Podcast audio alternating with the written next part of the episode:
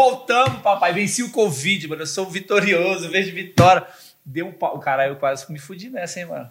Fiquei ruim, vocês zoando. Teve Pois que trazer um monte de é. gente aí na acha- achando gente. Acharam a Nini na rua. Pô, não tinha gente melhor pra trazer, mano. Trazer a Nini, Trouxemos a Nini, o Nervando, É, cobertura mano. aqui do Não, do caralho, foi do caralho. Valeu, Nerfando, valeu, Nini. E fez falta, viu? É, mano, eu sei, pô. Isso aí eu carrego vocês nas Tu costas, é mano. chato pra caramba, não te suporto, Eu mas carrego esse, esse, esse quando negócio gente nas tá longe, costas, a gente mano. percebe que você faz falta. E- É, e esse mano. pequeno pet também, o Ícaro. O Ícaro também ficou ruim, né, mano? produção. É, mano, foda. E o velho. Vitoriano era o homem de, de uma pessoa só. Ele operava três câmeras, gente. Cuidava do áudio. Mas isso é bom pra ele aprender a dar valor na gente. Isso aí, de nada, viu? A gente tá ensinando. É, mas voltamos, voltamos com chave de ouro aí, bicho. Trazendo cara que a gente tá chamando ó, das antigas, né? Isso, Deu mas a banho-maria agenda da porra na gente aí, né, mano? Mas Deu. hoje rolou, mano. Na minha volta aí, nós vamos conversar com esse cara aí que é uma, o principal influência de Brasília, eu acho, né? Influenciador, youtuber, jornalista do quadradinho aqui de Brasília, mas tem um coração lá no Ceará também, né? É, Seja bem-vindo, Eldo Gomes. É, moleque. Valeu É, demais. Brasília tá Aê. muito velho. Olha isso aqui, Ah, cara. Tô me sentindo é. brasileiro raiz desse negócio aqui. É, mano. E aí, velho? É Que tá? legal, mano, um podcast feito aqui no YouTube pra Brasília, uma parada tão, né, muito criativo vocês, assim. É... Que bom, graças a Deus você passou pelo esse Covid, eu também passei, você já ruim, passou? né, mano? Você pegou, né? Você pegou? Peguei. Você ficou 10 ruim dias. também? Bem no início, um É, bocado ruim. Foi bem Então, assim, é, quando o Vitoriano teve, minha mãe teve, eu tive de forma teve também? assintomática. Hoje em dia, ainda bem, minha mãe tá vacinada, as duas doses Minha mãe também vacinou, velho. Não vejo a hora de chegar a nossa vez, todo mundo. A gente tá vendo hoje a previsão pra gente aqui, pra nossa faixa de, de idade. Ah, se bem que eu sou mais velho que você, né? Então eu. Se bem que eu tenho doença autoimune, eu É, vou tipo antes, assim, tá, tá- a, a previsão é pra junho de 2022, você viu isso? Sério? Muito louco isso, né, eu velho? acredito Como que um antes. criador de conteúdo de viagem faz, gente? Eu vou começar a falar sobre Ana Maria Braga. É. Isso! Caralho, Se bem que tem mano. muita coisa pra falar da Ana Maria. Todo dia ela tá com cabelo diferente. Verdade. Muito Ela se conteúdo ali diário. Caralho, eu quero vacina, mano. Eu quero vacina, velho. Puta E eu quero casar ano que vem. E o pessoal falando, ai, você deixou o casamento pra muito longe, devia casar esse ano. Gente, esse ano tá em pandemia, eu vou casar em dezembro do ano que Casamento virtual. vem. É, casamento virtual. Bom que economiza, Não, tem que né? ser na praia. Vai Que ser é na caro. praia essa poder esse casamento. Eu só vou se for na praia, mano. Esse Não, vai ser bem no- na eu praia, não. que é numa ilha aí. É, de Gigóia, bicho. uma parada assim, Eu quero o casamento que eu não tive, mano. O casamento de vocês. Ele vai realizar. Hoje a É. gente não é filho de vocês, não. Você vai bancar? Se você bancar, Ah, que bancar, é nóis. mano. Que bancar, mano. Vocês conseguem. Isso é influência, mano. Você consegue os bagulho aí. Ih, não tô que nem o Eldo, não, que chegou no 100k. eu vi, velho. Eu vi no YouTube, no Instagram também, né? Aí botar a partinha no braço e vender publicidade, não, pra ver. Caralho. É foda, né, mano? Como é que é, é, Como é que é essa parada, velho? Que tu vive só disso, né? Exclusivamente disso, é, né? 100% disso, 100%, há mais de né? 5 anos. Caralho, é foda. E como é que, tipo assim, tu começou? A gente tava conversando antes. Tu, tu- pode falar a tua idade, tu não tem problema com isso, né? Falar a tua idade ou tu tem. Tô com 3.5. Três pra minha idade. Um tio jovem. Cinco anos que tu tá no quê? No Instagram, nessas coisas? Ou tu é formado em jornalismo, né? Sou formado em jornalismo, letras e pedagogia, mas nunca quis atuar Sim. na área de educação. Fiz realmente porque era uma paixão. Sim. E no jornalismo eu tra- trabalho informalmente desde 2007. É, então, pois é. Porque tu falou de ICQ, tu começou com internet das antigas, né, velho? Mano, eu esperava já- da meia-noite pra poder conectar naquela internet É. ali e ficar até Discada. tipo, Você desligava o telefone, era, Sim. porra. Eu fazia isso também, Meu velho. pai ia me matar. Minha mãe esperava minha mãe dormir pra desligar o telefone e ligar no computador. Aí dava aquele, pi, aquele toquezinho, né, mano? Você lembra Pelo disso? Você não pegou essa? Pegou? Muito Isso louco, que velho. rede social que você começou? Eu comecei a produzir conteúdo no Orkut. Eu criei, eu criei um blog gratuito chamado é, o nome ligado a Brasília na época e isso era um- em 2007. Aí esse blog eu estava experimentando, falei, velho, vou fazer jornalismo, preciso entender, né? preciso ir testando alguma coisa. Fui lá no primeiro semestre, quando eu me matriculei, que eu saí da faculdade, fiz um blog gratuito, 2007. E esse blog eu fiz, eu ia, fui aprendendo. Redação jornalística 1, aprendi um pouquinho. Redação jornalística 2, aprendi mais um pouquinho. Edição de texto online. Menino, a minha faculdade ainda estava na transição do impresso, E- do rádio para o blog. Então eu sofri muito preconceito na faculdade. E era aquela época, eu não sei qual é a época, mas tinha uma época também que a galera meio que tava. Não era discriminando a palavra certa, mas estava desvalorizando a profissão de jornalista, né? Porque tinha aparecendo muita gente sem diploma fazendo jornalismo, Sim. né? Que foi uma época. Mas isso foi bem depois, né? Que É, então, não sei a época que Nessa ele minha fez. geração, 2007 para 2009, era assim. Todo mundo tinha um Então, era mais ou menos, né? Era é, próximo disso que O eu tô pessoal falando. tinha fotolog, É. que você botava as fotos, frasezinha ali do ensino Eu médio. tinha. Eu acho que o blog fez isso, né, velho? Eu acho que o blog é, deu- não, não, não sei se essa é a palavra certa, mas só pra pessoa entender. Tipo assim, o blog, vou usar essa palavra, meio que desvalorizou a profissão de jornalista, né? Porque, tipo assim, o cara ligava uma câmera ou fazia um texto. Aí eu tenho muito amigo, blogueiro famoso hoje aqui em Brasília, que fala que é jornalista por isso e o cara não tem diploma, tá ligado? E, tipo assim, eu sempre, mano, meu, meu curso do sonho, eu sou publicitário, mas meu curso do sonho sempre foi jornalismo. O meu curso sempre dos foi sonhos. Eu jornalismo. sou assistente social e meu curso dos Meu sonhos primeiro era jornalismo. emprego. Eu fiz publicidade três semestres. Eu falei, velho, esse negócio de ficar pensando na marca dos outros, gostei disso aqui não. É, eu gosto ajudou. muito também de publicidade, mas meu curso do sonho sempre foi o jornalismo. O que me desanimou foi essa fase, sacou? Do, de blog. Eu falei, porra, todo mundo é jornalista, eu vou pro, pro, pra, pra publicidade, que aí eu consigo pegar uma área maior, sacou? E tipo assim, eu tenho um amigo blogueiro famoso que tu conhece, eu não vou falar o nome, que, mano, o cara é famoso, blogueiro, foda, e, mano, não tem diploma, tá ligado? E, Pra tipo mim assim, fez a diferença, assim, porque hoje eu consigo fazer um texto. Às vezes eu faço um texto pequeno, eu faço um texto totalmente encorpado. Esses dias eu fiz um texto Sim, com um porra, portal, total. um maior jornal dos Estados Unidos, para um trabalho que eu fiz. Então, o jornalismo me ensinou a me posicionar na câmera, falar bem pro rádio, saber fazer um bom artigo. e Sim, me- é essencial, me- irmão. E me emplacar, saca? Sim. Eu consigo hoje é, dialogar com o pessoal do Terra, e aí, não sei o quê. Então eu consigo ser meio que um- uma Anitta no jornalismo de blogs. Me autocuidar da gestão da carreira, que eu, eu tenho uma empresa que chama Acontece Agência. Essa empresa gerencia o meu canal do YouTube, o meu blog que leva meu nome, é, o meu Instagram e mais seis produtos digitais que a gente tem, que a gente não divulga porque são, não tem nada a ver com Uhum. a- o meu brand, né? Sim, o branding sim, é sim. o YouTube. Dentro do canal do YouTube, só chegou em 2015, mas Sim. eu sempre mergulhei no mundo dos O blogs. teu canal do YouTube é desde 2015? Achei que Comecei era em antes. 2015, comecei a produzir em 2016. Porra, é, bom, né, mano? É um 100 mil, porra, é uma Menina, marca já, já boa, testei velho. Tudo quanto é coisa na É, eu, não, eu tô ligado, eu acompanho o teu Foi assim, canal, velho. comendo arrozinho por arrozinho, assim, foi uma escadinha bem demorada. E é interessante você- muito- Vai, fala. você falar isso, porque assim, às vezes a gente de fora, eu sou criadora de conteúdo desde 2017 e tudo. E aí, ao pouco a pouco, tô ligando meu espaço no Instagram, É. também no podcast. E aí, quem tá de fora vê, poxa, o Eldo tem 100k, nossa, passa aquela ideia que foi do dia pra noite, Não, né? demorou Nossa. É, é, fácil. mano. Eu que sei as noites sem dormir, É, desesperado. Não, eu falo rápido pra gente que tá produzindo. Ah, é, cinco anos acaba que é até rápido. Mas pra fora, pô, tu tirar cinco, seis anos da tua vida é coisa pra caramba, né, velho? Eu, desde que eu, eu já. É, no, no blog foi assim: 2007 a 2009, eu fui entender o que é o blog, fazia faculdade de jornalismo, aprendi as técnicas. O jornalismo tem muita técnica. Existe Sim. técnica, linguagem, formatação para um texto. Se você Escrita, perceber, um jornalista que redação, produz é. conteúdo e um criador de conteúdo que não tem o curso de jornalismo é diferente. É diferente. Porque uma faculdade. Não, ah, o diploma não faz diferença nenhuma para mim. Se tem diploma, se não tem diploma. Mas o conhecimento de Sim. cinco anos de cadeira, velho, você não tem noção. O tanto de trabalho que eu fecho por ser jornalista, o tanto de empresa que contrata, ah, você também vai fazer isso, vai fazer aquilo. Se eu fosse só influenciador digital, eu não tinha caminhado Com o certeza, caminho com que eu certeza. caminho. Você tem que ter um diferencial ali, Tem. né? Eu acho que o se eu não tivesse feito jornalismo, não teria vivendo de internet. Não, e o mercado te olha com, com outros olhos, né? Vamos ser sinceros, o, né? o próprio segmento, entendeu? Justamente. Pensa assim, ah, ele é jornalista e tal, o cara é formado, fez tal faculdade, tem tal projeto. Minha Sim. faculdade, meu TCC em 2009 foi jornalismo de blogs, a arte de fazer um blog diário. Ah, da hora. Então, naquela época, eu peguei uma referência de Poliana Ferrari, que foi um dos primeiros livros sobre jornalismo digital. Aí ela foi uma das minhas referências, jornalismo de dados. As poucas re- referências que eu tinha na época embasou a minha monografia. E eu olhei para o meu professor na época, que é o José Geraldo, né? Que ele até é colunista do meu site.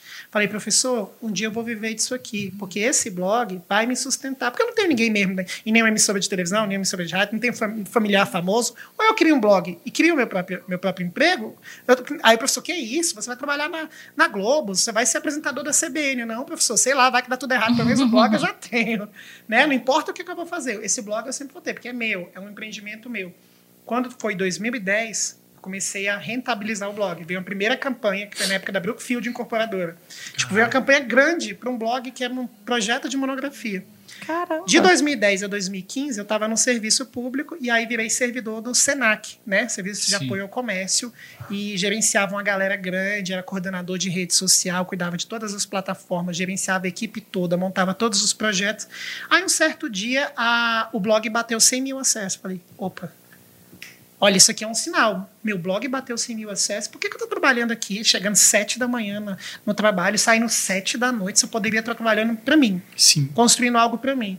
Aí eu cheguei no chefe e falei, ó, pode me demitir? Ninguém pede demissão de serviço público, não. Não pode me demitir, eu vou empreender na internet. Ele morreu de rir. Do mesmo jeito que o professor da graduação, quando eu fiz uma monografia sobre blog, morreu de rir. E aí, naquela época foi o boom dos blogs. Quando veio pessoas tipo o Gloss, é, Jacaré Banguela. Sim. Foi um boom de blogs, assim. O e aí eu fui é- trabalhar, empreender, abri, já, já abri uma empresa, já fiz uma consultoria com o Sebrae para entender o que, que era fornecedor, quem queria se capitalizar, formas de capitalização com a economia criativa, como que eu poderia criar produtos, isso em 2015. Sim. Então, saí do, do, do trabalho com seis meses já empreendedor, pagando imposto com a minha, com o meu MEI na época, né? Já capitalizava mais do que eu ganhava no serviço público. Olha aí, velho. E nunca parou. Mas aí é, é você, esse lado publicitário, Walter. Eu tenho que vender. Tem- Tem que É, fechar isso é- negócio, isso tem é- que fazer projeto. O cara tem que bater na porta, o cara tem que É, saber. então, assim, eu não tinha contato. Então, eu comecei a criar contatos, Sim. visitar associações comerciais, visitar empresas na cidade satélite, convidar as pessoas para reunião. Eu fui construindo um relacionamento comercial e mostrando as possibilidades Sim. que eu tinha com o blog. Caralho. Aí, quando foi 2016, veio a ondinha do Instagram. Eu falei, caraca, 15 mil seguidores no Facebook, 100 mil acessos nesse blog. Agora, Tem que ter Instagram, velho. Como assim tem que ter Mais Instagram? uma rede social para caraca, administrar. Bombei no Orkut, bombei no Facebook, agora tem que ir pro Instagram. Fui pro Instagram, fiz a continha, rapidinho ali o povo do blog, do- das outras plataformas. Migrou, né? Mandei por SMS, acho que na época, é, não- acho que não tinha esse boom do WhatsApp. E mandei por e-mail, gente, tem um Instagram, me sigam. Aí dali já foi tipo uns 2 mil. que Comecei o perfil com 2 mil seguidores. Porra, legal, hein? E aí, de 2016 a 2019, foi a onda do crescimento, né? Que até chegar aí em 50 mil seguidores. E até chegar também na verificação. Também. É, verificado foi bem na época que eu comecei a aparecer muito na televisão, né? A, a Rafaela Dornas tinha um programa bombado em Brasília, segunda maior audiência da capital, e ela me convidou para ser repórter. E aí, assim que eu entrei na reportagem, saiu imprensa toda. Jornais, sites, portais, sites de fofoca, de, de jornalismo, começavam a falar, ah, Eldo Gomes assume reportagem junto com a Rafaela no programa Inside. Bom, aí o Instagram me viu como autoridade digital. E aí também o Twitter, e depois o Facebook. E aí eu foquei as energias, contratei uma funcionária, você vai cuidar desse blog, eu vou te passar as pautas. Contratei alguém para cuidar do meu blog. Meu Instagram sempre teve alguém gerenciando comigo, porque eu não dedico muito tempo ao Instagram para mim. Não faz diferença o Instagram, eu cago para essa plataforma. E fui dedicar energia ao YouTube. Porque ou você dedica 100% da sua energia para uma coisa, ou você vai ser É sempre meia boca em é tudo. verdade. Aí Eu, decidi- aprendi isso com o Eldo, assim. É, eu, eu antes era focada assim que eu comecei no Instagram. Produzir, ah, eu tenho que criar conteúdo pro Instagram.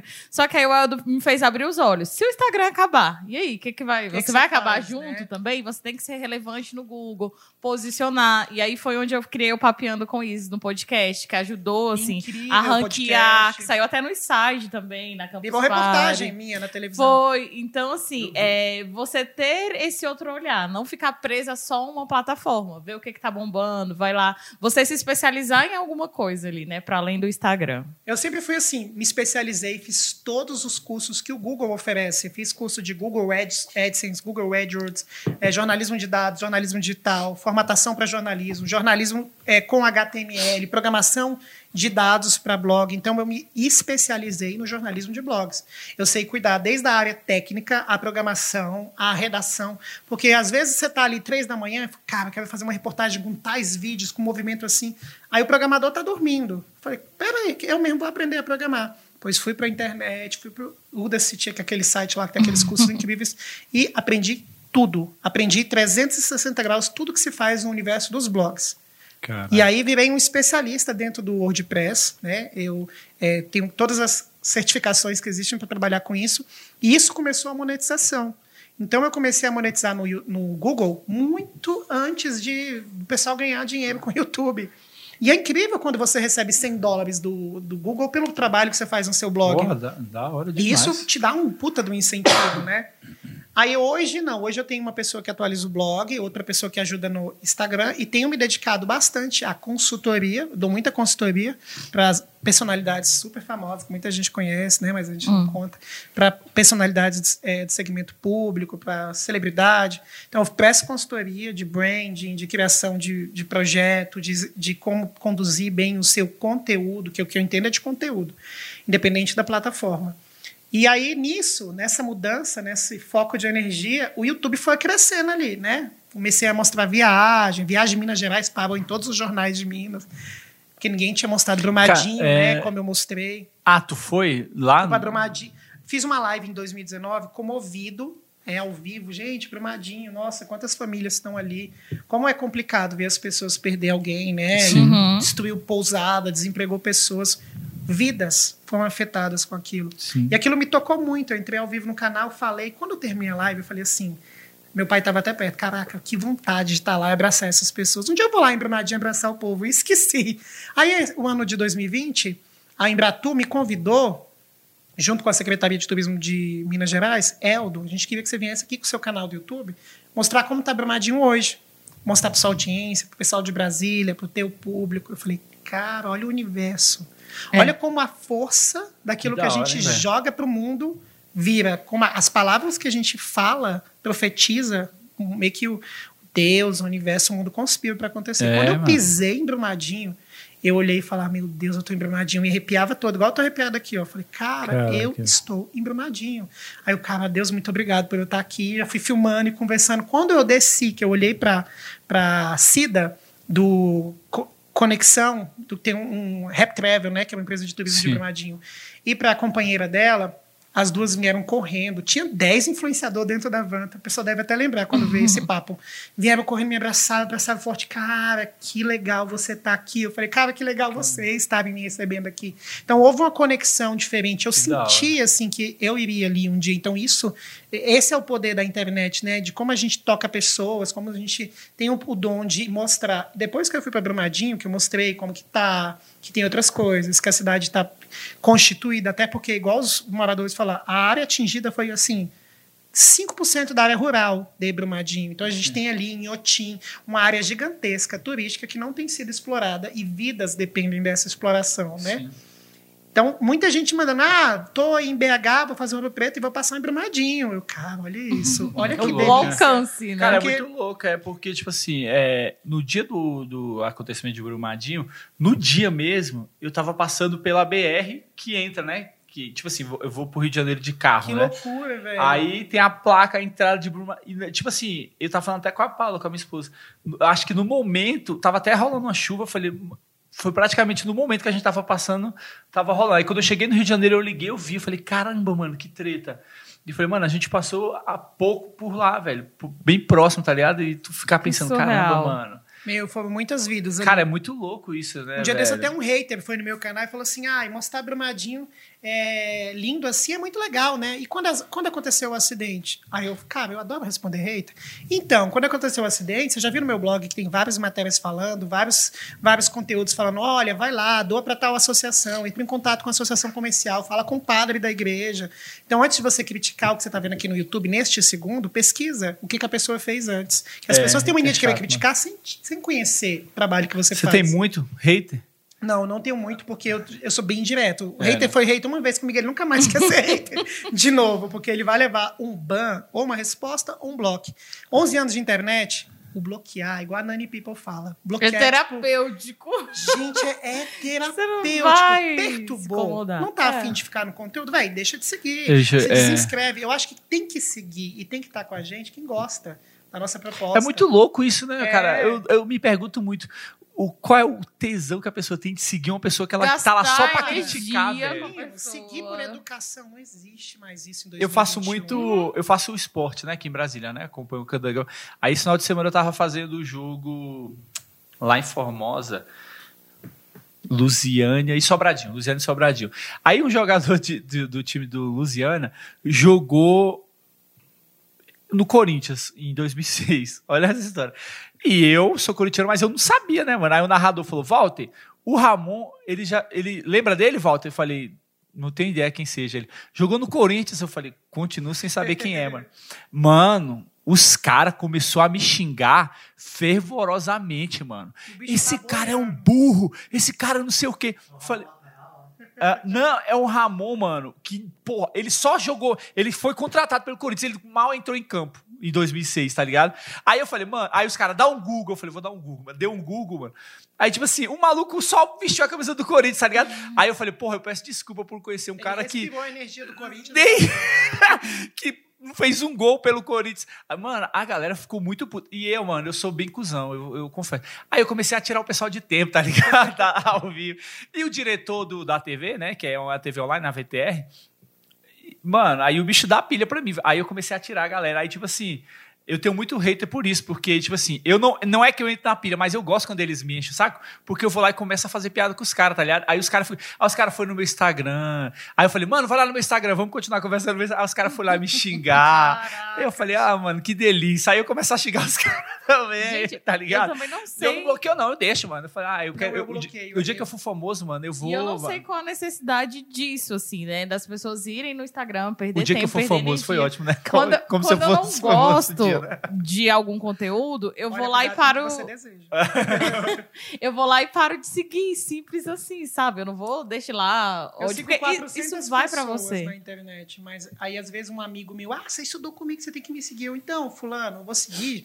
Gosto de turismo e gosto de tecnologia. Se tu falar de turismo e de tecnologia, eu vou te acompanhar. Agora eu não vou seguir ninguém por educação. É. Mas vamos se encontrar, vamos tomar uma cerveja, vamos, vamos ser amigo, entendeu? Uhum. Internet não é, se eu tô te seguindo, eu sou seu amigo, se eu não te sigo, eu não sou seu amigo. Não, É. você vai seguir. É, É pra além ali, né? É, porque tem, tipo assim, eu, eu não sou muito assim ligado. Agora, eu, depois do podcast, eu sempre trazendo a galera. Aí eu tô começando a dar um limpa. Só que aí eu fiz o Instagram pro pessoal, entendeu? Um Instagram pro, pra minha família, pro meus amigos. Aí o meu Instagram É profissional.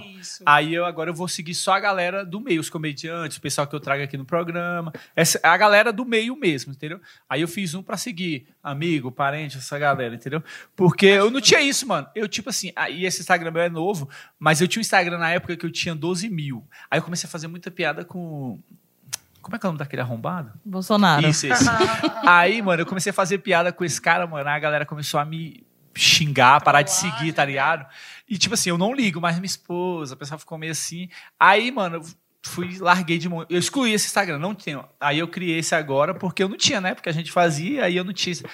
Aí agora eu tô, vou, vou começar a seguir só a galera do meio nesse. Aí eu fiz um pra seguir minha mãe, essa galera, tá ligado? Eu sou muito verdadeiro com tudo que eu faço. Se eu tenho um amigo, eu sou 100% verdadeiro a ele. Vou, se ele tá ali numa vibe e arrumou uma treta, eu vou defender ele, vou arrumar a briga junto com ele. Sim. Eu sou uma pessoa que sou filho de nordestino, sou ariano. Eu compro as brigas dos meus amigos e tô junto.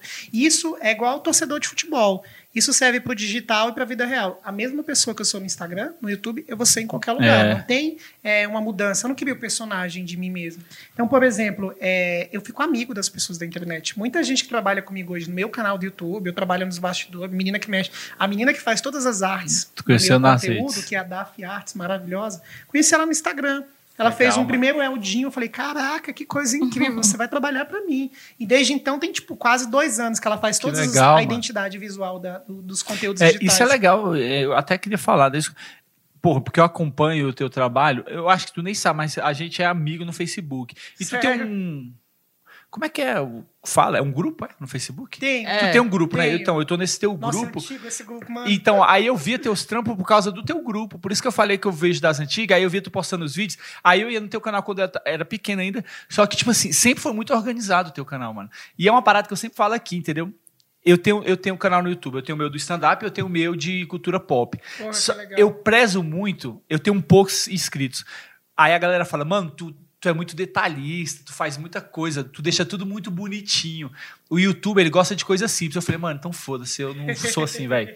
Eu prefiro não ter nenhum seguidor e fazer um trabalho bonito, arrumadinho, do que, mano, só gravar e jogar. Não faço. E mano, você tá tem uma coisa da constância também, né? Você produz muito É, conteúdo. isso aí eu já não né? tenho, eu Como tenho que muita você dá preguiça. conta, assim, também? Eu tenho uma equipe que me ajuda. Tem uma galera que trabalha comigo Instagram, Facebook, rede social, consultoria. É, hoje eu passei o dia inteiro com uma consultora conversando sobre questão de conteúdo para Instagram.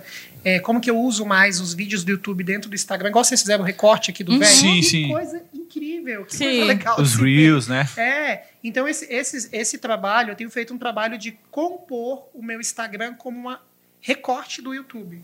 Você entrar no Instagram hoje, há mais de seis meses, ele nada mais é do que um recorte do que acontece dentro do YouTube, entendeu? Sim. Então você vai entrar lá no Instagram e vai ver, pô, aqui é o, o segundo canal do Eldo. Esses dias, eu, crer. domingo, eu não tava fazendo nada. Eu falei, cara, tem um vídeo mó massa. Sete coisas sobre o Superman. Peraí, baixei ali correndo e joguei no Instagram. Cinco mil pessoas viram assim, É, rapidinho. pô, é, isso é E legal. a gente tem velho. 300 vídeos lá no YouTube. Sim. Então, até o final do ano, eu tenho um conteúdo para jogar no Instagram sem precisar gerar conteúdo para aquela plataforma. Mas uma coisa que eu estava falando da verdade: recebo por, por, por dia, assim, 50 a 100 mensagens. Chega na semana, às vezes, tem- eu converso até com a, com a Evelyn, que trabalha comigo, mexe na parte administrativa, né? Nota fiscal, não sei o quê, reunião. Às vezes eu respondo mil mensagens nas plataformas em uma semana e eu costumo responder quase todo mundo. Tem gente que eu vejo, não concordo, não respondo. Aí tem umas, umas propostas. A gente recebe muita proposta. cara. Todos os dias vai alguém lá. E aí? Posso te mandar um biscoito? Você faz um Qual foi a stories?" mais bizarra que você Ai, um recebeu? dia desse, a mulher mandou, ó, eu faço brigadeiro, eu faço uma caixa de brigadeiro gourmet, assim. Pro dia da mulher, eu coloco uma cesta. Assim, precisa te mandar uns três, você divulga? Uns três? As três caixas, você fala. Mas as aí, como eu caixas. sou empreendedor e tenho funcionário e tenho compromissos financeiros, sou muito sério com quem está comigo, porque a partir do momento que você começa a contratar pessoas, vidas humanas dependem do seu trabalho, tem que levar a sério, Walter, Sim. duas vezes, porque não é só você, não é, É. só o seu ego, Não, é com só certeza, o teu mano. sonho, tem o sonho de outras pessoas envolvidas naquilo ali. Sim. Tem mais vidas sonhando com você. Então eu sou muito responsável com isso, de tô, tô cansado, tô assim morto. Ah, mas tem uma live programada para comentar o BBB domingo, meia-noite, a gente vai entrar domingo. Hum. E, cara, eu sempre. Aí, às vezes, ele fala: vamos, vamos comentar aqui. Eu durmo cedo. Aí eu você durmo tá com as galinhas. E você é muito noturno também, né? Você É. produz à noite, acabou Mas sete da manhã tá tô lá. acordado. E aí eu sou aquela pessoa que eu sou muito mística, né? Eu sou escorpiana, então tem essa ideologia assim de acreditar na energia também do universo. E você tem uma coisa com sete. Aonde que o número sete entrou na sua vida? Como é que é esse rolê aí? Você usa muito nos seus vídeos, né? Sete coisas, se- é, sete novidades ali. Então conta um pouquinho pra gente. Um dia desse eu estava até conversando com um amigo meu, podcaster, que você conhece, o Rafa.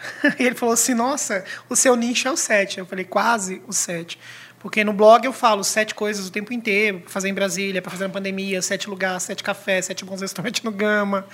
No YouTube eu sempre apresento algum conteúdo ao vivo, listando sete coisas. Esses dias eu fiz sete eh, lugares para você visitar a primeira vez, sete coisas para fazer 24 horas em Brasília. E no Instagram eu trago um conteúdo mais informativo. É, sete coisas sobre o canal, sete coisas sobre o blog, sete coisas que eu não gosto, sete comidas que eu não gosto de comer, que foi toda uma polêmica, um monte de Pequi gente. tá nessa listagem? Tá- não tá nesse vídeo, mas eu não gosto de piqui Ah, eu também. também não gosto de pequi, gente. Pelo amor de Deus. Você gosta? Eu adoro piqui, velho. Não, não, tá vendo? Comecei- Tá saindo- não tá saindo aqui meu microfone? Não? Então não tem. Não tá saindo, então nós vamos dividir. Tu não gosta de piqui? Não. Nossa, piqui é maravilhoso, mano. Eu sou viciado em piqui, velho. Não, me- começou O com cheiro. PE, aí, não já tô, eu não gosto mais, gente. A verdade é essa. Eu adoro, mano, piqui. Vamos dividir.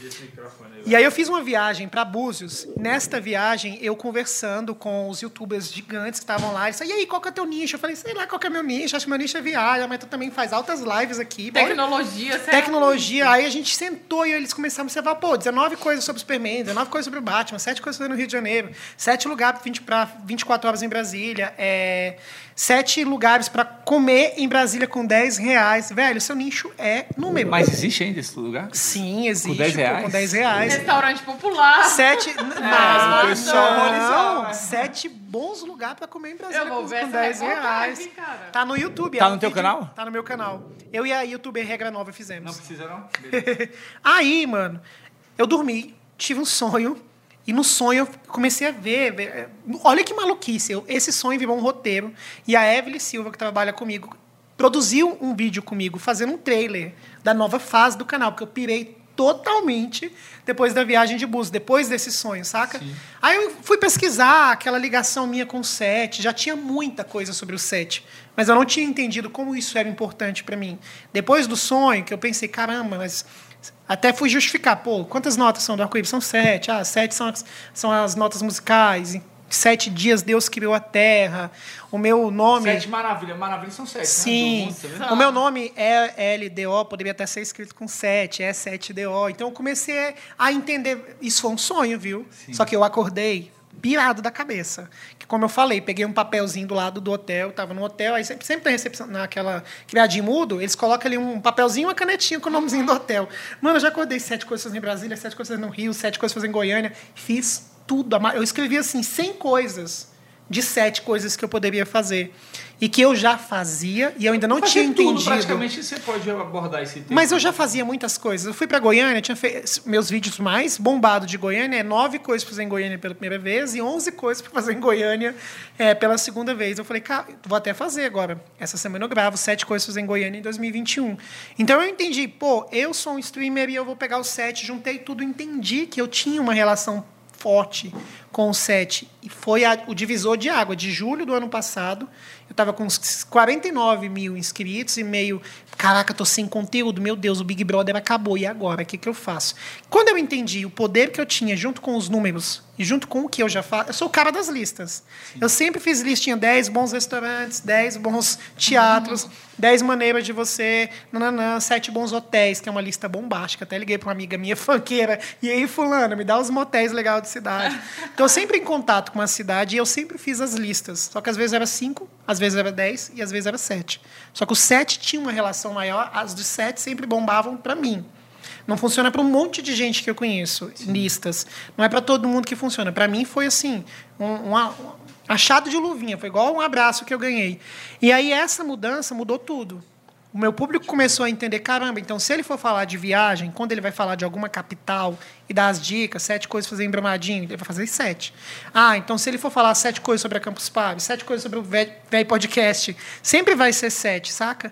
Então eu entendi aquele, aquele recado, aquele sonho, aquela mensagem dos criadores de conteúdo e às vezes na internet a gente tem que ter humildade de ouvir pessoas que já estão fazendo aquilo, que já estão funcionando. Cara, os caras olharam e falaram: mano, você tem um canal de lista, você tem que entender melhor isso, absorver e promulgar isso aí. Eu falei: caraca, mesmo, o que, que eu estou fazendo? E foi a virada de chave. Foi a né? virada de tudo. Isso mudou meu Instagram completamente, mudou meu YouTube completamente e posicionou, agora em fevereiro, o meu blog, né? Que minha renda vem sempre sendo blog, são 11 anos de jornalismo de blog é, da monografia, prêmios, já o blog mudou minha vida completamente. Já fui parar fora do Brasil por conta do meu blog. Caraca.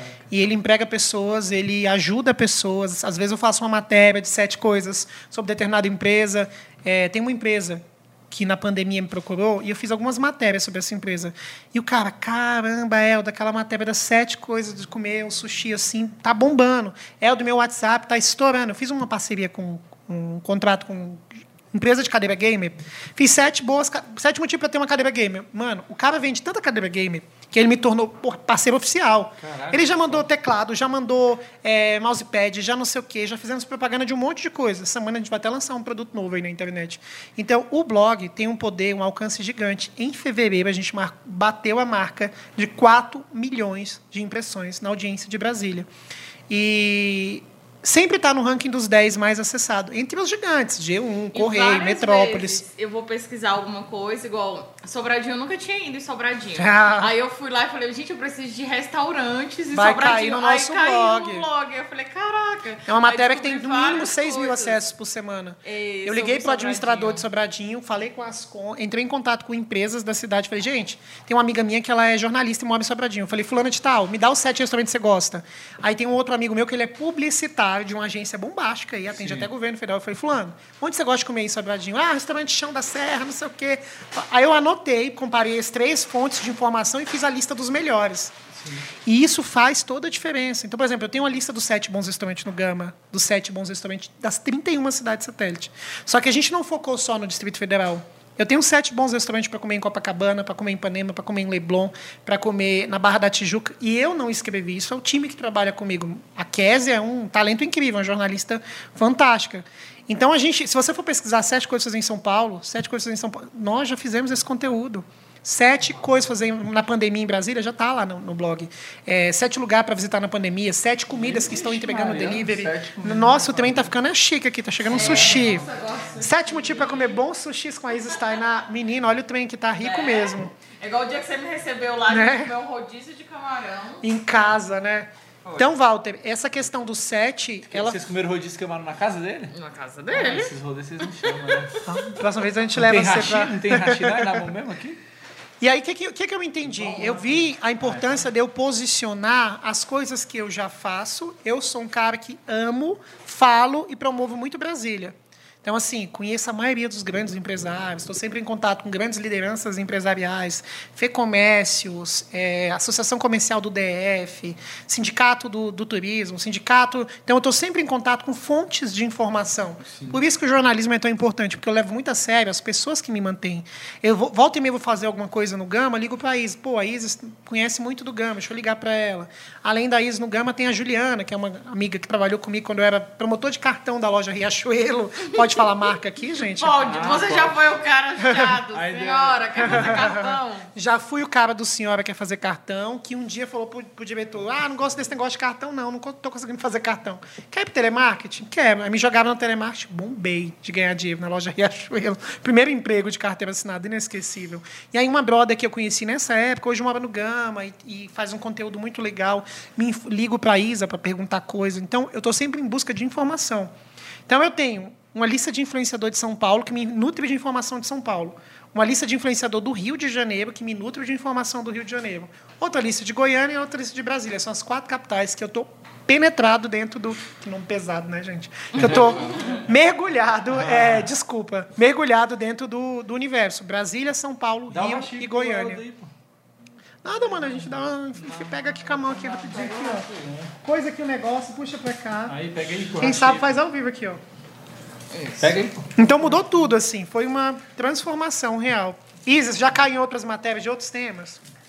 Já, já caí é, pesquisando Pirinópolis também. E você tem uma, uma relação também é, muito com essa questão de viagem. Tanto que você fez o de férias com o Eldo. Como é que foi que você teve essa ideia? Eu tava ali no. Um parceiro meu falou assim: e aí, o que, que você vai fazer no fim de ano de conteúdo novo? Eu falei: então, eu tô querendo fazer um evento online que movimente meu canal do YouTube. Ele que tal você fazer uma espécie de reality show dentro do hotel? Eu vi isso, eu acho. A bandida tava nesse. Tava Bandida, Elis. Tinha... Eu juntei 10 pessoas da internet.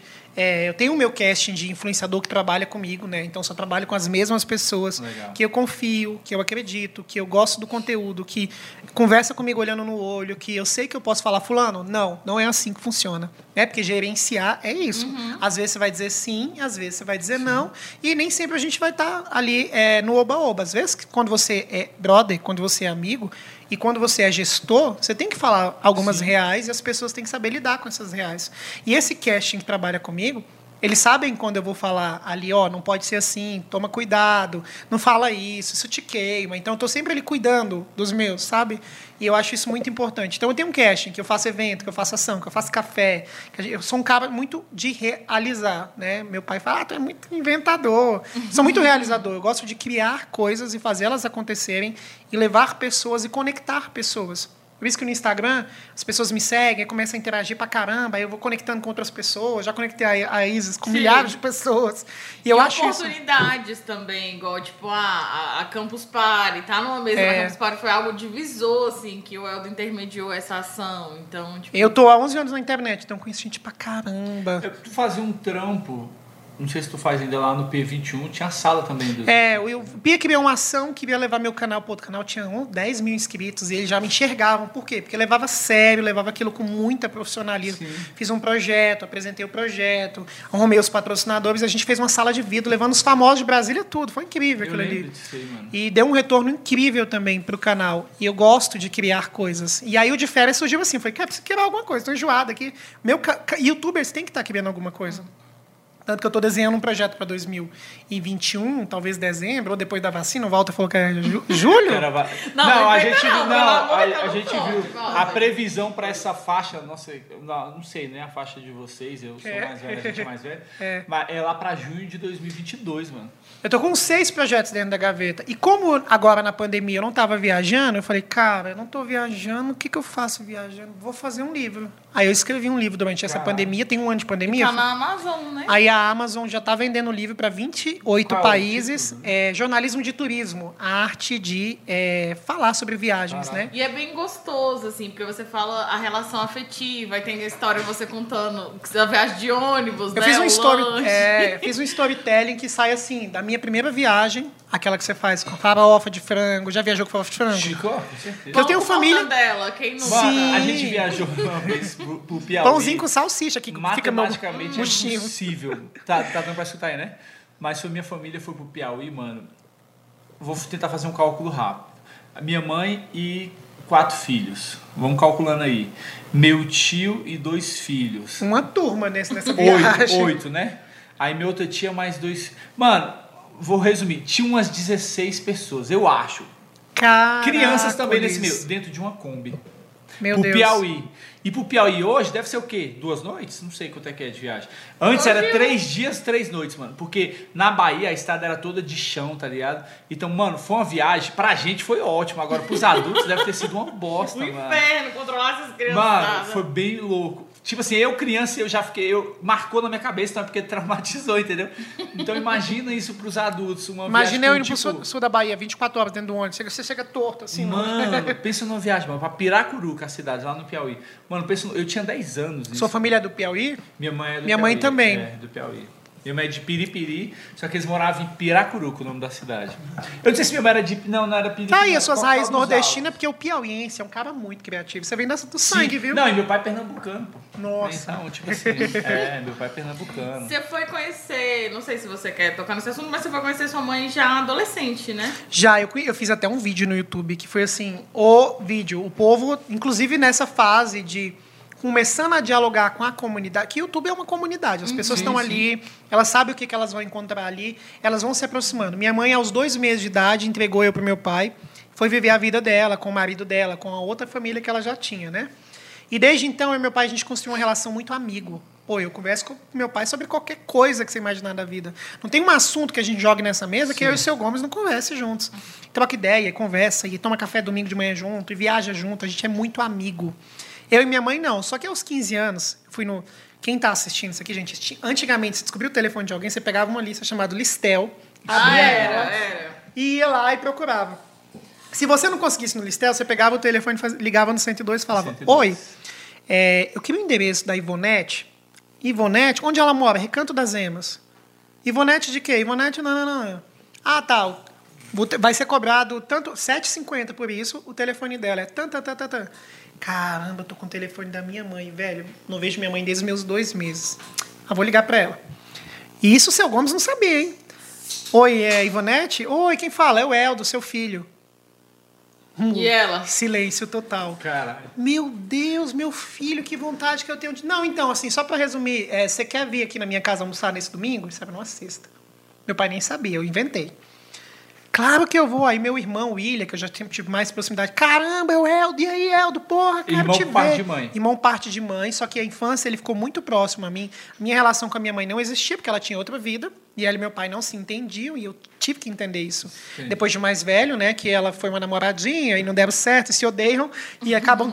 E aí meu pai falou, quem vai cuidar do filho sou eu. Eu que vou ser pai do Eldo. e falou que ele quis assumir. Né? Ele foi muito rude com ela na época e assumiu, coitado. Ele teve que aprender a fazer mamadeira, Tudo, dar, né? trocar a fralda, dono de bar, cara que era do exército, é diretor do Ceilândia Esporte Clube, não sei o que das quantas, coordenador de time de futebol. E teve que cuidar de um nenenzinho de dois meses. Que E ainda namoradeiro, né? Que você teve 26 muito mais, namorados. 20 madrastas, menina. Sério? São sete irmãos, viu? São Seu se- Gomes não brinca Ah, tu tem não. sete irmãos? Tenho sete irmãos. Por parte geral, assim. Hum. Parte de pai são cinco, dois de, de mãe. E aí a minha relação com a minha mãe hoje, a gente é brother. Ela me acompanha nas redes sociais, a gente conversa pelo WhatsApp, ela comenta os trem tudo meu lá no Facebook.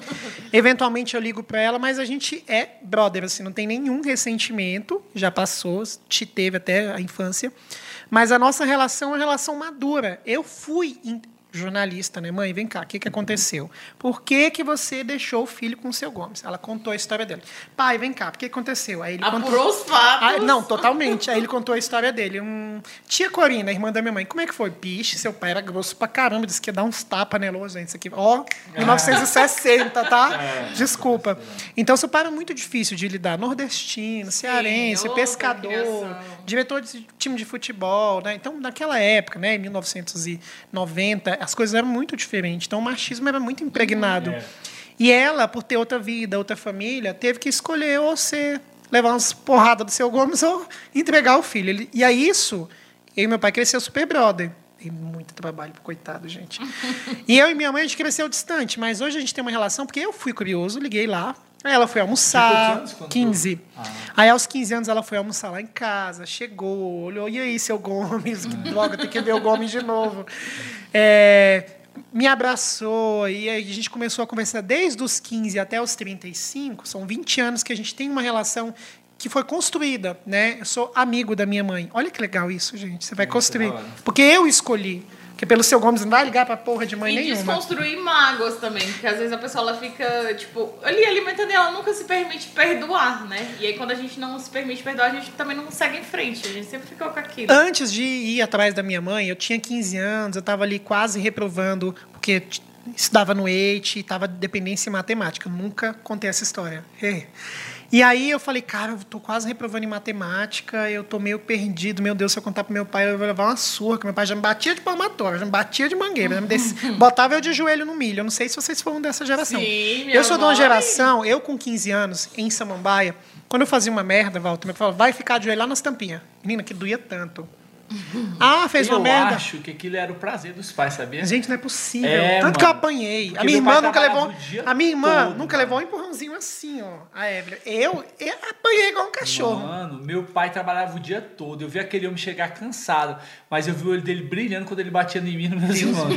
Pô, aquele homem tava completo naquele momento, sabe? Sabe um velho completo, descendo a taca. E sem motivo, mano. Era Uma eu vez- apanhava dobrado. Gente, apanhava demais. escandalosa. Então, assim, minha mãe, se você gritar, você vai apanhar mais. É aí que eu gritava, eu É, não, minha mãe era mais chorava. suave. negócio. Agora, meu pai, meu pai. Não, minha mãe, ela me criou, Mas eu né, e meu então- irmão, eu sou mais velho. É porque, tipo assim, meu pai também era bem cabuloso. Eu tenho vários irmãos. Eu tenho coisa de 20 irmãos por parte de pai. Jesus Cristo. Tu venceu eu, hein, Walter? É, não, meu pai era Piauiense sinistro. raiz, hein, Meu mano? era- não, meu pai é pernambucano.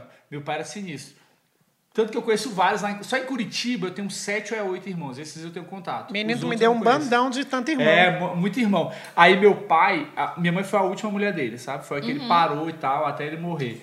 Aí, tipo assim, mano, eu e meu irmão, o- eu sou mais velho, aí tem um Alex que é o depois de mim. Bicho, a gente tocava o terror, mano. Eu sei que uma vez a gente. esca- Sabe essas TV de tubo? Uhum. A gente tentou esca- escalar a estante pelo cabo da TV, mano. É a TV. Ó, a merda. Aí, tipo Meu assim, Deus. Merece TV apoiar, mano. caramba, merece apoiar. merece. É, tá ligado? Aí, tipo assim, meu pai só, só precisava de um motivo, tá ligado? E eu, tipo assim, minha irmã mais nova hoje, a Amanda.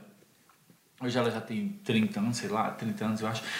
Mano, a Amanda é recém-nascida, em 1990, 91, ela devia ter um ano mais ou menos. A Amanda chorava, chupava chupeta, ela cuspia a chupeta. Aí tava eu e meus irmãos assistindo Chaves, eu lembro disso. Nossa, assistir Chaves de Manhã era a única coisa que a gente Chaves, tinha na É, vida. é, eu também era Tu, tu cara. assistia Xuxa? Eu era Chaves ou Xuxa? Ou Pica-Pau? Eu não gostava muito de Xuxa. Pica-pau eu gostava. Mas eu era muito viciado, sempre fui viciado em Chaves. E meus irmãos não gostavam muito. Você Só as piadas tinha todas. É, pô. Só que tinha um horário que era do Chaves, não passava mais nada. Era só Chaves na TV. Então era opção. Aí tava eu meus Seis horas, seis É, e meia. Nossa, se Eu não passasse dois- Chaves, eu derrubava a casa. Era, pô. era eu e meus dois irmãos assistindo Chaves. E a Amanda, minha mãe passando roupa e a Amanda no berço. Aí a Amanda cuspia a chupeta, minha mãe só mandava eu, velho. Volta, vai pôr a chupeta na boca da menina. Bem na época que o Chaves tava chegando em Acapulco, tinha que sair, velho. Putz, mano. É. Aí, tipo assim, aí toda hora, agora eu fazia toda hora, toda hora, mano. Toda hora, tipo, são umas 10 vezes. Não, aí teve mano. uma hora que minha mãe falou, volta, vai botar a chupeta na boca da menina. Mano, eu não sei o que que eu fiz, mano, eu não sei. Mano, eu enfiei essa chupeta com tanto gosto na boca da Amanda, que a Amanda calou a boca. Quando minha, minha mãe foi ver a Amanda, a Amanda tava azul, mano. Eu enfiei a chupeta na Deus! goela da Amanda, velho. Minha mãe saiu desesperada na rua. Aí tinha uma vizinha lá, foi e puxou a chupeta. Mano, eu ia matar minha irmã. Meu Deus. Tudo pra assistir o Chaves. Velho. Não, é porque eu tava com raiva. Você apanhou, Walter? De- por causa disso, eu quase morri, mano. Meu pai me bateu com o cabo do facão. Sabe o que, que é É isso? claro que eu sei, pô. Meu pai pegou o cabo do facão, virou, mano, e ó. Mano. Que é ele- tipo a bainha, né? É, ele Menino, é tipo a base da espada do mano. Jirai, assim. Ele arregaçou, mano. Ele arregaçou. Eu era uma criança de 7 anos, velho. Tipo assim, não tinha estrutura pra ter sobrevivido àquela surra, tá Meu ligado? Deus. E, mano, tipo assim, eu quase morri, velho. E assim, merecidamente, tá ligado? Só que, tipo assim, a, a errada da história é minha mãe, porra. Porque tinha três, ela só mandava eu. E os outros arrombados estavam rindo de mim, tá ligado? Vai lá, alta. E tipo assim. a- to- eu puxei o meu pai na cor da pele. Meu pai era moreno, meu pai era negro e eu fiquei mais moreno, né? Não sei se não conhecem meus irmãos, né? Não. Meus irmãos são bra branquelão, branquelão. Tu tá, já viu, né? Meus irmãos são branquelão. E eles me chamavam de adotado, tá ligado? Falando que eu era adotado porque eu era mais da cor do meu pai, tá ligado? Da família do meu pai. Aí, mano, falaram, vai lá, adotado. E tipo assim, eu acho que não era nem pra criança saber essas coisas, tá ligado, velho? E como, eu não sei. Eu sabia que minha mãe me achava no lixo, tá ligado? Caralho, eu ficava puto, velho. Eu ficava O bullying puto. do- Aí minha mãe foi. Tu é o irmão do Vai meio? lá. Não, eu era o mais velho, velho. Eu era o mais Sem velho. nenhum. Não tinha. É, pô. É, tipo o Cris, tá ligado? Aí, mano, eu quase matei a Amanda, velho. Amanda, sem ressentimento. Mano, mas a Amanda sofreu na nossa mão, tá ligado? Meu pai me bateu até os 15 anos. Eu lembro que eu já namorava a menina na época, a Débora. A gente começou a namorar 15, 16, 17, 3 anos, até os 18 anos. E nesta época, eu lembro a minha. Uma das últimas suas foi assim: começava a colocar bueiro em Samambaia. Bueiro, gente, são as tubulação de cano. que Você vai... sempre, desde você nasceu, Abaixo- você foi pra Samambaia. Sempre, samambaiense. Abaixo do, do asfalto, quem não entende, tem os bueiros. A gente se agachar, consegue correr debaixo dos bueiros. Tava construindo os bueiros, samambaia, na época, a geração roriz. Era muito legal você entrar dentro do bueiro e correr assim, do início da rua até o final. A minha diversão era pique-esconde dentro do bueiro. Não, mano, era E às vezes eu chegava em casa, sabe quando a pessoa cai numa lama de poça que chega marrom? Meu pai falava assim: vem aqui pro corredor. Pegava a mangueira laranjada, aquelas mangueirinhas raiz. Sim. E, menina, era cada chilapada. Eu apanhava, ficava calado, doía pra caramba, mas no outro dia eu tava correndo de brincar de pique-esconde no bueiro de novo. Polícia e ladrão, pique alto, que é muito legal. Hoje em dia a geração não sabe o que, não que é isso. Essa, porra. E Você fala disso aí, lá na Santa Maria rolou isso de botar a tubulação principal, sabe? Que atravessa a- a, Nossa, cidade. isso. E é manilha. Ma- é grandonas, manilha, não é bueiro, não, gente. Gente, eu não sei, não. É o esgoto. É de inesquecível. esgoto Não, bate aqui, concreto. Walter. É pô. inesquecível, não Mano, tem é como. um cano de concreto, você sabe, né? E, Porra, isso cabe uma pessoa tranquila. Não, e você corre dentro. E eles é a aventura, Maria, tipo tartaruga assim, ó, ninja, gente. A Santa Maria, tu já foi na Santa Maria, né? Sim. Então tem a Avenida Alagados e tem a Avenida Santa Maria, que é as 400 que eles Uhum. falam. E eu morava ali, nas 400. Mano, eles colocaram e eles enfileiraram o cano atravessando toda a avenida. Essa Uau. avenida atravessa a Santa Maria inteira. Mano, e tipo, eu e meus amigos, são 8 horas da noite, a gente passa ah, por dentro das manilhas. Mano, a gente sai e a gente andando pra caralho. E torto, sabe? Eu tinha lanterninha pra brincar nisso, mano. gente. Aí, mano, eu sei que quando a gente conseguiu sair das manilhas, a gente já tava no final da Santa Maria. A gente andou coisa de 8 quilômetros dentro dos bagulho. E falei, pra Eu já voltar, fiz algo mano, parecido nove, nisso. Nove e meia da noite pra voltar criança. Atravessar Santa Maria toda, mano. Era muito louco isso. E o perigo chover, hein? É, não, mas ninguém tava nem aí, mano. Velho, era muito louco mesmo, velho. Hoje não tem essa porra. Gente, A minha última isso. surra foi assim. Eu tava brincando de polícia e ladrão. E eu sou ariano. Ariano é muito competitivo. E aí eu sempre era aquele cara que era o coordenador das- da polícia ou o coordenador dos, dos malas. Aí eu tava lá Espírito de correndo, liderança. fugindo dos, dos moleques bem grandão na minha rua. Polícia e ladrão, todo mundo já tinha sido preso, faltava eu. E eu fui correndo assim na pilha. Aí tem uma área de uma matagal ali na 600 Samambaia. Sim. Que eu fui descendo e tem umas chacras. E aí, para as vacas não sair, eles colocam um arame farpado Sim. da altura do nosso pescoço. Aí essa cicatriz aqui, tá vendo? Caralho. Eu entrei dentro do arame. Pegou aí assim, no vídeo essa cicatriz, como né? aqui, gente, é essa? Eu entrei dentro do arame, pá! Aí eu fiquei quietinho. Caramba, o que que tá acontecendo? E todo mundo olhando parado assim E atrás. só escorrendo. E os meninos chegaram e ficavam olhando. Aí quando eu puxei, eu só senti um- uma, uma coisa. E eu tava de branca, eu olhei pros Não meninos. sente o sangue quente. Você não sentiu, meu sangue tava fervendo. Aí eu olhei pra frente, os, os moleques da rua, tudo assim, um com um tal na mão, e eu ia levar uns cacetes nesse tal, que é brincadeira do policial. É. Na periferia, você apanha real. Ah. Aí todo mundo olhando e os meninos começaram a fazer assim. Eu falei, que foi, gente? Aí eu olhei pra baixo, minha blusa só Vermelhona, o né? sangue. Eu não tava sentindo dor nenhuma. Quando eu vi o sangue, menino, parecia um. Aí, Vai morrer mesmo. É mais psicológico. Cara, que cena foi aquela? Eu só, lembro- só me lembro que quando o SAMU chegou, já tinha sangrado tanto. Porque a abertura foi enorme. E aí Caralho, não, pela cicatriz, mano. eu Houve fui pro aí. hospital, levei os meus pontinhos, cheguei em casa, no outro dia eu levei Ainda uma apanhou. surra. Ela me deu uns três tapas na cara. Assim, fila da puta, é, você tá pensando que é o quê? Seu folgado? Quem manda nessa casa sou eu. também. Ó, isso é- aqui, dá pra ver aqui, mano? Vê aí no, no vídeo, ó. Aqui tem cicatriz, tá vendo aqui? Esse aqui? Tá Real, esse dá aqui? pra ver. É. Mano, isso aqui, sabe como é que foi? Eu morava na Samambaia também. E eu tava. Minha mãe odiava que eu, que eu falasse palavrão. Eu era criança. E eu, eu não adiantou, porque hoje eu sou a pessoa que mais fala palavrão no mundo. E eu acho que eu comecei depois dessa história, porque eu tava cantando uma música. Eu não sei quem canta aquela música que fala assim, e que tudo mais vai pro inferno. Quem que canta essa É. música, mano? Não sei. Bruno Se é Rita Marrone? Não sei. Não, é uma, alguma roqueira das antigas. Aí eu tava cantando essa música, mano. Deve ser bem Mano, minha mãe escutou. Eu acho que é Rita Lee, eu não lembro. Minha mãe escutou bem essa parte, tá ligado? Não, eu só tava cantando essa parte, na real, só do inferno, inferno. Para, Walter! E, eu, e, e tinha visita em casa, mano. Tu sabe como é que era a mãe, né? Não faz porra nenhuma quando tiver visita em casa, mano. Você Depois pode a gente conversa. É, velho. Você- E eu confiando na visita, eu falei, não, essa porra vai morar aí na minha casa, mano. Porque a gente tinha essa porra. Não, essa visita não vai embora, não, mano. E eu comecei a cantar essa música. Hã? Roberto Carlos, né? É, deve ser esses filhos da mãe. Aí, mano, eu fiquei cantando essa parte aí o tempo todo. Mano, aí minha mãe cansou, mano. Foda-se a visita. Minha mãe começou a correr atrás de mim. E lá em casa era aquele chão que era tipo as pedrinhas, sabe? Mano, eu escorreguei, mano. Buf, caí, velho. Mano, na hora que eu caí, eu falei, tá bom, mãe, parei. Desgraçado! E ela começou a me bater, mano. Eu falei, tá bom, mãe, eu já parei. Aí ela tava me batendo não por causa da música, porque eu tinha rasgado. Mano, eu tava com a cara cheia de sangue, minha mãe me batendo, tá ligado? As Mãe visitas, raiz. as visitas teve que separar, velho. Foi do... E eu não fui pro hospital, não, mano. Ela lavou e fechou com o tempo. tá Mãe ligado? raiz versus mãe Nutella. Gente, a última vez que eu apanhei, depois dessas, assim, que tem as, tem as pizzas que a gente fica traumatizado. Eu sei que, cara, quando eu, eu me vi, meu pai me deu de presente aos 14 anos um estilingue. Estilingue é um trenzinho de madeira assim. Ah, é, mano. que tem é duas maravilhoso. coisinhas de cirurgia, de tirar sangue assim, de amarrar no braço, né? Você puxa e dá uma pedrada. Não tem nem pedra na rua pra tacar estilingue hoje, né? Não tem mais, velho. E aí eu tinha meu estilingue. E na frente da nossa casa tinha uma grande rede de mercado, assim, Samambaia.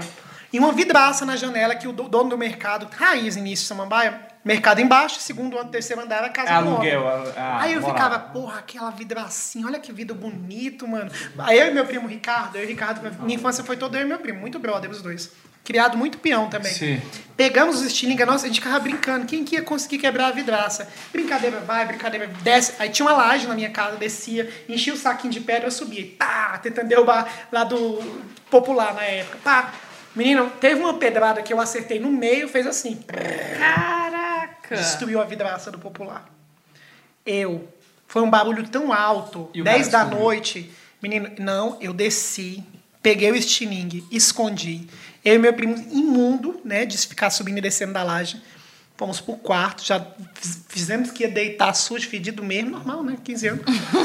e fizemos a Kátia lá, deitei pra dormir. E eu, meu, o meu coração. Tu, tu, tu, tu, Aí eu só escutei na, na, na porta lá do, do portão, né? Tá, tá, tá, tá, tá, tá, tá. Ferro. Aí eu, ai meu Deus, comecei a chorar. Falei, cara, eu vou morrer, ele vai me matar, meu pai vai dar uma facada no meu pescoço, vai arrancar meu olho, vai tirar meu nariz, sei lá, vai cortar minha língua no meio, alguma coisa muito ruim ah. ia acontecer. E aí o dono do popular, então, é que seu filho tava atacando pedra aqui. A gente viu, achou que ele tava brincando. Deu pra ver, né, que ele estava em cima da laje, é claro, né? E eu vi, eles atacavam, se escondia, atacavam, se escondia. É, o do. Eu fui quase cagando, assim. Se tivesse cueca, tinha descido nas pernas, de tanto medo que eu fui. Aí tremendo. Oi, seu, seu fulano, seu João. Você tacou pedra no mercado popular? Eu falei, não, pai, não fiz isso, não. Elton, se você mentir pra mim, você vai apanhar duas vezes. Você tacou ou não tacou pedra? Taquei, você não me deu estilinga. Taquei mesmo. Pois é, velho. Vem cá, vem aqui, seu filho da puta. Pegou a, a Raider. Sabe o que é Raider? É uma uma borracha. Que na cara, dói pra caramba. Dói muito uma Raider na cara. Assim. Só quem é criança Raider, raiz, sabe? Eu levei tanta Raider na minha cara. Meu primo não apanhou, porque ele não batia no primo, no Ricardo, né? Sorte dele. Eu apanhei tanto de Raider. Eu fiquei E tão Mas você não pôs a culpa no seu primo. Não dá. Mas eu- aí tu apanhou por dois, né? Desde pequenininho, quando eu Tá fazia uma merda, você fez Não, isso. mas é, não ia adiantar eu também, velho. fiz isso. Eu, Assumir os B.O. Não, É. mas não ia adiantar, pô. eu Tu nunca neguei por- pro meu pai. Por isso que a gente tem uma relação de amigo. Ah, pai, é... fiz tal coisa. Meu pai falou assim, não tô acreditando. Fiz, fiz. Ah, pai, sabe, fiz isso também. Ah, dei uma surra no, seu, no filho do seu amigo porque ele me chamou disso. Tu não fez isso? Fiz, pai. então eu e meu pai sempre foi assim. Você fez? Fiz. Aí eu levava uma surra. Cara, eu apanhei de raida, apanhei de Kenny, apanhei de Havaiana, apanhei de é, palmatória. Palmatória é um, uma coisa redonda que tem um ferrinho. Parece um trem de amassar, sei lá, alho. Antigamente até os professores, né, davam. Cara, Isso doía demais a palmatória. É, pal- É, de não, madeira. palmatória eu nunca- Ele, fa- e quando eu tinha 10 anos na quarta eu falava assim, Eldo, mão, 5 vezes 5, 25, 5 vezes 6, 30, 5 vezes 7, 35, 5 vezes 8, 40. Chegava no 8, eu nunca perdi a palmatória do 8. Então as palmas, minha mão ficava inchada de vermelha. Graças a Deus as crianças não apanham como eu apanhei, mas não brincam como eu brinquei. É. Hoje eu chego na casa de um irmão meu, tá o filho, meu sobrinho de tablet, Tablet. o outro filho em outro tablet e a outra criança parada olhando pra TV como se aquilo fosse o mundo dela, sabe? É o desenho correndo, são as crianças no desenho se divertindo, ele lá com o olho, né, já tão cola. Hoje a geração ela é muito virtualizada. Ela é muito conectada e pouco sensorial. As crianças não brincam de pique-esconde, criança não brinca de pique-pega, criança não brinca de montar.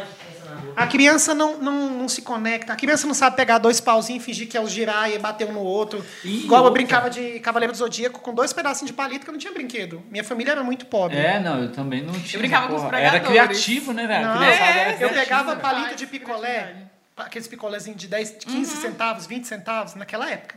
E juntava os palitos de picolé, fazia meus bonequinhos com palito de picolé. Não, a gente era um Real Chaves, né? Porque eu fazia Mano. biloquê, sabe o biloquê que tem? Eu também. O meu era igual do Real Chaves Chaves, lata, a é, latinha, que você é. amarra o barbante e fica jogando assim. E tu falou do teu sobrinho que ainda Vai tem um ver, que mano. vê desenho. É raro criança assistir desenho na TV hoje, velho. É no celular, Porque né? se tu vê, por exemplo, é, Cartoon Network mesmo, eu acho que até as produtoras, eles não fazem mais desenho pra criança, velho. Se Que tu assiste loucura. desenho no Cartoon, aqui não é desenho pra Não, não criança. é. Eles sabem que as crianças não assistem mais isso, velho. É Sacou? mais o Discover, mas ninguém. É, criança mais. assiste coisa de internet, sei lá, é, galinha pitadinha, essas mundo bita, Mundo Bita o agora, tal do Shark, sei lá como é que é? Baby Shark, essas porra, mano. Criança não assiste mais esses desenhos, mano. Você vê, porra, Cartoon Network que eu tava assistindo esses dias, eu, Eu falei, sou mano, geração Cavaleiro do Zodíaco, É. Power Ranger, Jiraya, tu, tu fica um Jaspion, meu Deus. Tu fica um dia no Cartoon e fala, não tem desenho pra criança aqui nessa porra. Não tem, velho. E nessa, nessa sua paixão também, porque você é muito apaixonado por heróis, né? Foi tipo muito. dessas desde eu novo. cresci, o Super-Homem me inspirou muito a ser quem eu sou como ser humano e até como jornalista. Porque eu tava ali 16 anos olhando pra televisão, vendo o vídeo do Superman, caraca, esse cara é super-herói na madrugada ali pra salvar a cidade. Mas depois ele tá lá como jornalista, fazendo matéria, Ah, fotografando. E eu ficava vendo aquele planeta de ar. Meu primeiro blog era uma login redonda que o arquinho rodava igual, inspirado planeta. no planeta diário. Não. Né? Até chegar na marca que é hoje. Então, esse, esse meu crescimento com o Superman no, no, no- tarde, como é que é? Na sessão da tarde, que era a única coisa que eu Sim. tinha de entretenimento, e gibi.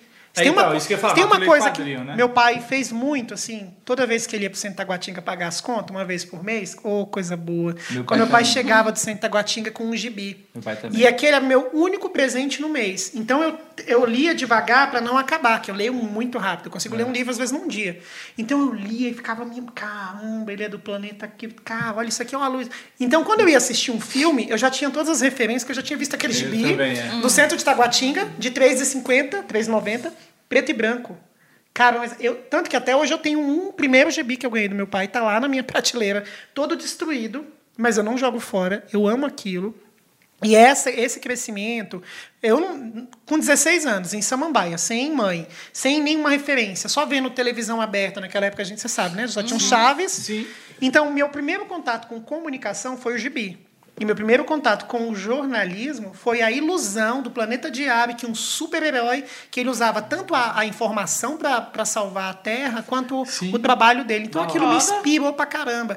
Aí quando eu fui fazer faculdade, que eu fiz os meus primeiros testes educacionais, sempre dava ou teatro ou jornalismo ou rádio e TV. Como não tem rádio e TV em Brasília, eu fui pro jornalismo. E graças a Deus, né? Que isso me ajudou bastante. Então o Superman fez muito parte da minha vida, porque eu comecei pequenininho, eu ganhava o pai- Ou ele trazia um do Cascão, ou um da Turma da Mônica. Ai, eu amava a um Turma bom da do gibi. Meu, às vezes chegava no sábado, eu ia reler as histórias. E eu era tão Ah, não, eu relia toda hora. eu sou tão criativo que quando é, às vezes dava no final do mês, eu desenho também. Hoje eu não, não tanto. Eu ia desenhar meu próprio gibi. Então Aí eu criava meus isso personagenzinhos. É, antigamente a gente ia pra- na escola, no intervalo. Hoje as crianças nem fazem isso. Você pegava uma folha branca, aí eu botava. Botava por cima e Sim, botava as bolinhas e é. ficava brincando de- meio que de campo minado. Então, assim, naquela época, a gente criava os nossos, as nossas brincadeiras, brincadeiras. com o que a gente tinha. Tinha da forca também, né? Não, Tinha da forca era tipo mais, bem a mais É. raiz. For, forca, dedonha. Mas o do campo minado era muito. Eu e meu primo lá, competitivo, né? Aí, ah, destruí seu campo, ah, te venci. É, o Ou guerrinha de botão, né? Que a gente bota, bota na mesa os, os golzinhos Ah, e o futebolzinho de, de botão, velho. Que geração incrível. Até chegar no banco imobiliário, eu já muito tava louco. trabalhando. É, não, muito louco. Meu primeiro cara. salário das lojas Riachuelo, que eu era ali promotor de cartão, eu fui comprar um banco imobiliário. eu acho que eu comprei um primeiro Lego, porque eu sempre sonhei em ter um Lego. Meu pai nunca teve condições de comprar, então eu fui me dar um Lego. Se for lá em casa, parece um playground. É, tanto é muito massa. Que até hoje, menina, até hoje eu tô agradando a minha criança Não, em interior. casa. Não, meu sobrinho. Vocês já foram não, né, lá em casa, né? Vocês só vendo os vídeos. Meu sobrinho.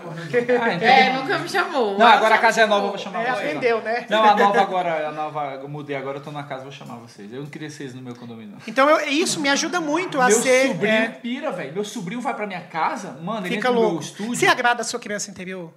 Porra, é só ela que eu agrado. Foda-se as outras. Porque quando você agrada a sua criança interior, É você fica criativa. Eu já falei isso pra Is. Is, quer se tornar criativa? Já comprou a Barbizinha que a Isizinha não teve? Já deu aquela Polly Pocket que a Isizinha não, não. teve?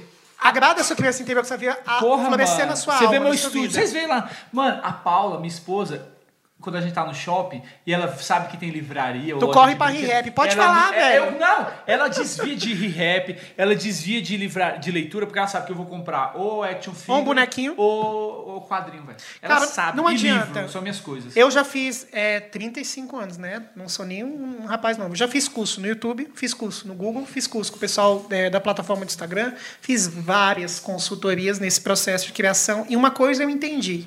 Quando você agrada a sua criança, É. quando você agrada aquelas. Hoje eu jogo videogame porque desperta a minha criatividade. Eu não, não Eu tenho o. Super Nintendo, eu Social, tenho o né? Mega Drive, eu jogo Super Mario, eu jogo Donkey Kong, eu jogo Bomberman, que é o maior vício da minha vida. Ai, É. eu gosto de Mortal Kombat, eu jogo com o mozão. Jogo eu sempre também. sou aquela mulher do cabelão, como é que é o nome E ó, dela? isso conecta os casais Ai, eu como ninguém, amo, viu? amo. A Paula é Sempre videogame. sempre Quando eu jogo videogame, às vezes eu termino, porque quando você vai jogar videogame, você entra na indústria do entretenimento eletrônico, você para a sua cabeça de pensar nos problemas, no trabalho, na internet, nananã, e foca ali em ser você, Sim. em se divertir, em ter o seu momento. Aquilo quando você volta, você volta tão criativo. É, não, quando você fica caralho. três horas ali montando um quebra-cabeça, quando você passa uma hora pegando aquelas mil pecinhas de Lego e montando alguma coisa, quando você mexe com a massinha, eu trabalho muito esse, esse lado lúdico, porque eu descanso um pouquinho o meu cérebro, que você para de pensar, você entra no modo automático e você volta incrivelmente criativo. Né, a- Eu tô editando assim, mano. Eu tô com a cabeça muito cheia, assim, não tá rendendo.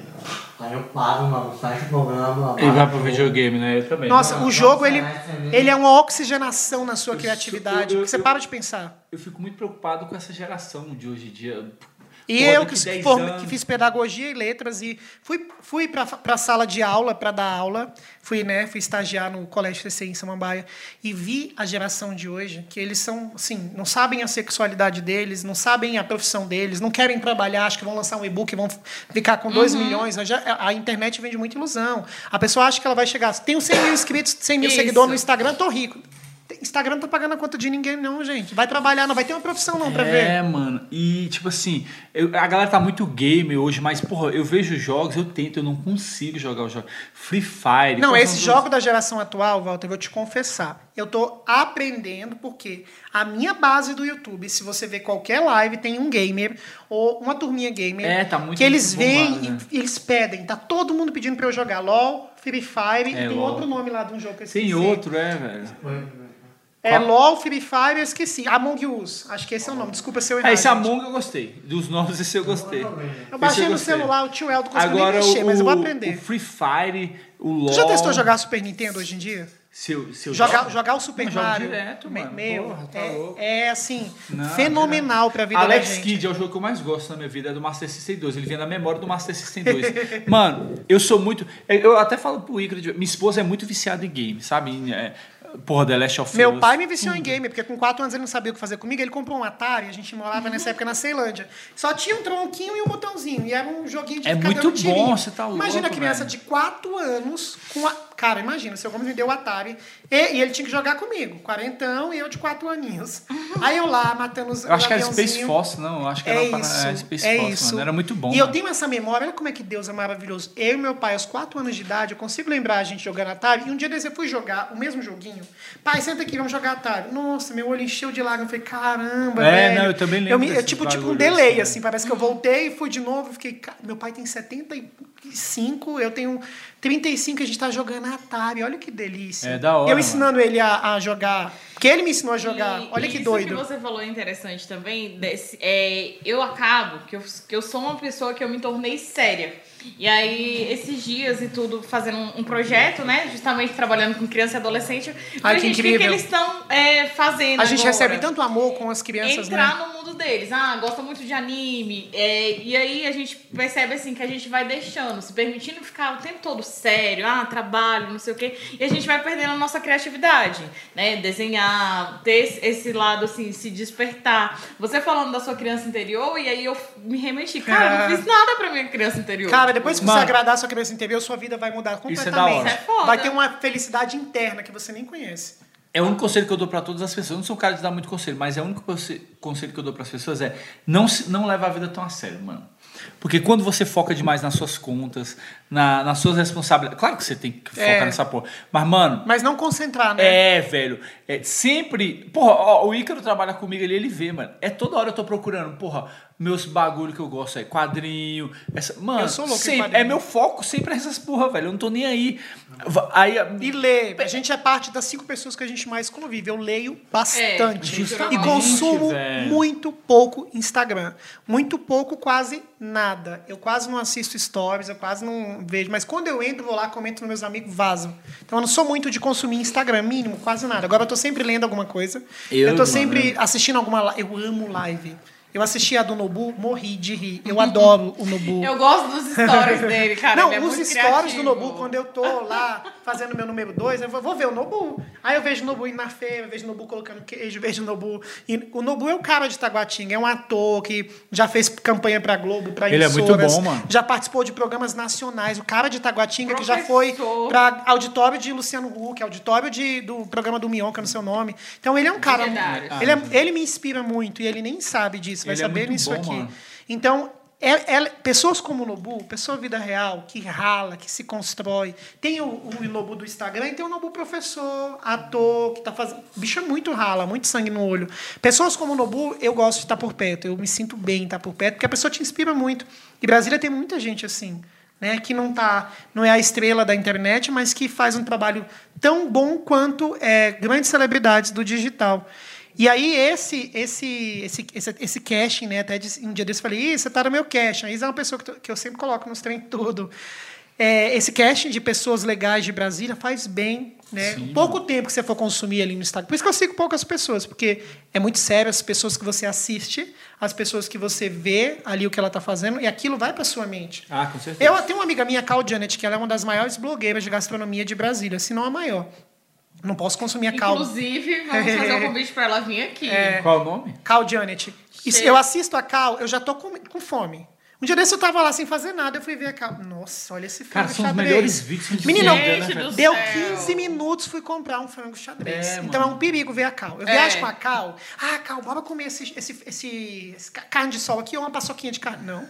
A gente vai pedir um fettuccine de camarão com molho de não sei o que lá de alguma coisa. Vamos comer essa porra aí É mesmo. muito bom, né? Mas é uma pessoa que te, é, é de gastronomia, não é o meu nicho, mas ela me inspira muito, porque ela me ensina, me ensina a fazer uma mesa, me ensina. A, aquilo que eu não tive, né? quem não é criado com mãe, gente, você vai se educar com a vida. Sim. Vai ser as porradas, as vergonhas que você vai passar na Sim. vida. Você vai aprender a sentar numa mesa, você vai num evento, às vezes você não E teve hoje aquela. você gosta de receber ali, né? É, hoje a vida me ensinou, e eu devolvo isso para muita gente, e a ausência da mãe, eu tive tanta, sou tão brother do meu pai. Meu pai jogava videogame, brincava de coisa, jogava balão de água um no outro. Meu pai foi tão amigão, desceu o cacete, desceu o cacete. Eu acho que se eu não tivesse apanhado tanto, Ariano. Faz menina, parte do pacote, Eu ia né? ser o cão hoje. Acho que, graças Igual a eu Deus. agradeço muito, assim. Minha mãe, ela me privava muito. E aí, tipo assim, eu morava no Novo Gama.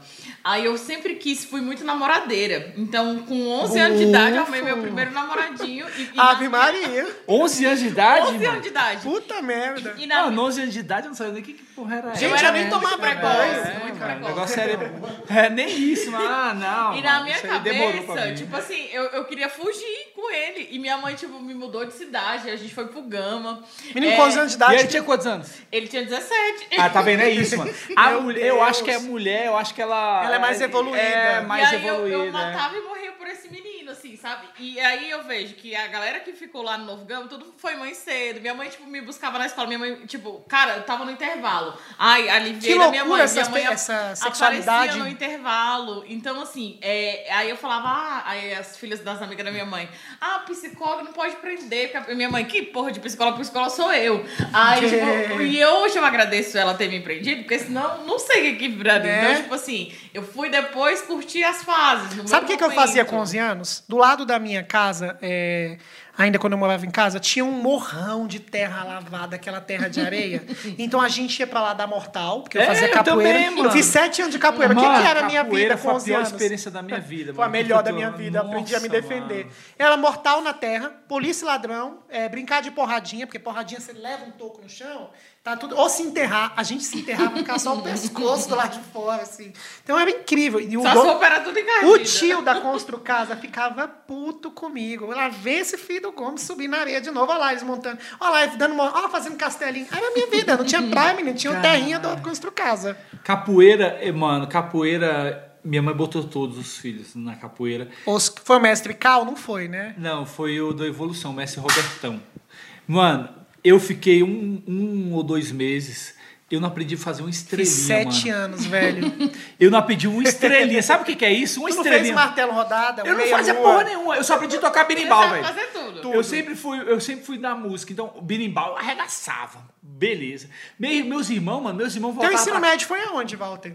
lá na Santa Maria mesmo. Sério? É. Meus irmãos voltavam pra casa fazendo macaquinho, sabe? Meu né? filho, eu saí de. Samambaia pro Eite, ou eu aprendi a lutar, ou eu ia levar Eu tinha um porrada. ódio, velho. Eu tinha um ódio disso, velho. Eite, aqui em Itaguá. Nossa, eu tinha um ódio disso, que eu não aprendi nada na capoeira, velho. Ô, teve um aquecimento que o maluco pediu pra eu juntar as pernas aqui, né?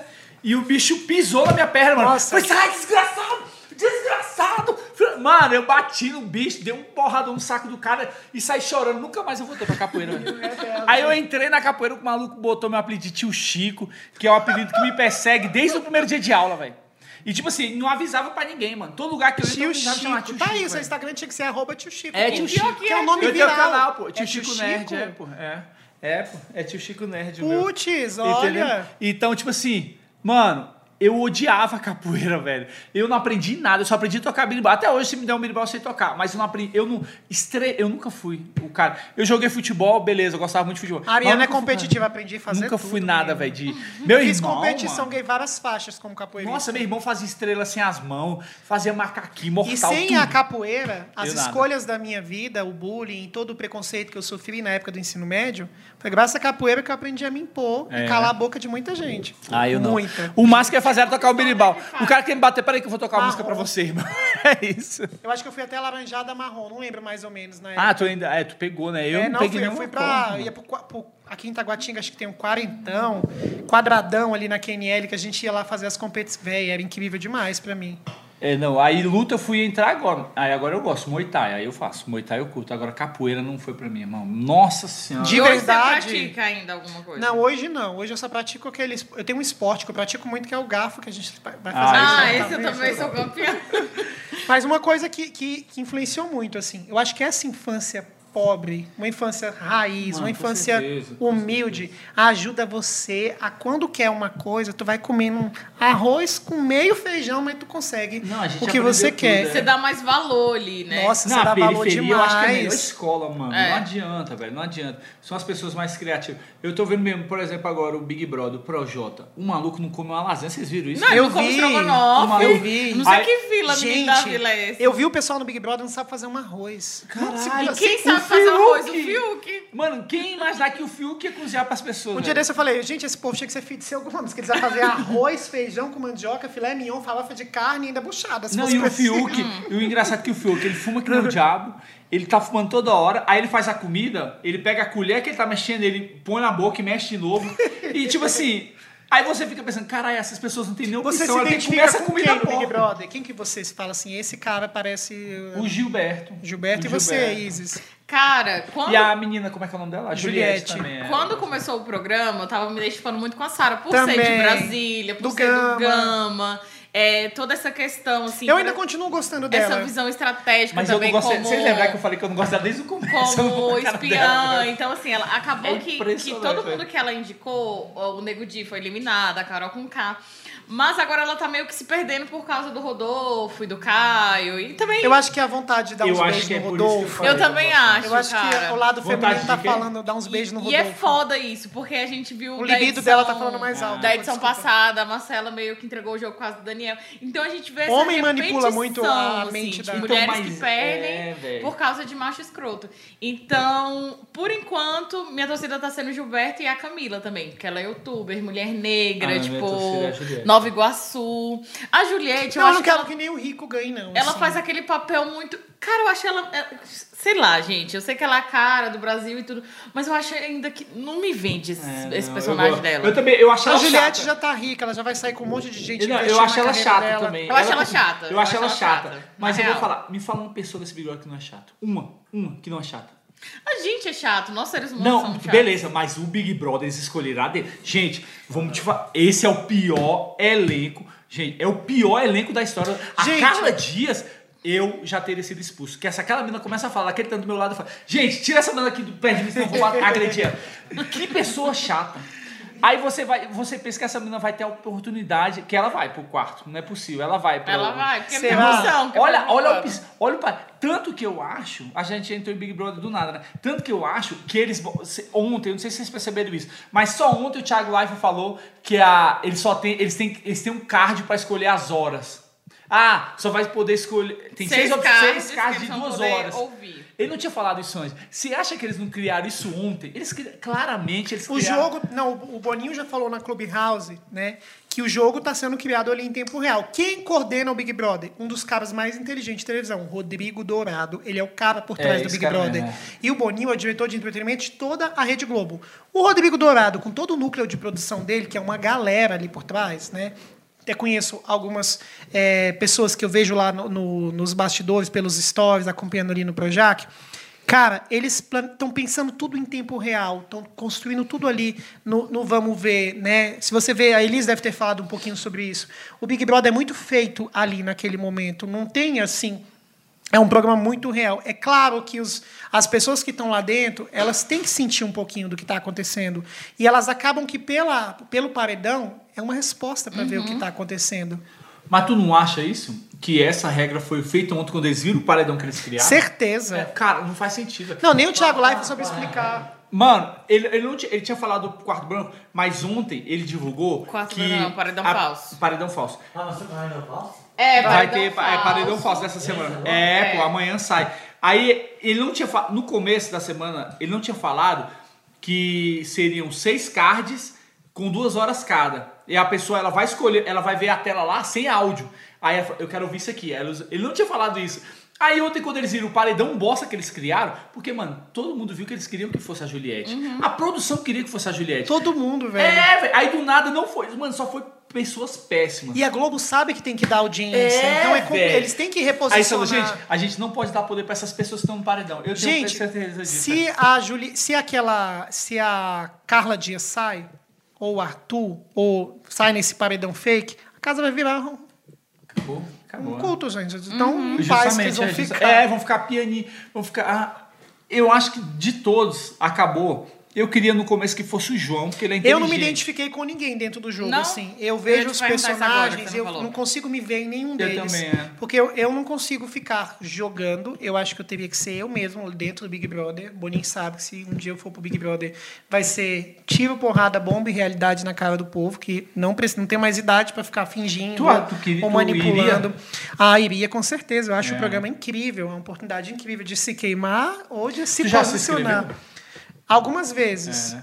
Eu fui, eu fui chamado para algumas etapas em Goiânia no dia que foi até o elenco do ano passado. Aí eu fui para Goiânia, aí eu fu- fui para Goiânia. Tua bunda fiz- passou na porta do Projac. É, eu fui pra Goiânia, eles mandaram outros e-mails, só que aí, tipo assim, eu falei, mano, eu não. não na, hoje eu iria. Arregou. Arreguei. Arregou. Hoje eu acho que eu iria.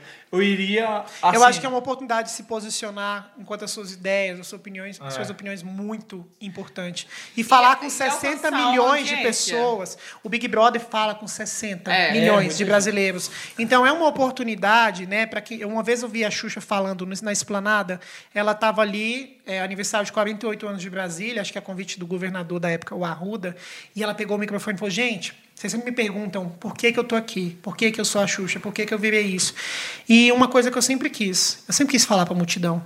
Eu sempre tive, tinha certeza que eu queria levar a minha voz, o meu recado, a minha mensagem. Então, quando eu comecei como modelo, lá na época da manchete, eu sempre buscava lugares, oportunidades onde eu ia ser vista, onde eu ia falar. Por isso que eu estou onde estou, porque eu escolhi querer falar.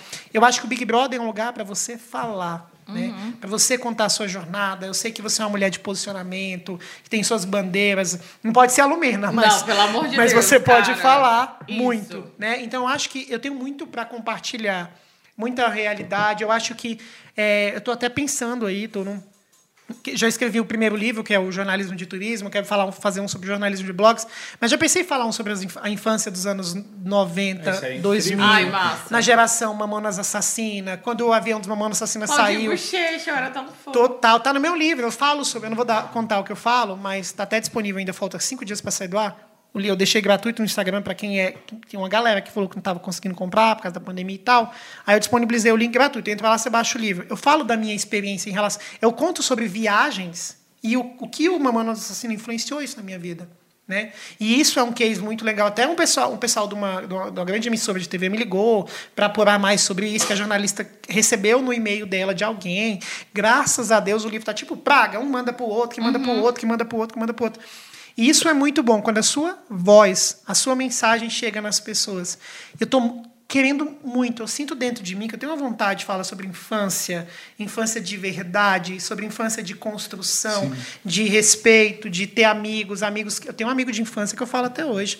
Completei 100k no YouTube, foi uma amiga de infância. Nossa, é até forte de falar isso. Ela chegou, bateu na porta, chegou com uma espumante com Eldo Gomes 100k, uma taça, eu, vou- eu ainda não postei isso no Instagram, ainda fui editar, eu fico emocionada, eu não solto. Uma taça escrita 100k. Um- Ela fez um monte de homenagens. A menina que é amiga assim de crescer junto desde os quatro anos. Eu falei, caraca, Sheila, não acredito que você fez isso. Eu, ela- eu não pedi nada para ela. Eu anunciei no Instagram 100k e fui dormir. Quando eu acordei, chegou balão na minha casa com 100k de uma empresa do Tagua Center, que eu tenho até- vou até agradecer ainda. Depois chegou um bolo com a minha cara, o negócio 100k também não contei, contei na internet ainda. Sexta, quando esse vídeo for ao ar, todo mundo já vai, já vai estar sabendo. E depois foi, chegou presente, aí chegou a galera, os meus amigos Feliz de verdade. Como eles né? vêm cinco anos tentando ganhar voz dentro daquela plataforma, daquela comunidade, muita gente que está ao redor de mim sentiu a mesma felicidade que eu senti. Caramba, o Eldo vinha falando, não sei o que, esse negócio de YouTube, que os jornalistas são muito críticos. Você fala que vai para o YouTube, o povo começa a te encher o saco. E eu sou muito conhecido, graças a Deus, no segmento jornalístico em Brasília, em outras capitais. Então, tudo que eu vou fazer, o jornalista enche o meu saco. Hoje em dia, não, já entenderam. Ele é youtuber, não, não vai ser jornalista no YouTube. Eu sou o Eldo no YouTube. Eu com os meus preceitos, com as minhas opiniões, com as minhas ideias. E às vezes, para um cara que formou comigo, que é da mesma, mesma profissão, ele fica muito incomodado de não ver o lado bem repórterzinho, bem, bem jornalistinha, porque eu desconstruí esse personagem. Né? No dia que eu fui entrevistar a Isis Tainá para contar a jornada do pod- podcast dela, eu, a gente estava até conversando nos bastidores. Eu falei, Isis, que loucura. Eu tive que me reconstruir enquanto repórter para me re... a Rafaela Donas me reformatou enquanto repórter de televisão, numa TV aberta para mais de meio milhão de pessoas. E depois eu tive que me desconstruir para poder fazer isso no YouTube, porque são duas figuras, duas linguagens extremamente diferentes. É, não, total. E é tão maluco isso. Por exemplo, eu fiz várias pesquisas no meu Instagram em 2019. O público que me acompanha no Instagram quer saber o que o Eldo está fazendo, coisa que eu não gosto de falar, ou o que é o lugar que eu vou mostrar qua- enquanto viajante. Então, no Instagram, as pessoas só querem saber de viagem. No YouTube, a galera quer ver a besteira, eu falando porcaria, a gente ao vivo rindo da cara do povo. Fui falar do reality show da Anitta, foi até pro em alta do YouTube. Acho que bateu de meia-noite. Ah, eu achei flopado aquele reality show dela. É, foi, Rolou, eu esperava é? mais. foi uma ação de marketing da, É, da Skull Skol. Beats. Eu postei. Teve um Teve mais. show dela? Teve de seis episódios. Foi tipo um de mesmo? férias com o Foi. Eldo. Eu fiz um reagindo. Ah, era só isso dela? Não. Porque dá, né? É Mas- porque... Miga Anitta, eu não falei Todo isso. dia não. ela pega uma. Mas foi assim, vários brothers dela. é, Você tocou num assunto extremamente importante que eu tenho falado muito para criador de conteúdo. Na internet, os maiores influenciadores, os que eu estudo, têm casting. Nenhum humorista tá sozinho. O Whindersson Nunes tem a turminha dele, o Carlinhos Maia tem a turminha dele, a GK tem a turminha dela. Um dos segredos de crescer na internet é você crescer com pessoas. Sim. Se você crescer sozinho no Instagram, no YouTube, além de você se tornar muito vazio, você vai ver o Nelima, ele vai fazer um vídeo, ele chama as bichinhas POC amiga dele, ele chama a drag queen amiga dele, ele chama a vizinha dele. Ele tem o, que, o elenco dele. Isso funciona em televisão, funciona em novela, Sim. funciona na comédia. Comédia, se você tiver o seu clube da comédia, isso desde os anos 80. Existem os clubes de comédia. Brasília deve ter vários clubes de comédia. Se não tem, vamos criar, Walter. É, não, vamos criar, porque não tem, velho. Então, eu, eu é, tenho o meu casting de criadores de conteúdo. E eu me inspirei muito vendo o que o Carlinhos Maia fez com toda a vila. Ele lançou um monte de gente. É, eu sou pequeno na internet, mas graças a Deus eu consigo lançar pessoas. E já tem um tempo que eu lanço pessoa. Porque eu acho que eu não, eu não, eu não me considero um influenciador, de, de- influenciador digital. Eu sempre fui uma pessoa influente. Eu fui representante da, da minha turma na quinta série.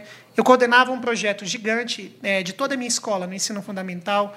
Quando eu fui para a faculdade, eu era o coordenador do intervalo cultural. Hoje, a, dire... a mulher que. A minha coordenadora pedagógica, Adriana Apia, é diretora da Estácio Brasília.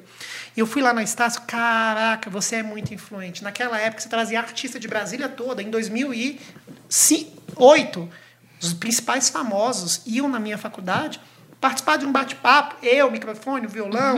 Sou amigo de muita gente famosa hoje que foi assim. Intervalo cultural que o Eldo criou para animar a turma do, do- da faculdade. Então eu sempre fui influente, é um dom que eu sempre tive. Eu sempre gostei de reunir pessoas. Acho que desde o início desse papo eu estou falando sobre isso. Então quando eu fui para o Orkut, eu fui porque eu queria conectar a pessoa. Eu queria me conectar com o povo do Lago Sul, com a menina do Sudeste, com a menina da Estrutural, com a galera que eu conheço na Ceilândia, estava tudo junto. Sim. E isso foi para o Facebook.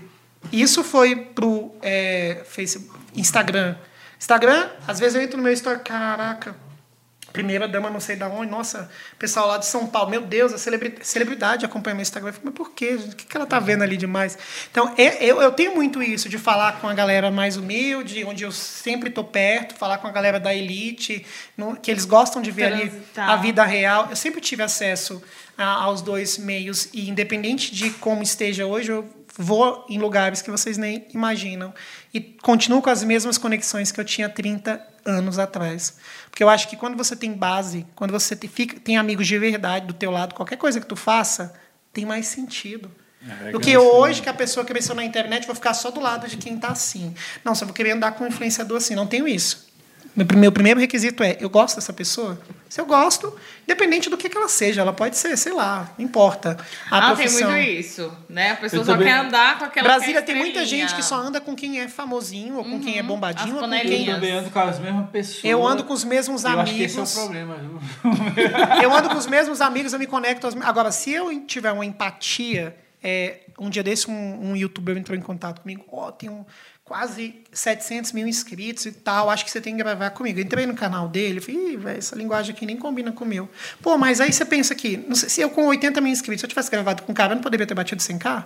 Mas vai contra o que eu penso. Então, É. não vou xingar. E não vai converter ali Véi, essa questão desse público. Tô, tô se lascando, porque aquele cara, a comunidade dele, é mérito dele, parabéns pra ele. Eu não curti o cara, eu não vou querer me con- conectar faz com ele. sentido, é. Então eu sou muito de verdade. Eu apanhei pra caramba pra aprender a ser de verdade, né? Meu pai descia o cacete quando eu mentia pra ele. Então eu sou muito de verdade nas relações reais, nas relações digitais. Meus amigos são praticamente os mesmos e eu valorizo muito quem tá comigo quando eu tô mais lascado, né? E aí você vai crescendo e vendo quem está contigo ali no caminho. E a internet tem muita gente que está grande e que tenta se aproximar de você porque ela acha que ela é grande vai ser. Eu acho que isso não existe. A gente se aproxima das pessoas porque a gente gosta das pessoas, porque Sim. a pessoa tem um conteúdo legal, porque você achou aquela pessoa, te inspirou de alguma forma.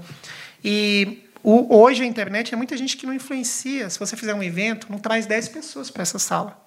Mas ela se chama de influenciadora digital. A Primeiro pessoa... que ela não pode nem se auto-intitular. É... Né? Mas Como muita gente. Então, acho que é muito sério esse negócio de ser influenciador. Hoje a gente tem em Brasília quase mil pessoas que se chamam de influenciador digital.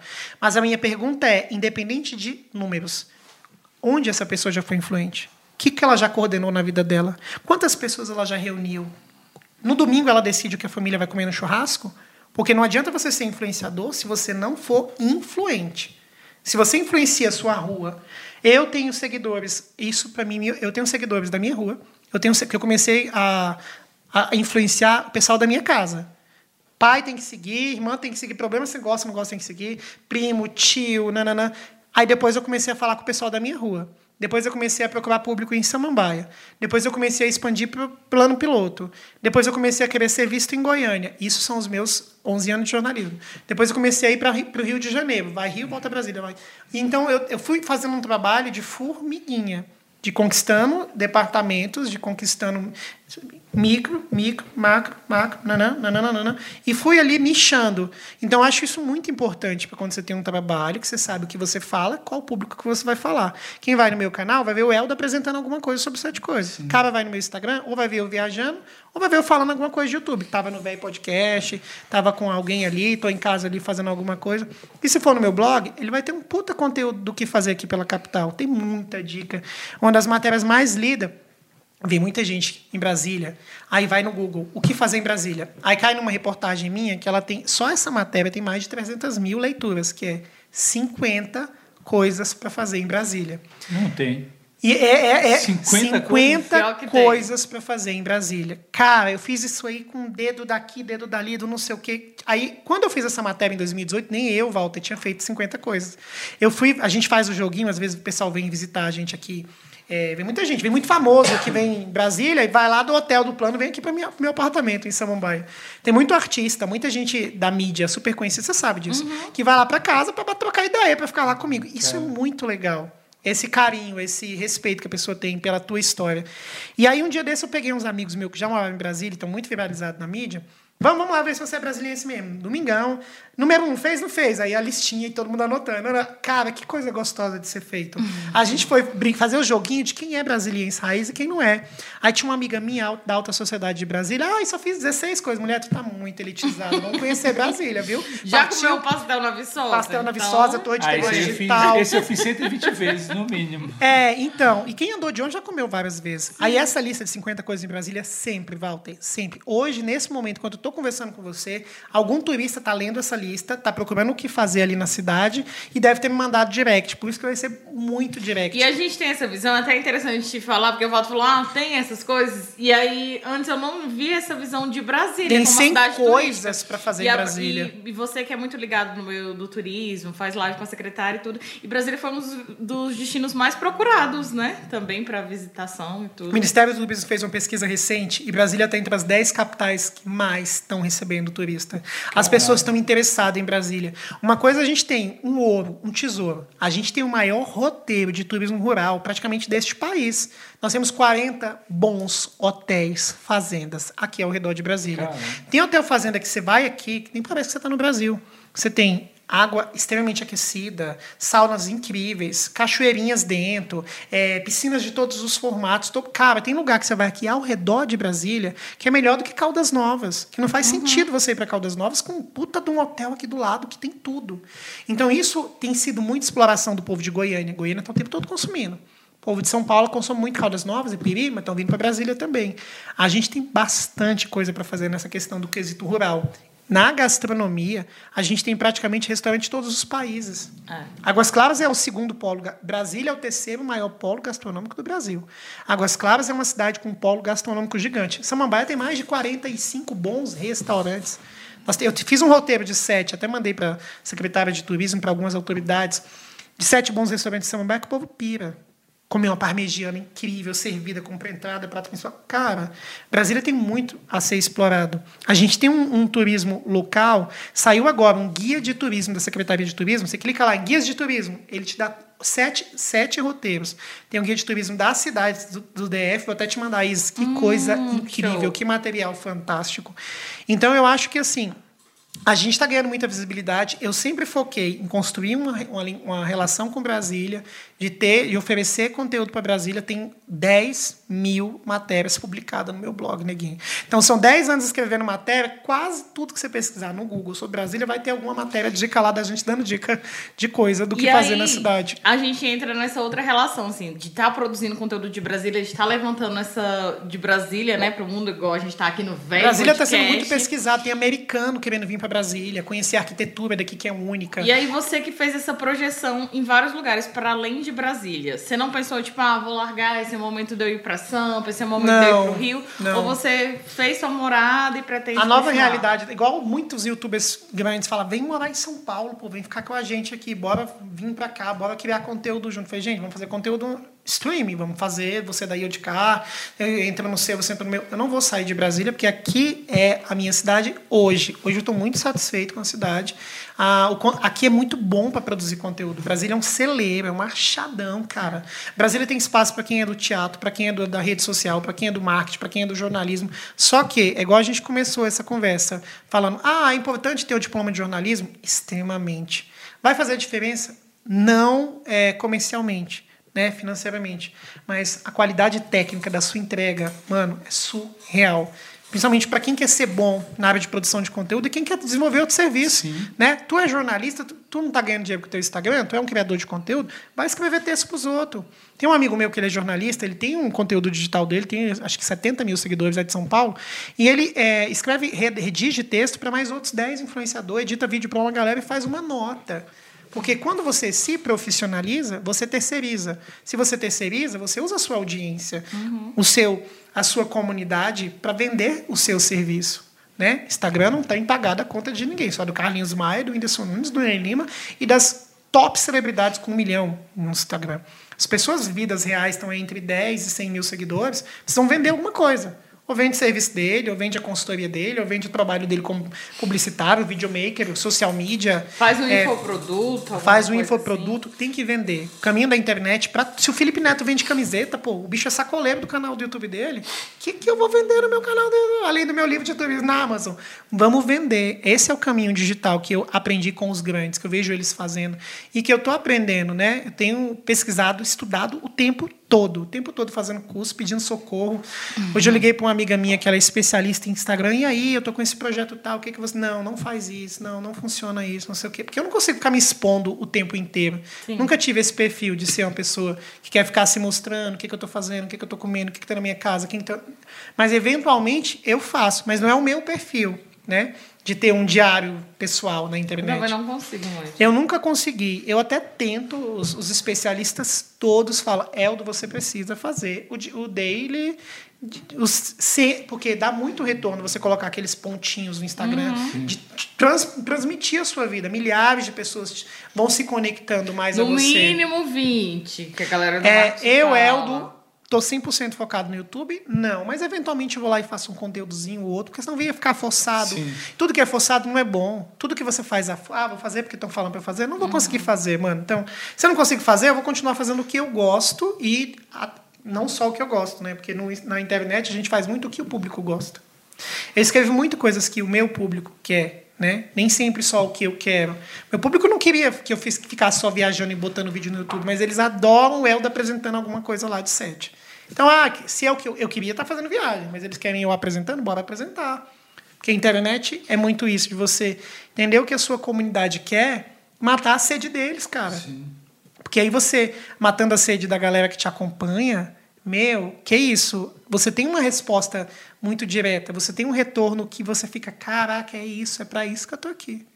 E eu acho que isso tem uma um movimento de verdade que dá, dá um gás, assim. Pô, você já acorda pilhadão, assim. Tem dia que eu passo...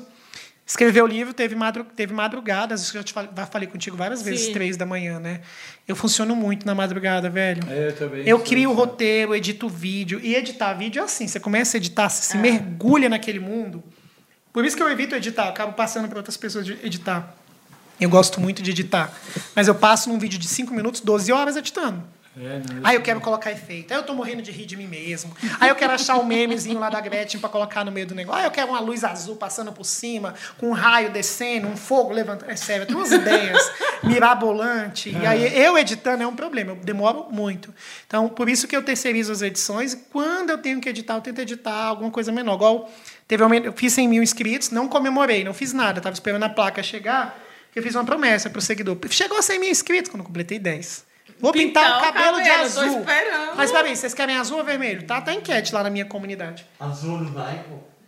Azul, não, Eu eles querem. vermelho, Eu pedi vermelho, vermelho. mas todo mundo votou azul no Instagram. Eu fico ridículo, parecendo um, sei lá o que, de cabelo azul. Mas eu E prometi. Não, só quando a plaquinha chegar.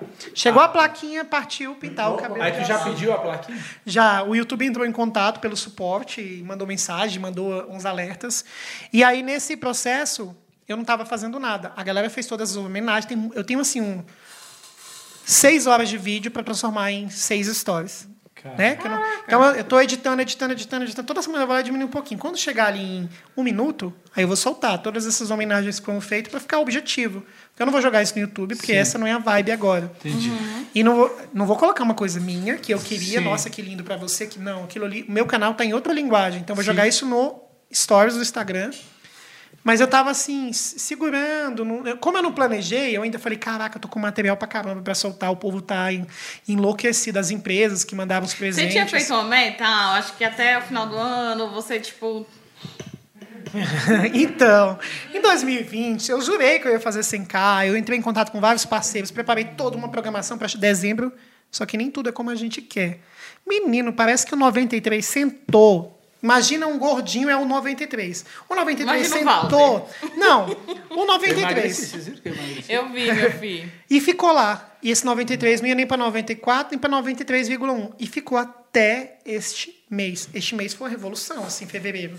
Eu não sei que luzes, não sei se porque a Lumena saiu com a Carol com K, que milagre que foi. Aí, aí teve o reality show da Anitta, que me rendeu 11 mil inscritos, só aquele, a, a- a- a análise que eu fiz e os spoilers que eu soltei, que eu consegui informação de bastidor, de dentro do, do universo e tal, da mulher. Então, isso é muito bom. Hoje, se eu conseguir informações que só eu tenho, eu consigo muito isso. Consigo muita informação de reality shows. Eu consigo muita informação de celebridade, que, que às vezes até as pessoas me passam, ou al- alguém de dentro, assim, que trabalha e tal. É, isso muda muito. Volta e meia alguém me dá umas informações do Big Brother que ninguém tem. Quando eu conto isso, menino, que acontece no outro dia, o pessoal vem, caraca, Helder, tu falou aquilo. E aí a gente finfa e acaba surfando né, na hype ali do momento. E hoje em dia, você que é da comédia, a hype é muito importante. É. A gente fala muito disso juntos. De estar ligado na hype, tá ligado no que tá em alta, Ver tá que ligado. no trend top. Pô, todo youtuber que falou sobre o Lula hoje deve estar bombando. Todo blog que escreveu sobre Lula tá certeza. bombando. Todo Sim. mundo que usou a hashtag Lula na rede, porque o assunto do dia, em É. todas as. Eu entrei no Trend Topics em alta no, no Twitter. Entrei no YouTube em alta no YouTube. Entrei no. Até agora, né? Entrei dentro do é, Google Trends em alta no Google. Falei, caracas, precisava falar, não sei se eu vou falar, não vou falar, não vou falar nada agora, não. Mas do jeito que você é, o Helder, assim, daqui a pouco ele vai chegar em casa e vai, Entra vai ao ter vivo. uma live, entra uma Não, ao vivo. e o tanto que eu tenho audiência de madrugada. Um dia desse eu entrei ao vivo, três da manhã, tinha 360 pessoas comigo ao vivo. Falei, Ninguém caraca, vocês não dorme, dormem não, não." gente? Tu, E o público de lives é Manaus? no YouTube que tu faz? Eu faço todos os dias, eu praticamente estou ao vivo no YouTube, né? Sempre trazendo sete coisas. No Instagram, volta e meia eu entro só para trocar ideia mesmo com o pessoal. O do Big Brother, tu faz no YouTube. Todo dia, toda terça, eu vou rir de quem tá saindo da casa. Quinta, eu vou zoar com quem ganhou a prova do líder e falar quais são os, os próximos passos. E domingo a gente ri de quem foi paredão. E já tem quanto tempo que você tá gerando esse conteúdo? De, de quanto, Eu nunca tinha edições? visto Big Brother. Nunca vi Big Brother. Em 2018, o Google, que o Google recebo dinheiro do Google, acompanho o Google, faço os cursos do Google. O Google soltou uma pesquisa para a imprensa falando assim: o assunto mais pesquisado no Brasil em 2018 foi o Big Brother Brasil. Eu, oi? Vou ter que assistir o Big Brother Brasil. Opa, é o assunto mais pesquisado. Eu falo das coisas que estão em alta. Para tudo. Vamos assistir o Big Brother Brasil. E quebrei uma coisa dentro de mim mesmo, Do preconceito. de não, não entender o que, que eu estava fazendo ali. E fui assistir o Big Brother Brasil. E aí, assistindo o Big Brother Brasil, eu comecei a gostar e fiz ali, comecei a comentar. Fiz acho que uns 20 vídeos. Inclusive, um estourou, assim. Aí, nas dois, que ano? 2018. Foi da Gleice? 2000, foi 2019. Primeira vez que eu, vi- a pesquisa em 2018, Ah, fui sim. cobrir o Big Brother de 2019. 2020 eu fui cobrir de novo, teve até a, é, a agência da Rede Globo, entrou em contato, tinha me chamado, me fizeram convites aí para apresentar uma, uma paradinha. Esse ano a C&A, que é patrocinador oficial do Big Brother, me achou na internet. Nós queremos te conectar com você, você é um influenciador que tem tudo a ver com o Big Brother e com a C&A, fazendo um trabalho lindo na internet. aí mandou Você os fez? looks. Aham. É, Fiz um, aí, quando chegou os looks do Big Brother da C&A, eu liguei pro meu comentarista, vem aqui na minha casa, que eu tenho um presente para você. Quando ele chegou, eu falei, tenho um look do Big Brother e C&A para tu. Menino, quase morreu o biscoitinho, gente. Que felicidade que ele ficou. Que legal é você ter parceiros e você reconhecer as pessoas que trabalham com você. Então, o Big Brother foi um achado. Eu aprendi a entender como que é uma conversa social Tive algumas reações de. O ano de 2019 eu desisti de cobrir quando o Danley saiu. Eu fiquei super chato. Vou cobrir mais essa porra, não. 2000 e quê? 19. O cara que eu gostava, que era da Rocinha, que eu me Eu identificava. gostava Mano, eu, cresci, eu cresci na Samambaia no época. Eu não lembro. Eu, eu comecei a assistir o 2019 é o do Prior e do Babu, né? É. Quando começou a pegar fogo a treta deles. Aí foi que eu comecei a assistir. É, eu nunca tinha visto, mas, mas Não, dois- 2020 que foi do Prior. 2019 Ah, não. Foi. Foi? Foi 2019? 2019, Prior e Babu? foi. Não, 2019, Não, 20 foi 21. 2020. 2020. 2000, esse Danley era do ano da Ana Clara? Era. Ah, então eu não conhecia esse cara. Eu acho, né? Porque né, sou novo. Sou, sou novo nesse Então é universo do Big Brother. 2018. Porque 2019 é da Ana Clara, não é? É. É, Tô então perdido. Danley- esse Danley é de 2018. Eu sou não vi novo nesse 2018, universo do é, Big Brother. Eu é. sei que eu me inscrevi nesse ano que eu descobri, gente, o Big Brother existe. Pera, 2019 fui cobrir. 2020 também me inscrevi. 2021 não quis fazer inscrição, não. Muita Mas- gente perguntou, muita gente me falou, cara, Big Brother é tua cara. Nossa, se eu tivesse ido pra esse Big Brother de 2021, meu Deus, acho que eu tava cancelado, porque eu, eu tinha quebrado o pau com aquele povo tudo lá. Esse desse ano? É. E o que, que você acha do cancelamento? Cara, eu acho igual o Boninho falou na plataforma do Clubhouse. Hoje esses cancelamentos duram 30 minutos. A pessoa foi cancelada que meia hora ninguém nem lembra mais disso. É, Carol com eles estão tentando limpar a barra. É, Carol na Conká, verdade, o que, que acontece? Eu acho que é, eu tenho vários influenciadores digitais de Brasília que já fizeram merdas e eu me afastei deles no digital. Mas no mundo real, a gente se encontra, toma um café, almoça junto, mas publicamente aquela imagem está desgastada.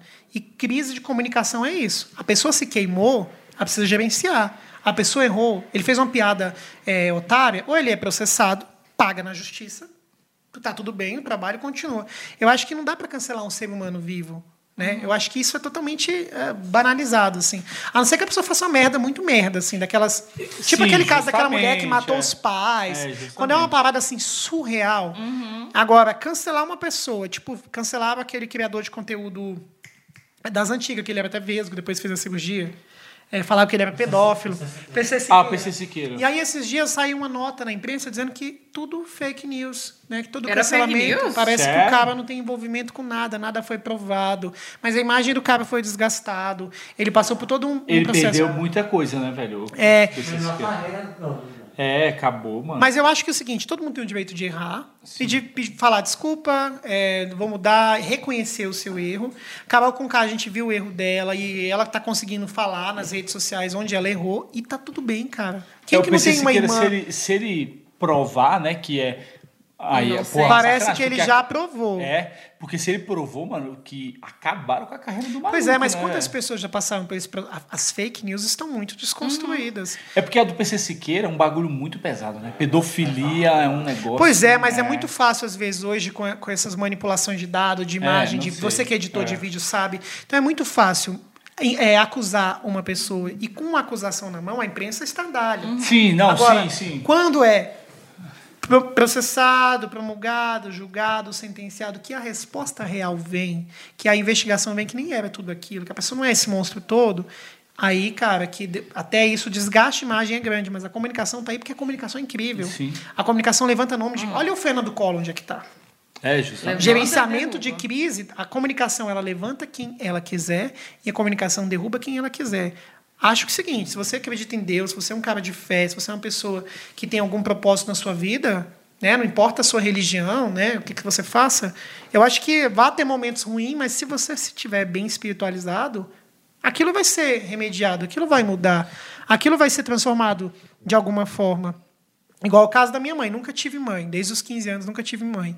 Mas a vida inteira eu tive uma relação muito grande e fora do comum, que teria que contar para vocês aqui fo- fora desse- dessa gravação, com Nossa Senhora Aparecida. Uma relação que, se eu conto, as pessoas caem dura de mudança, transformação e sonho. Você visitou E- lá, né? É, foi a coisa mais emocionante da minha vida visitar o local onde a imagem dela aparece. Eu andando no barco, assim, onde os pescadores pegaram a imagem, e aí lá não estava conseguindo pescar nada, e começou a pescar pra caramba. E Luan Santana, devota Nossa Senhora, Daniel, Didi Mocó, Meu uma galera. maravilhoso. né? Várias vezes já sonhei com Nossa Senhora Aparecida, várias vezes na minha vida. Muitas coisas que em oração eu chorei bastante e a transformação aconteceu. Vão no meu canal, vão no meu Instagram e assistam é, a minha visita à Aparecida em Foi São forte, Paulo. foi forte. Foi forte pra caramba. Você Tá assiste. onde? No IGTV? Tá no Ou no- IGTV. Você assiste, você sente ali. Cara, foi surreal. Aconteceram coisas inimagináveis e, tipo, estrelas, não sei o quê. Foi muito doido, assim. Legal. E isso é incrível. Espiritualidade é para quem vive. Uhum. Né? Eu não tenho uma religião. Eu me vejo muito católico, me acho um pouquinho budista, gosto do pessoal evangélico.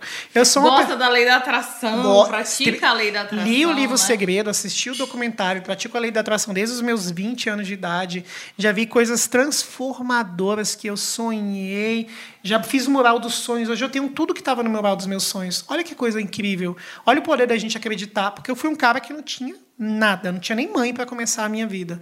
E hoje, graças a Deus, eu não tenho, não continuo tendo nada. Mas eu conquistei, conquistei muita coisa na minha vida que, se você olhar para trás, fala, cara, como é que aquele molequinho lá dessa mambaia conseguiu isso? Conseguiu lá conhecer a Xuxa, conseguiu fazer não sei o quê, conseguiu ir para os países afora. Você conquista coisas que parecem pequeno, mas que pro coração de É, quem. Tem tá um louco, significado Nossa. incrível. Então tu tem uma, uma mistura de religião, né? Tu não tem uma religião. É, eu acredito muito em Deus, independente de religião. Sou extremamente devota a Nossa Senhora Aparecida por milhares de coisas e oportunidades e mano, surreal. E me conectei muito com quem é conectado com ela, com Oprah, que é conectado muito a, a, a, a Xuxa e várias outras pessoas que são muito conectados com Deus. Acreditar Entendi. crer e entregar isso de alguma forma. E quando você é muito conectado com Deus, você se torna uma pessoa muito do bem.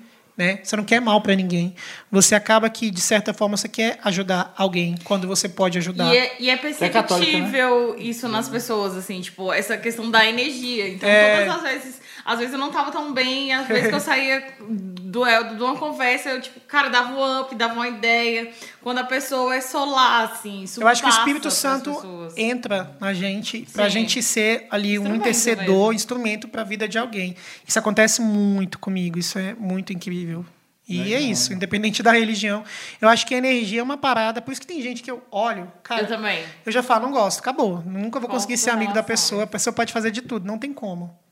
Tem até um filme que eu quero indicar aqui pra vocês, é O Segredo Ouse Sonhar. Eles Nossa fizeram, tipo, essa nova Senhora. vertente, né, do segredo. Assisti com a romance. minha irmã no cinema, assim. E, cara, é surreal, é muito incrível, muito incrível. E aí eu comecei a praticar eh, essas frases de afirmações. E aí, tipo, cara, um dia, tipo, eu falando pro Vitoriano que ele era incrédulo, meu noivo. Que ele é o quê? incrédulo, ele não acredita muito nessas coisas de energia e tal. E aí eu falando, não, vamos praticar. Aí teve um dia surreal, eu tava esperando uma resposta de um e-mail, e aí Tu até uma frase. agora? Tudo vem a mim com facilidade, alegria e glória. Você vai praticando ali. E tinha a resposta que eu queria. E, tipo, tudo que você vai praticando ali parece que, que você conecta. É um imã. É. Agora ele até que tá, né? Eu faço aí a gente fazer Ah. Eu, eu coloco o DNA renovado. Ele não quer muito, não. Mas eu falo, vai, fecha os olhos aí, vamos mentalizar junto comigo. Cara, essa questão, Cara, é surreal, velho. essa questão de É. É uma parada surreal. Eu li o livro Segredo porque a minha tia Helena me inspirou. Falou, "Leu- já leu o Segredo? Ai, tia, que livro é chato, coisa antiga. Ai, deixa eu ler. Aí eu vi minha tia realizando um monte de sonho, cara. Minha tia fez o primeiro milhão aos 40 anos. Eu falei, caraca, tia, você era gari um dia desse, como é que você está conseguindo conquistar tanta coisa? Ué, eu acredito muito. Comecei a praticar também. Eu e ela, a gente já viu tanta coisa maluca. E para Aparecida São Paulo foi o seguinte: eu pedi uma coisa na igreja, fui fazer ali meu jejum, fui fazer minhas orações no, no monte, dormi, acordei, com um sonho, um dos meus. Já realizei muitos sonhos aos 35 anos, meu Deus. Sou uma pessoa que tem que agradecer a Deus todo dia. Um sonho aconteceu. E eu tinha feito a promessa: quando isso aconteceu, eu vou para Aparecida agradecer a Nossa Senhora lá em Aparecida. Na mesma semana, a Cristina Lira, uma das maiores jornalistas de turismo do Brasil, me ligou e falou: Eu, tudo bem? Estou aqui no seu blog, estou vendo que você fala sobre turismo. Você quer participar de uma press trip aqui em São Paulo? A gente vai te dar passagem, hospedagem, alimentação, vai pagar você para estar aqui com a gente, para conhecer e falar de Aparecida, para o brasiliense vir Caraca. conhecer. Cara, a lágrima desceu, assim, eu falei, meu, está acontecendo, que loucura, velho. Minha primeira viagem de graça, assim, primeira produção de jornalismo, de turismo, do nada. E aí dali tudo começou a acontecer. Então tem muitas histórias assim que você acredita pra caramba você não tem nada, você não tem nem o pontinho do sushi, mas você acredita tanto que aquele sushi, que o telefone toca e o sushi chega. Uhum. E a lei da atração é isso. Você. Porque nós somos energia, você é uma energia. Aqui deve ter uma energia ao meu redor, ao seu redor. A gente respira energia. A Einstein já falava da questão da energia. Tudo isso aqui que a gente vive é uma energia. Então, quando você acredita, né, a própria lei da atração fala universo, Deus, né? Escuta isso e o mundo começa a conspirar. Quando você acorda triste, com raiva, você já quebra o pé, o telefone já toca, o carro já coisa, o pneu já fura. Você pega aquele garrafamento. E quando você. A, lei da atração ensina você a agradecer, olhar para sua casa, falar, cara, Deus, muito obrigado por eu ter essa cama para dormir. Porra, Deus, obrigado por meu pai ter 74 anos, que eu todo dia agradeço a Deus por ter meu pai do meu lado, ele é meu vizinho, isso é um presente na minha vida. E por pequenas coisas, assim, se agradecer a Deus que você tem um amigo ali, ao difícil, para contar com ele, para deitar no chão. Nesses dias, eu, domingão, eu falei, amigo, vem para cá, bora ver filme. Deitamos no colchão no chão, tomando uhum. um quiet lá e morrendo de rir. Uhum. E é isso, eu acho que é, a gente tem que agradecer por ter coisas de verdade, pessoas de verdade. E o segredo te ensina a você ser grato. Você é grato pela casa que você tem, pela esposa que você tem, pelo marido, pelo noivo que você tem. Você é grato pelo velho podcast, por estar aqui. Estou super grato. Que legal estar aqui fazendo desse momento de vocês. E a gente tem que ser grato pelas coisas que estão tá rolando na nossa vida agora. E pelo que a gente ainda não tem. Porque aí você tem depois. É isso, resumindo o segredo.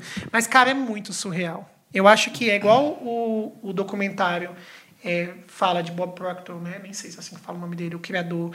E há mais de um, milhão, um, um milênio, sempre tem uma pessoa que é mais bem sucedida. Sempre vai ter aquela pessoa que do nada, ela. Olha o Carlinhos Maia. Ele disse que pratica a lei da atração. Viu a entrevista dele na Eliana que ele falou: Eu não tinha nada, mas eu acreditava que eu tinha tudo. Que um dia eu ia ter um apartamento na praia, que um dia eu ia ter um carro, que um dia eu ia dar carro para os outros. Hoje o cara tem tudo. Olha, GK, o menino da periferia não tinha nem iPhone, não tinha nem telefone, para falar a verdade. A gente fala muito iPhone para falar telefone. É, olha o Ney Lima, um menino que mora na, na, na, terrinha, no interior da Bahia. E eu conheço tantas pessoas que praticam o segredo, já vi isso tanto ao redor de mim, né? Tanta gente que saiu do zero e acreditou, desejou, sonhou e agiu. Né? Ó, e, é, não é ficar. Né? Você não pode ficar parado, você tem que se movimentar, você tem que fazer as coisas acontecerem, porque elas acontecem. Elas acontecem. Olha esses caras. Eu vi alguém do Big Brother falando da lei da atração. Não lembro qual foi o brother. Mas os meus inscritos falaram na live de on... hoje é segunda, né? Na live de domingo. Caramba, você viu que a fulana falou da lei da atração? Você fala aqui também. Isso é foi muito... a Sara, foi a Sara. Acho que foi a Sara. Ela desejou, ela se imaginava, ela ficava se imaginando sendo filmada. E isso é a lei da atração. Você acreditar no que não existe, no que é imaterial. É muito doido isso. Eu assisti o filme O Segredo umas cinco vezes para entender. Li o livro, tem um livro no meu celular, tem um livro no meu é, Kindle, né?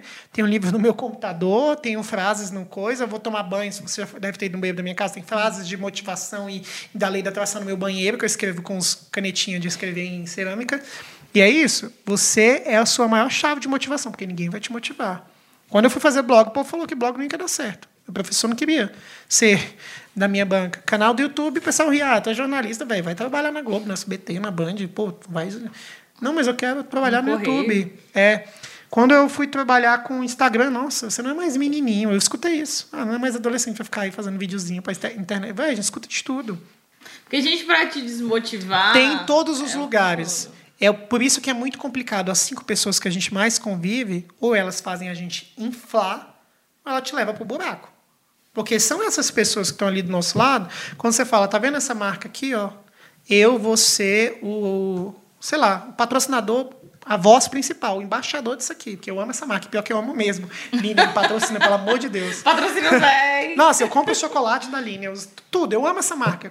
Olha que loucura. E quero, daqui uns dias eu vou vir aqui contar que estamos fechados. Mandar uma cesta de- da Linha para vocês. Isso, aí. Então, eu acho que é isso. É você acreditar no que você quer. Cara, eu escolhi em 2020 as marcas que eu queria trabalhar. É, a Evelyn trabalha comigo, vê isso acontecendo o tempo inteiro. Falei, em janeiro, vamos escolher aqui com quem eu quero trabalhar. Escolhi, botei 20 marcas. Eu trabalhei com 18 marcas das que eu escolhi. Eu não fui atrás das marcas. Elas vieram até mim. Em 2021 eu fiz a mesma coisa, mas a pandemia veio, enfiou o dedo no meu olho e falou, se fodeu. e riu da minha cara a pandemia. Mas vai, vai passar, né? A nossa Vai. frase de motivação é Essa é- vai passar. Amém. Essa é a esperança. E o que, que você pretende realizar aí quando passar? Ou durante agora mesmo? O que, que você tem de projeto aí pra esse ano? Agora eu vou continuar fazendo as lives lá no YouTube e o ano que vem é um ano eleitoral, né? Então eu, como formador de opinião, eh, quero conversar com todo mundo que se colocar como candidato, quero falar com vozes. Lula! Quero falar com vozes da internet e independente de partido. Em 2018, no ano das eleições, eu fiz o papo com Eldo. Eu entrevistei todos os principais deputados distritais, deputados federais, candidatos a governo, senadores, políticos de fora do estado, políticos de outros países. E o programa Papo com Eldo é isso, é um bate-papo, não é um programa de entrevista. Eu não vou Legal. entrevistar ninguém. Eu vou conversar com a pessoa. Né? Conversa igual a gente está conversando aqui, igual esse papo Resenha. gostoso. É, essa troca, assim. E você já até participou, não já? De Já, já participei. Você participou do Black Tuesday, né? Que tava de Foi. Ribeiro, não sei mais quem, altas vozes femininas. Então, 2000, e- é, encerro o Big Brother, eu faço uma série de vídeos com dicas pelo Brasil, porque eu já viajei quase o Brasil todo. Tava um dia desse formando um mapinha. Eu falei, caraca, velho, eu quero de novo conhecer, porque tá- o turismo é muito. Uhum. tá mudando. É, o, que, o que eu dei dica de Brasília em 2020, 2021 mudou tudo, cara. Tá cheio de Sim. novidade. Tem chás internacional, abriu não sei o quê, tem casa de baralho. Cara, tá cheio de coisa legal pra fazer em Brasília, o povo não sabe. Né? Não tem só o iFly lá no Lago Sul, tem coisa pra caramba fora da caixinha pra fazer. É casa de jogos, é casa de videogame, tem muita coisa legal aqui. Então, o, o turismo tem essa alternativa. Todo ano eu tenho que estar me, me- Fiz um vídeo agora na pandemia do ano passado. Sete coisas pra fazer em São Paulo a primeira vez, eu e a Talu, uma influenciadora de São Paulo. E sete coisas para fazer, até trabalha comigo, para fazer em São Paulo quando for a segunda vez. O povo já tá me mandando mensagem no Instagram. Eldo, tá sabendo que abriu não sei o que em São Paulo? Você viu que debaixo do viaduto tal de tal agora tem vários restaurantezinhos? Eu tô só anotando. E aí, é, porque isso é muito doido. O povo vai me mandando as coisas que vai acontecendo. Eu uso muito esse bloquinho de notas do Keep. Por exemplo, do Rio de Janeiro. Tanto de gente do Rio que me mandou, já fiz a lista de sete. Foi me mandando as novidades que estão rolando no Rio. Aí eu olhei assim, ah, tem... Não vou falar agora, você tem que ver no vídeo no canal depois. Então eu estou trazendo um roteiro de turismo no Rio que ninguém foi ainda, porque é novo. E não foi pro- Aí divulgado. quando você faz esse vídeo, você vai lá nos lugares, nos locais. A maioria eu já fui, né? Que eu vou muito nesses Mas já tem destinos. gravado. Não, eu vou entrar ao vivo no canal e aí eu vou mostrando Ah, em tempo entendi, real. entendi, entendi. Eu vou como se fosse. É ao vivo, todos É os ao vídeos são vivo, ao vivo. todos os vídeos são ao vivo. Porra, ao vivo é foda, é, né, mano? é isso que eles gostam. Eu erro, eu falo besteira, eu- aí eles me corrigem. Cara, isso é muito legal. Essa comunidade do YouTube é incrível. Os meninos me corrigem, aí eu falo uma coisa, não, Helder, é assim, assim, aí eu já, não, já vi aqui, entro no Twitter em tempo real com eles. Então, Legal. tem uma relação de muita verdade. É muito gostoso isso. Então, é, e eles já sabem que eu vou errar, eu vou pedir desculpa, eu vou ali corrigindo ao vivo mesmo, na confusão ali. Né? Às vezes você fala uma... Então, eu vou fazer essa lista das sete novidades para fazer no Rio de Janeiro. Coisas incríveis que as pessoas não sabem. Cara, a gente descobriu lugares no Rio que o povo não tem ideia, né? Que agora, que estava trancada tempão, que agora está aberto para turismo, que o povo vai pirar com essa lista de sete coisas no Rio. Só que antes de fazer uma live, eu vou fazer a live ao vivo, sozinho, comentando, preciso ter as imagens. Então, eu faço uma reportagem no blog sobre sete coisas. Cada coisa eu coloco uma imagem né? Vou lá no banco de imagens, entro no site oficial, construo toda uma reportagem. E aí, quando eu for entrar ao vivo, eu estou ao vivo, estou falando, mas eu estou na minha reportagem. E tem número um, tem a imagem, tem o meu resuminho, ou seja, o meu roteiro está pronto. Sim. Né? E aí o diferencial disso é a interação com a comunidade. Então, tem todo um trabalho pica das galáxias de escrever, de apurar, de ir atrás, de investigar para dar a melhor informação possível para o coleguinha. Melhor e entretenimento. uma forma, né, didática, que você sempre, tipo, é muito massa, assim, é, é GIF, é, É, o não, eu adoro usar GIF. Eu Agora tenho você tá um um robô, né? O pessoal da, da indústria de robótica no Japão, tô testando um robô da JJ, JJRC, que é uma diversão, eu e ele, assim. Aí ele cai em mim. É, eu tenho um robô que ele faz parte do meu Instagram. que é o, o Willy, né? Mudava o nome dele, Willy. E o Willy, assim, ele faz publicidade comigo, a gente interage falando das coisas, leva água pra mim. É muito legal. Tem- Leva café, meu Deus. leva café. Aí ele. bri- O, Aí, ó. o cachorro. Pra que? Eu tenho o mozão aqui e tem o, o, o- pequeno Ícaro. Eu tenho alguns personagens no Instagram. Tem a Dona Chica, que é uma amiga minha louca, perturbada. Eu uso uma galinha pra representar a Dona Chica. Tem o seu Chico, viu? Eu tenho um bonequinho que eu ganhei de uma costureira em Caldas Novas, que é o seu Chico. Ele é o sem noção. Então, às vezes, um dos meus irmãozinhos pega. Ai, faz... Às vezes, um dos meus irmãozinhos pega. Total. Vou contratar ele pra ser o seu Chico. É, né? pô, pode chamar. Vou pode levar chamar, você pro vai canal. Eu tô... Pô, já pensou o seu Chico? Cara, eu vou mandar o seu Chico pra tu. Isso é sério, a gente vai Beleza, conversar daqui a demorou. pouco. Tem o seu Chico, por isso que quando você falou, eu falei, caraca, o moleque é o seu Chico. Tu pirou também quando eu vi e falei que era o seu Chico. Eu tenho o seu Chico no canal. Tem o seu Chico, que é o, o, o bonequinho, sem noção, que fala qualquer coisa. O Helder é sério, jornalista, né? Todo, o povo- o seu Chico desce o cacete, manda o povo tomar em tudo quanto é lugar. Aí, eu gostei do seu Chico. É. Aí tem o meu robozinho. explicou, é. E além dessa galera, tem os influenciadores que eu sempre levo pra casa, visito. E É, acaba assim, que igual, é, você evita expor um pouco seu pai, mas aí acaba que a galera pede muito. Eu Nossa Senhora, pelo amor de A Deus. viagem que vocês fizeram. E, e ele acabou né, fazendo um Instagram também, É. né, nesse meio. Eu tenho uma lista de influenciadores, são esses 12. Quase tudo que eu faço é o casting que está comigo. Eu escolhi essa galera, gosto deles. Aí, diariamente, as empresas falam, me indica influenciador. Aí eu copio essa lista aqui, mando pra galera. Ah, já não sei o quê. Então, aí eles eles estão o tempo inteiro sendo convidados a fazer coisa, nem sabem que eu que estou colocando eles nos rolês. Que da hora. Hoje eu me reuni com a empresa, antes de vir para cá, e a empresa quer faz, levar influenciador para mexer não sei o quê. Eu falei essa é a lista que você vai trabalhar. E eles seguem a risca. Porque tem um- uma representatividade, e eu confio nessas pessoas que Sim. estão aqui. E eles. Então, que fazem. Isso é incrível. Você poder ajudar outras pessoas. Porque quando você ajuda outras pessoas, Sim, porra, tá doido. o mundo te ajuda. Com certeza. Você não precisa nem pedir nada. Várias vezes ajudei amigos. Ah, o que, que eu faço? Nada. Não precisa fazer nada. Deus vai me, me ajuda. Relaxa. É isso é a vida, Da né? E é, uma isso. corrente, né? É. E aí você também vai acabar ajudando alguém, sabe? E, e eu acho que isso, esse é um propósito. Tem uma palestra que eu faço na Campus Party que é influencie para o bem.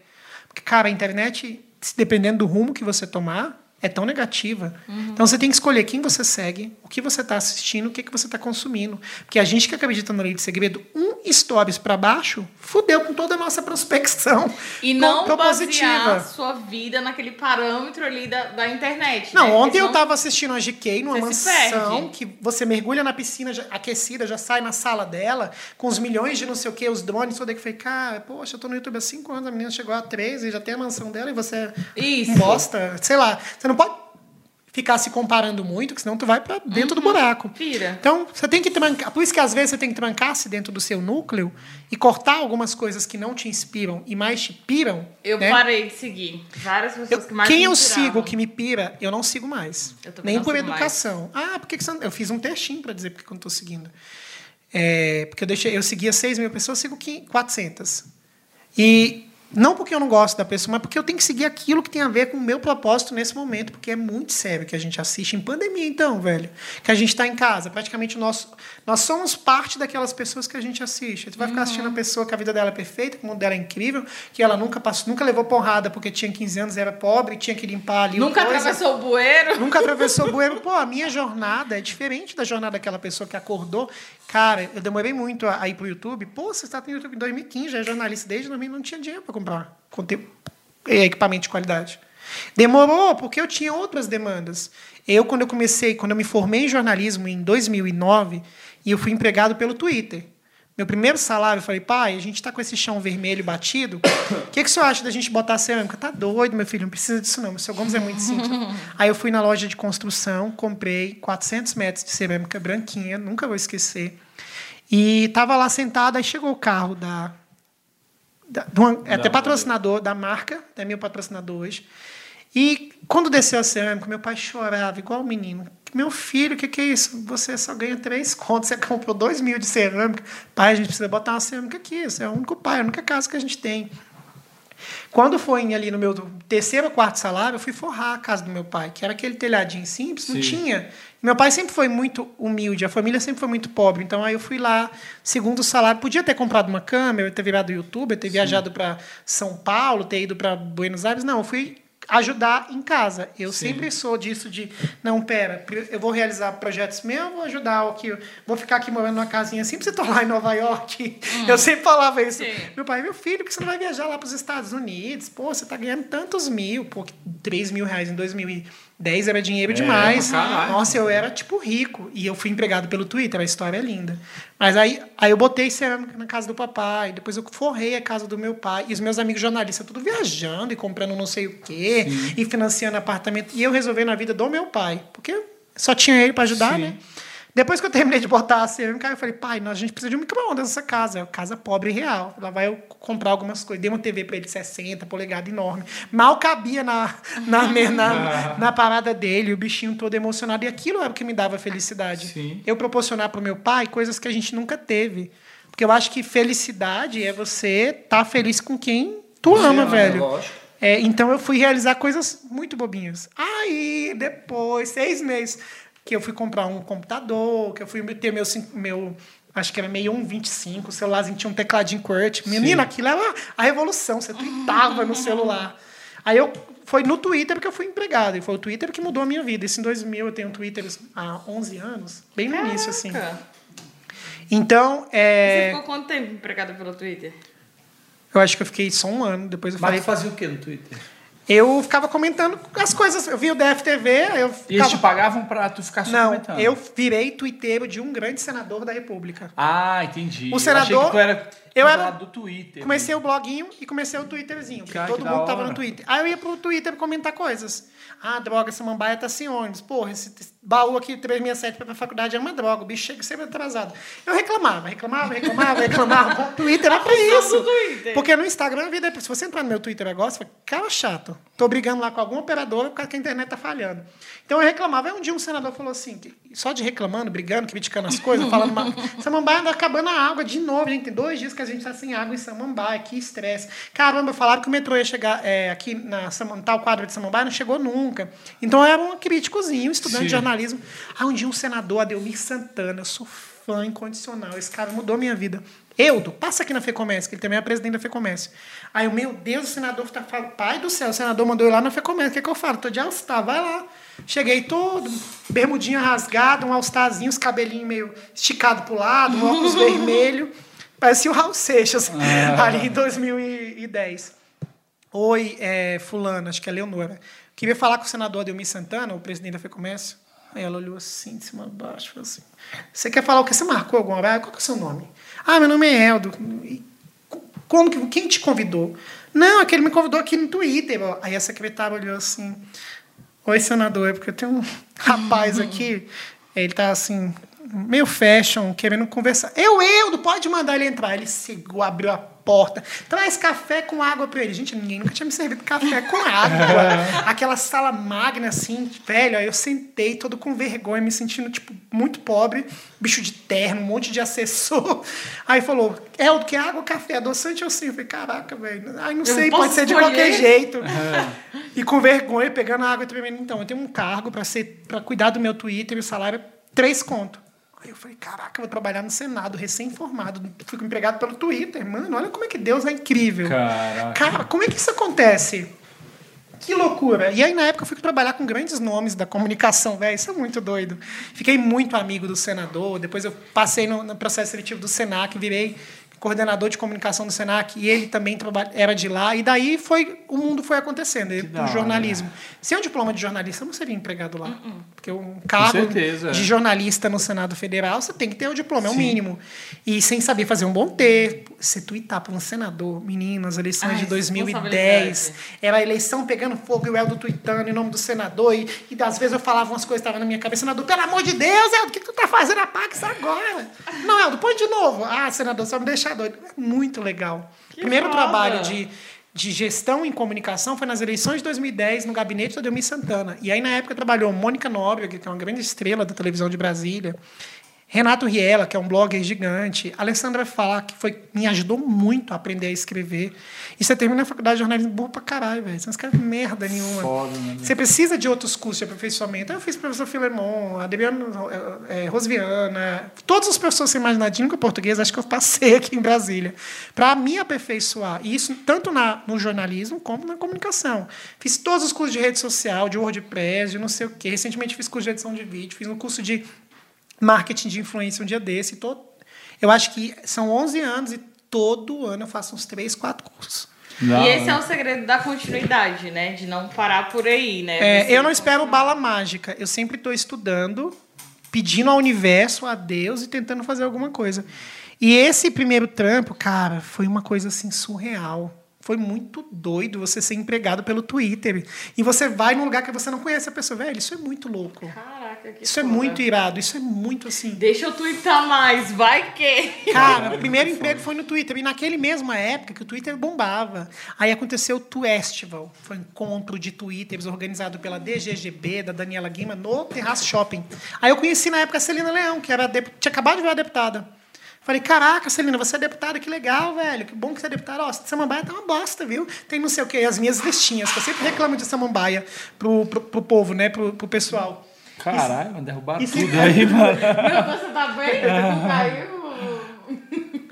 Eu sempre sou muito defensor de Samambaia. E tem até gente que fala, ah, por que você não muda para Águas Claras? Pô, já ganhamos dinheiro. Não, velho, eu gosto de morar aqui. Ah, é a minha cidade. E a gente tem que ser raiz mesmo, tem gostado, tem que ter gostado da nossa verdade. E eu sempre reclamei, eu sempre fui até, saí da Samambaia, fui até os governadores em locais públicos, falei, governador, tá faltando isso, isso e isso na cidade. Cara, o menino era liderança comunitária sem ele nem saber. Isso é muito legal. Isso é ser influente. Né? Então, é, eu sempre estive sempre acompanhei jornal, acompanhei política, vi o que estava acontecendo, reclamei se tem buraco, reclamei se o pessoal está ficando desempregado, reclamei se tem alguém passando uma situação difícil, se estão des desempregados. Eu sempre gostei de estar tá tentando movimentar, tentando reclamar, tentando ouvir o, o, o povo, indo atrás e, de certa forma, você movimenta. Tudo na vida é política. O pessoal é político. A gente, às vezes, ah, não gosto de política, mas a gente. Não tem como, nós moramos em tudo, Brasília. a gente tá É, não tem como. berço. Se hoje a gente não pode sair depois das 10, que a cidade está em toque de recolher, é porque a política decidiu. Se a gente está podendo ter uma live stream no Brasil e ter essa liberdade de falar nas redes sociais, é porque o Congresso Nacional decidiu. Porque na China, em outros países, eles não podem fazer podcast. Sim. Isso não é, é uma linguagem não permitida. Não tem nem YouTube. Então a política é muito importante e a gente tem que fazer parte dela.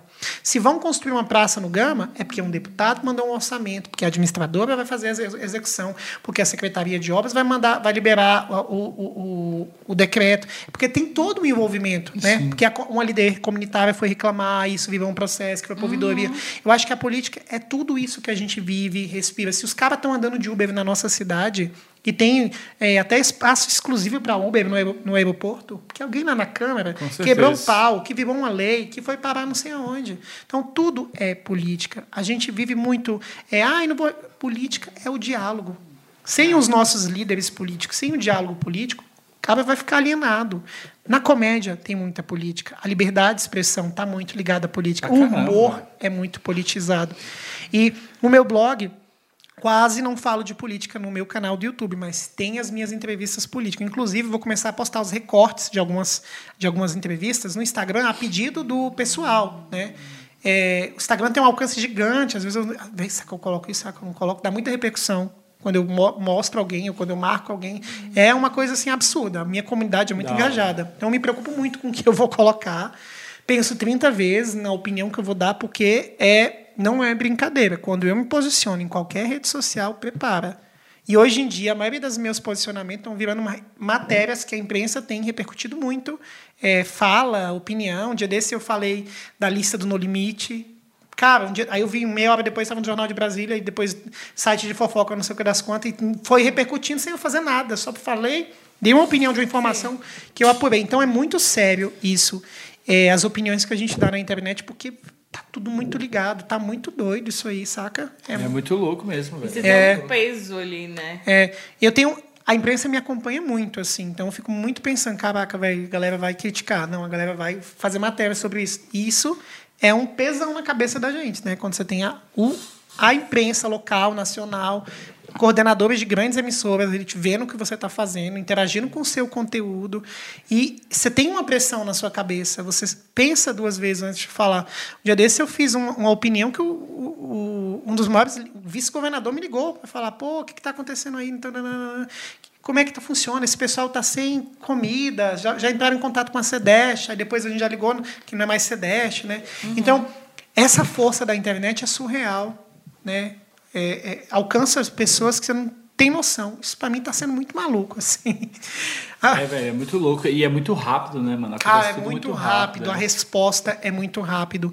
E até sobre aquela questão do cancelamento. Volta e meia tem uma polêmicazinha, ou alguém quer me envolver em alguma coisa, e eu aprendi a não responder, a não gravar, a não interagir, porque eu tenho uma política. Se for notícia boa, vamos falar. Se você entrar em qualquer plataforma minha, só vai ter notícia boa. Meu blog só notícia boa, meu canal tenta trazer o máximo de coisas boas. No meu Instagram eu sempre estou dando uma palavra boa para a pessoa ficar, o dia dela vai ficar melhor ali. Eu sei que a pessoa vai, vai Ai, se sentir até melhor. É um detox, né? A gente está precisando, a gente está vivendo um é... momento complicado. Se a gente ficar ali se bombardeando de notícia do ruim. Gente, eu escrevi um livro frente. de quase 50 páginas, porque eu tive que viajar no texto pela falta de oportunidade de viajar. Porque o povo pira quando eu faço uma viagem que eu converso com a tiazinha que vende açaí, que eu mostro um destino turístico, que eu conto a história daquela igreja, que eu explico como é que está sendo. Porque o turismo ele muda a vida das pessoas. Sim. É graças às visitas que tem ali na Catedral de Brasília, que aquelas duas tiazinhas que vendem aqueles artesanatos, sustenta quatro famílias na Ceilândia. É graças a, a, aquela feira da torre de televisão que um monte de gente da cidade satélite é, contribui com o artesanato, mas várias famílias são sustentadas também. Então, o turismo, ele sustenta famílias, ele muda a vida das pessoas. Caralho. É o cara que trabalha no aeroporto, é a mocinha que vai entregar a coxinha lá na quiosque, é o pessoal que está vendendo passagem aérea em portais da internet. É, então, o, a economia criativa no segmento do turismo sustenta uma tonelada comércio, de pessoas. Né? O comércio é beneficiado. Todo, Nossa, o comércio é extremamente é. beneficiado, mas todo principalmente, por exemplo, eu fui conhecer Ouro Preto. Você sabe por que, que Minas Gerais chama-se Minas Gerais? Não. Minas Gerais, por conta das minas que tem Sim, em Minas Gerais. Fui conhecer Ouro Preto, visitei uma mina, que experiência ah, surreal. É, vou, até até sexta-feira isso vai estar no, no Instagram, porque o público do YouTube não é o mesmo Instagram. Que loucura, velho. Me surto às vezes. Por que vocês não seguem no mesmo lugar? Você vê 200 mil do nada, isso, né? vamos excluir o é. Instagram, vai todo mundo pro YouTube. Vou postar no YouTube uma viagem, essa viagem que eu fiz para Minas, que é o Explore Minas Gerais, que é uma série de três vídeos. Que aí você começa em BH, a gente vai junto para Ouro Preto e termina em Brumadinho. E aí eu entendi ali a história de Minas Gerais. E o rapaz, que cara educado, o guia turístico, falando, pô, tá tão difícil na pandemia, eu tenho dois filhos, paga a faculdade da minha sobrinha, não sei o quê. O cara do, do que estava fazendo, o motorista, nossa, não estou nem dirigindo, meu ônibus só vive parado. Então, a, a, a economia no movimento do turismo sustenta muita gente. Ai, viajar é uma coisa chique, fino. Que viajar é uma coisa chique? Viajar é um movimento. Meu livro fala sobre isso. O quanto que a cadeia produtiva, desde o cara que vende o, o trenzinho lá, ah, você vai lá no Pirinópolis, tem um pessoal que vende a camiseta. Pirinópolis. Tem a tiazinha que vende um queijinho lá no centro de Pirinópolis. Uhum. Tem um rapaz que faz o cachorro, o melhor cachorro quente de Pirinópolis. Uhum. Aí tem o meu amigo que faz o Conexão Piri. Aí tem, então eu, eu acabo criando uma relação. Eu sou uma pessoa de criar relação. Se Sim. eu visitar uma cidade, eu saio amigo do povo. Porque eu sou assim, não porque Sim. eu quero. Então eu fui Brumadinho, o povo me segue, me acompanha e manda mensagem até hoje. Todo dia alguém de Brumadinho me descobre e vem com todo um carinho. São Paulo, a mesma coisa. E eu, a mesma coisa. Estava aqui um dia desse, aí uma empresa me ligou, Elton, quer fazer uma viagem aqui para beneficiar seis, leva para Brumadinho, fala com a fulana de tal. Menina, eu fechei uma viagem turística para toda uma empresa. Né? Olha como isso é importante. Aí um dia desse, uma empresária de um hotel fazendo olhou, cara, estou muito complicado aqui, a gente não está fechando hospedagem. Eu não vou escrever a matéria da senhora de sétimo tipo para ir para o seu hotel fazendo. Calma. Corri, fui fazer matéria para ajudar ela. No outro dia ela me ligou, caramba, eu vou receber o grupo de uma escola aqui, só os professores que não estão dando aula e querem se reunir, vão se reunir aqui. Porque é aberto, porque vão poder fazer o cara. Isso é muito doido. Isso é muito legal. O poder da mudança de, direta na, no turismo. E o ano retrasado eu fui gerente de marketing da Rural Tour, né? que é o Sindicato de Turismo Rural do Distrito Federal. Eles me ligaram, cara, tu quer sobre turismo, a gente precisa de uma pessoa descolada, igual você. Quer ser nosso gerente de marketing? Ah, não quero trabalhar agora não, porque tô... só minha produção de conteúdo já dá muita demanda, muito trabalho, muita coisa. Não, vamos fazer um teste, você trabalha home office. Não, então vamos. Cara, que trabalho incrível. Você fez alguma das viagens do Rural Tour? Não, e esse é o meu motivo. Eu vou deixar registrado aqui da minha mágoa no coração. Esse ano eu, nunca eu não quis fazer, eu não quis ser gerente de marketing. Eu, não- eu li- pedi, entreguei o cargo e botei uma- um amigo meu, que é o Rafael da agência Indica Brasília. Ele é o novo gerente de marketing da Rural Tour. Eu não quis ficar, porque eu não tenho, tô tendo tempo para cuidar disso agora. Estou com uma demanda muito doida de conteúdo. Estamos na pandemia, mas é escrevendo o próximo livro, preparando um roteiro do YouTube, dando consultoria para uma empresa. Então eu não paro. E, eu não, e a gente, aquilo, a gente tem que. Minha avó falava: quem vem de baixo, que tem que dar nó em pingo d'água É. para fazer dinheiro. Né? Se não está dando no Instagram, corre para o YouTube. Se não está dando, vamos fazer consultoria. Não está dando consultoria, vamos escrever texto para os outros, vamos revisar Uhum. monografia. Eu sou uma pessoa que eu me vivo de todas as formas Eu para também sou assim. trabalhar com a Ah, tá internet. Como assistente social, eu fiz um brechó. Aí, tipo, eu tenho um brechó desde 2017, que eu sou preta. O brechó, inclusive, tá no. no Meu sangue é de empreendedor. Eu estou sempre empreendendo. Sapateando ali pra reinventar ali. Não pode ficar parado. Eu amo empreender. O Sebrae me ajudou muito. Eu já fiz Empretec, eu já fiz a arte de empreender, eu já li todos os livros de geração de valor, eu fiz vários cursos. Os cursos do Sebrae são gratuitos, ele te ensina a ser empresário. Isso mudou totalmente a minha vida. Então eu acho que tá ali junto com o Sebrae, estou sempre procurando. Tem curso novo. Dias eu estava lá na turminha, o professor Eldo. É, que tu- cara, tu tá aqui, tô aqui, tem que aprender, professor. É isso. Eu Eles morrem de É rir. da hora. da hora. Não, e é isso, cara. A gente tem que estar o tempo todo se capacitando, aprendendo. Eu acho que todo dia a gente aprende uma coisa. Eu, toda vez que eu viajo com esses influenciadores, menino, eles me ensinam tanta coisa. Aí eu ensino os trem para eles. Caraca, eu sério que é assim? É assim. Aí, é isso é isso, é uma troca. Eu acho que todo mundo tem uma Tem, coisa para é. ensinar pra gente e a gente tem alguma coisa para ensinar para as pessoas. E isso é diário, velho. Isso é muito legal. É muito doido. Esse dia foi uma criança lá em casa, aí tô lá. E... Tio El, você tá jogando Minecraft? Filho da minha amiga de infância. Minecraft. Tô também, não, vem cá. Aí ele começou a. Véi, parece um Lego. isso. Eu tinha um jogo em casa, nem tinha visto. Tava lá na, na pasta do é, Xbox, nem tinha visto o jogo ainda. Foi me ensinar a jogar Minecraft, me dando uns truquezinhos, falando quanto que isso é legal. Que o Felipe Neto joga Minecraft todo dia no canal dele. Eu podia jogar um dia com ele. Eu falei, vamos jogar, é, João. A gente vai jogar Minecraft só pra mostrar isso aí. E o povo, do- olha como o universo é. Os meus seguidores ficam pedindo pra eu jogar videogame o tempo inteiro. Porque eu joguei uma vez Bomberman, que é o jogo da minha vida tudo que eles querem que eu jogue. Eu falei, gente, isso não é um canal de jogo. Eu posso jogar durante sete minutos ou sete coisas sobre determinado jogo, mas não é meu canal, não é de jogos. Não, essa- Mas a gente joga se é o que vocês querem. Eu já estava treinando lá, testando um controle lá no computador, no Mac, para ver se dá para finfar, porque eu, eu não consigo jogar no teclado, gente. Eu fico apertando L, R, um espacinho. É, eu também não gosto Meu do dedo dá teclado. tudo errado, meus bonequinhos. gosto. Eu, sou foda no controle, mas se botar o teclado, acabou. É, não sei jogar nada em teclado. Eu queria fazer gameplay de jogo antigo no meu canal. Mano, a Twitch tá aí pagando É. todo mundo para fazer isso. É, na Twitch, né? Eu não, não fiz nada na Twitch. Eu vou jogar Mario. Hã? Na Olha aí, Twitch, é? Já tá hypando. É. Vou jogar Super Mario World agora. Pois é, é, é eu meu queria próximo jogar roteiro. Alex Kidd, Atari, sabe? Jogar Claro, jogo antigo, fazer de gameplay Deus. de jogo antigo, tá ligado? No primeiro RPG do planeta mundial, é. É, mano, sacou? Eu, eu tô pensando nisso aí. Eu sou muito preguiçoso pra internet. Eu sou muito Então, feliz com a geração que eu nasci, assim, de ser de 1986, ser dos anos. Porra, sou dos anos 80, mano. é de Caraca. 86? Sou de 86. Eu sou de 92. Eu, eu fico fazendo a Kátia dizendo que sou Ah, dos tu anos tem 90. 35, tu fez 35 agora. Faço 35, dia 3 de abril ah, agora. eu faço 36. Dia do aniversário da minha mãe, cara. Sério. Que dia? Eu, 3 de abril. É aniversário da minha irmã também. Que doido. Eu sou da geração anos 80. Meu Deus, eu minha posso me irmã matar é quase, pra pular aqui. quase dia da mentira, né? Quase dia da Eu mentira. falei pra minha irmã que ela só segurou dois dias pra ela não ficar com a fama, porque Nada, é bicha gente, mente pra é caralho. avante. Tanto que eu acho que aquela chupeta ela empurrou na garganta dela. Capaz, gente. Só pra me incriminar. Então eu já passei por mais de sete em rede social. Venha desde ICQ. Mirk, você não sabe nem o que é Mirk. Era Indós, mano. Tu lembra do Mirk? Lembro. Véi, pesquisam. Re... Eu, vou, eu vou procurar se tem como reagir ao Mirk, mano. Isso. Porque que rede social incrível. Sete coisas das redes sociais. Nossa, antigas. Isis, deixa, sete redes sociais É, antigas. Deixa eu colocar aqui no meu bloquinho antigas. de Super roteiros da semana. cara. Vai aqui. Sete. que, cara. Eu lembro só mesmo do. do era Fotolog? Fotolog? Nossa, eu tive Fotolog. Orkut. Era o Jim Potter. É, o. Flogão, é. Flog, velho, eu colocava.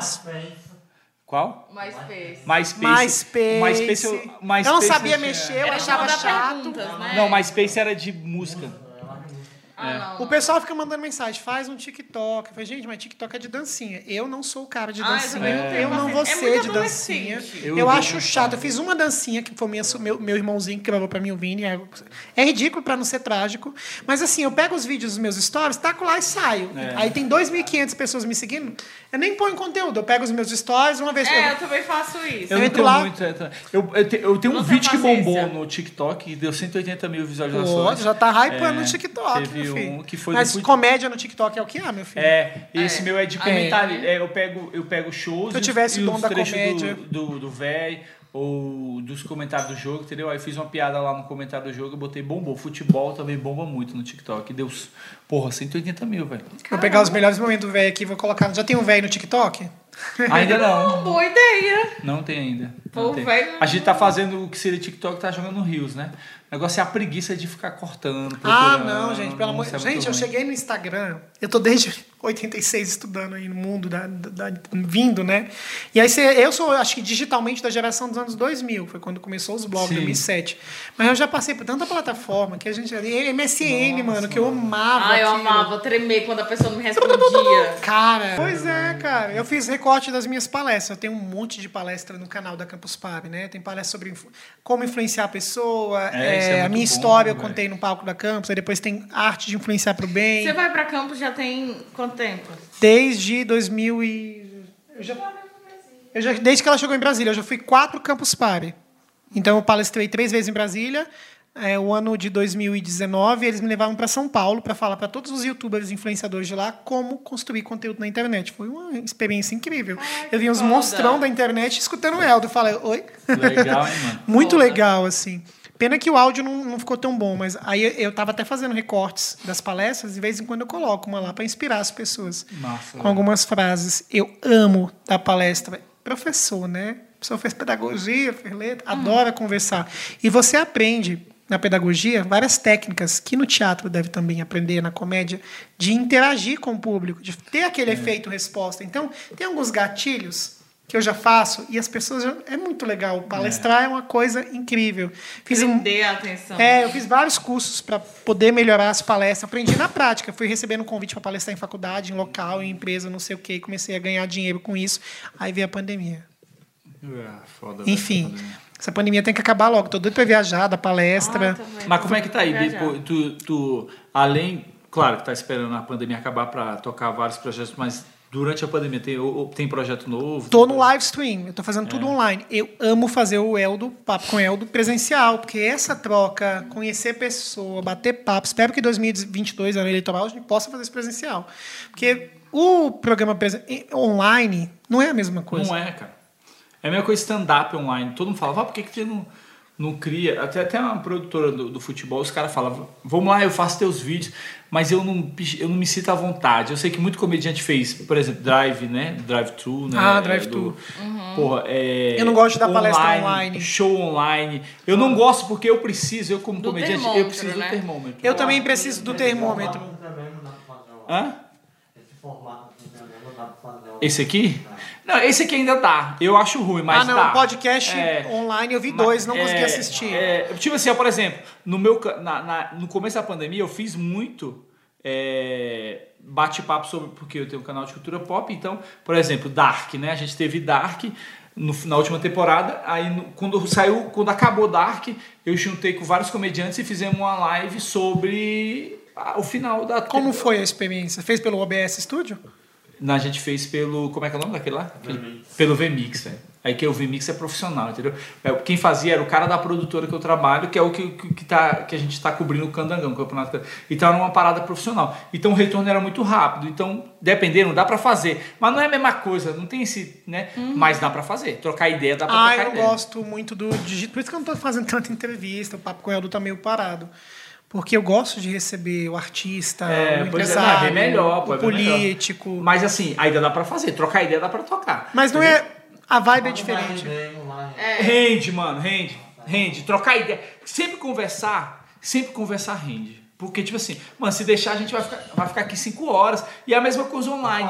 Se ter o retorno, Que nossa. se ter o retorno tipo assim, como lá era instantâneo, então a gente trocava ideia, mano, a gente ia embora. A gente fez sobre Dark, fez sobre Chaves, eu chamei comediantes negros, a gente fez sobre cultura pop negra, sabe? Eu não sou Chamei- muito da cultura pop em si, música e cinema, mas esses dias eu fiz sete bons filmes de 2020, o povo adorou. assim. Pois é, entendeu? Então toda semana eu fazia e, mano, rendia muito, entendeu? Porque, tipo assim, bate- trocar ideia sempre funciona. Ixi, foi mal aqui. Trocar ideia sempre funciona, entendeu? Então agora, quando você precisa de um termômetro, show, Um palestra, alarme aí inter- importante aí, É ó. muito difícil, velho. É muito ruim, não dá, velho. Agora, trocar ideia eu acho que rola, mas é melhor assim, eu prefiro assim também. Mas conversar dá ainda, rola, sabe? É que nem tipo assim, podcast mesmo que tu faz, né? É, Uhum. O áudio, tu trocava ideia com a galera, como é que era? É, a pessoa ia junto contigo ou tu fazia? Não, era online. Entendeu? Era online. Rolava o papo. Porque Conversar conversar. o formato. É outro formato. É, mano. Mas nesse estilo de Não, mas funciona. áudio. É, agora nesse Mas é estilo porque- assim, ver a não pessoa é- aqui, não, então, não o conectar, é ver, outros velho. 500. É o papo. Eu tô pra quem assistir, pode ser diferente. Mas pra gente que tá conversando, pro papo render, a gente só precisa trocar ideia. Então não importa se você tá lá no Japão, se eu tô aqui no Brasil. Mas é muito mais gostoso, Não, tá? lógico, não, mas funciona. É isso Tá, que eu tô falando. aham. Mas funciona, sacou? Porque papo, mano, quando você começa a trocar ideia, mano, não importa, velho. Quando você começa a trocar ideia, o negócio Quando a rende. pessoa rende, É, né? Tem umas histórias Agora, mas isso aqui contar. é melhor, pô. Tá, Isso aqui, pô, entendeu? Agora tem coisa que não funciona, mano. Eu, Tipo, ô, foi mal. Tem coisa que não funciona, tipo show, né? Palestra, não dá, mano. Quando você precisa de um termo. Nessa pandemia, os meus seguidores começaram a pedir muitas histórias minhas. Por isso que eu fiz o El do Real, que eu contei um pouquinho da minha mãe, depois um pouquinho da minha vida, depois. Só que eu não gosto muito de expor. Eu acho que quem tá muito tempo, eu tô 11 anos na internet, então é, é complicado. As pessoas já te conhecem demais, assim, às vezes absurdamente. A maioria da galera que me segue há muito tempo sabe que eu gosto do Superman, que eu amo Whitney Houston, o que, que eu Que gosto você de ama comer. vermelho. Adoro vermelho, que eu amo tomar um espumante. Cara, os presentes que eu ganho são sempre o que eu Isso é, isso é incrível. E, então eu tento não me expor tanto, assim. Sim. Mas é o que o povo mais pede. E Hum. não tem Mas é pra onde legal, fugir. né? Então, tipo assim, tu aproveitou pra caramba, então, porque tu tá fazendo live, né? Essa questão da pandemia. É, tô Tu- fazendo tu- live, tô Tu começou depois da pandemia? As lives? É? Sim. Eu não, tinha- não sabia nem fazer live, É. porque meus vídeos não eram editados. Né? Fazia séries. Viajava para um local, fazia três vídeos sobre aquele estado, soltava. Viajava para outro local, três vídeos sobre aquele estado, soltava. E, ou entrava ao vivo sozinho no YouTube.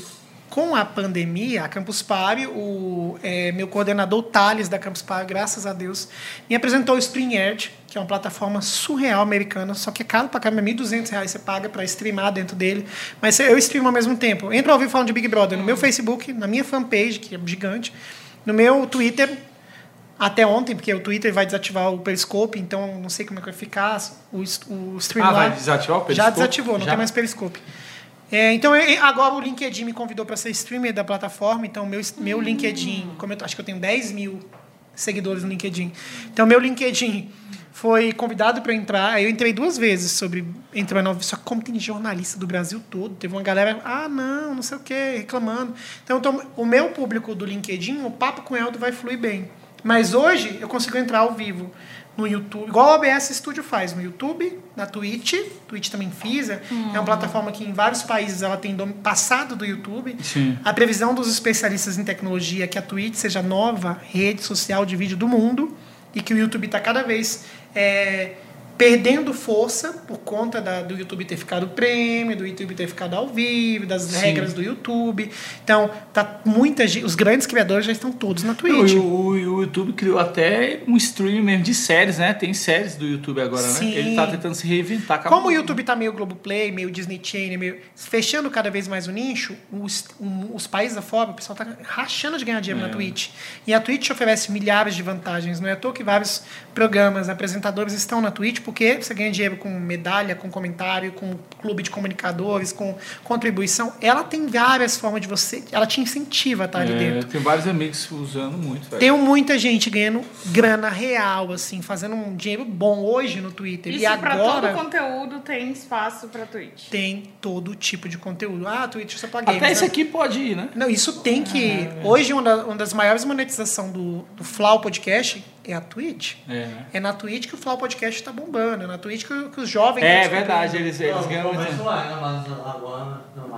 A Twitch tá pagando pra eles estarem Ah, lá. É. Não paga mais não? Mas eles estão bombados Mas eles Twitch. ganham muito dinheiro com É, com- não, e é, o povo, o povo compra moedinha pra eles lá. Antigamente, só faziam lá. Só. Aí jogava depois, né? É, é, eu lembro. Então, assim, é, eu sou um cara da comunicação, sou dos anos 80, sou, mas eu tô sempre estudando. Então, tô streamando na Twitch, tô streamando no TikTok. Um dia desse eu fiquei 40 minutos no TikTok, eu ganhei, tipo, 500 seguidores. Menino, eu fiquei conversando isso aqui duas da manhã, o povo me seguiu tudo. Cara, foda, né, mano? E na Twitch eu só criei um com meu nome, nunca divulguei, nunca falei nada. Aí eu fui entrar, esse dia eu tinha duas mil pessoas seguindo. Eu falei, caraca, que porra é essa? E a mesma coisa no TikTok. Mas são plataformas que eu estou estudando, estou observando. E aí, eh, hoje, eu geralmente entro, ao- quando eu quero falar alguma coisa que não é Big Brother, eu entro em todas as plataformas, de 10 de uma vez, que paguei a assinatura premium do programa. E aí você fala ali com diversos. Quando eu termino, eu vou ter que olhar cada um, eu e a galera que trabalha comigo, para ver o que estão falando, como é que está sendo. Que é muito doido. Eu construí públicos em várias plataformas organicamente e é muito doido. de- Eu não mexo no meu Facebook, não mexo no meu, na, minha, na minha fanpage, não mexo na Twitch, não mexo na TikTok, mas eu acompanho muito o Instagram, não consigo responder todo mundo, mas acompanho, e o YouTube o tempo todo. Eu tô ali de noite, respondo todo Ah, mundo. massa. Quando consigo. Nas lives do BBB não tem como responder porque é gente pra caramba.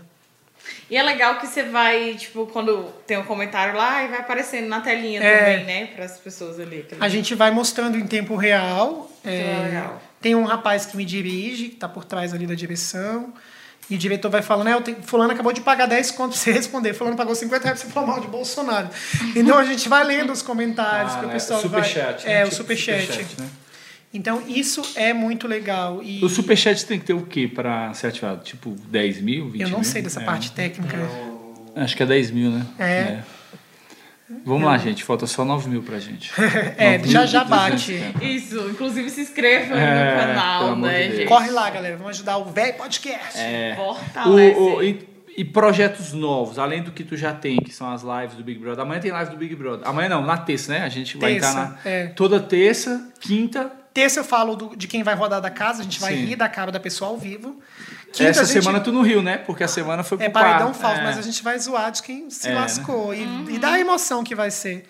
Quinta, a gente vai falar quem é o líder, rir da cara de quem não é- se lascou, porque Se ele vai. Tipo o Projota que Tipo só o tá Projota. assim. Tá rindo pra caralho do Rir de Projota, quem né? vai pra xepa, mano. O pessoal tá muito assim, almofadinho. Ai, vou ter que começar arroz com É, aí, mano. Vocês já viram o Big Brother do Canadá?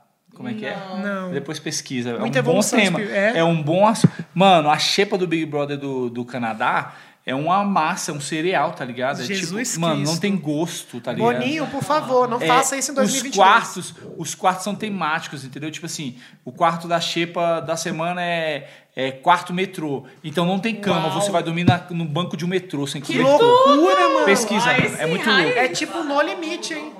Mano, do Brasil. é, mano. Porra, do BBB.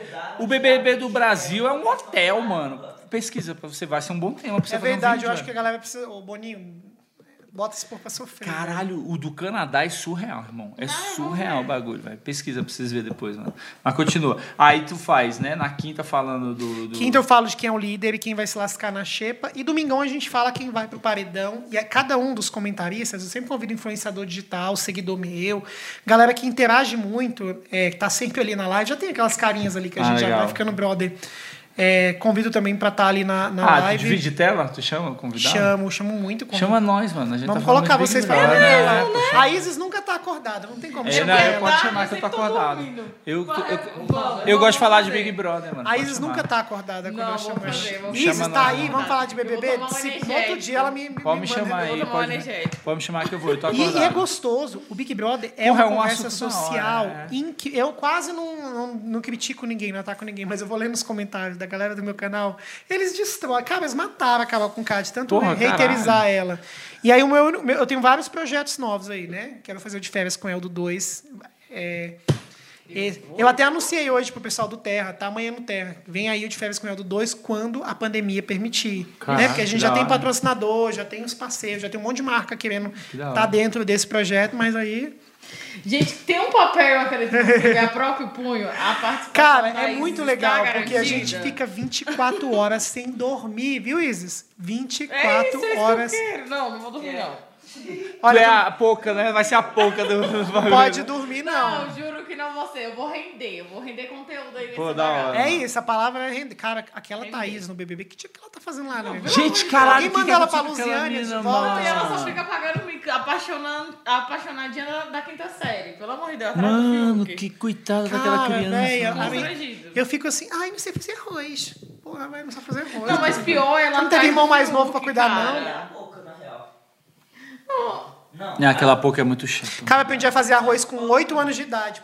8 não, acho que Cara, arroz é muito com fácil. 12 pelo anos de Deus, idade. velho. Por quê? Meu É pai... auto-intuitivo. Sempre foi eu e meu pai. Aí a gente, eu tinha uma irmãzinha mais nova. Meu pai ia cuidar do bar, ele falava, vai fazer o arroz da Hebe. Ah, que saco fazer arroz da Hebe. pessoa aqui. É, aí eu tinha que fazer o arrozinho dela, fazer a verdurinha dela cozida, amassar a verdura, colocar com arrozinho. Ela só comia o arrozinho se tivesse quente, mas tivesse muito quente, ela não comia. Criança de 5 anos.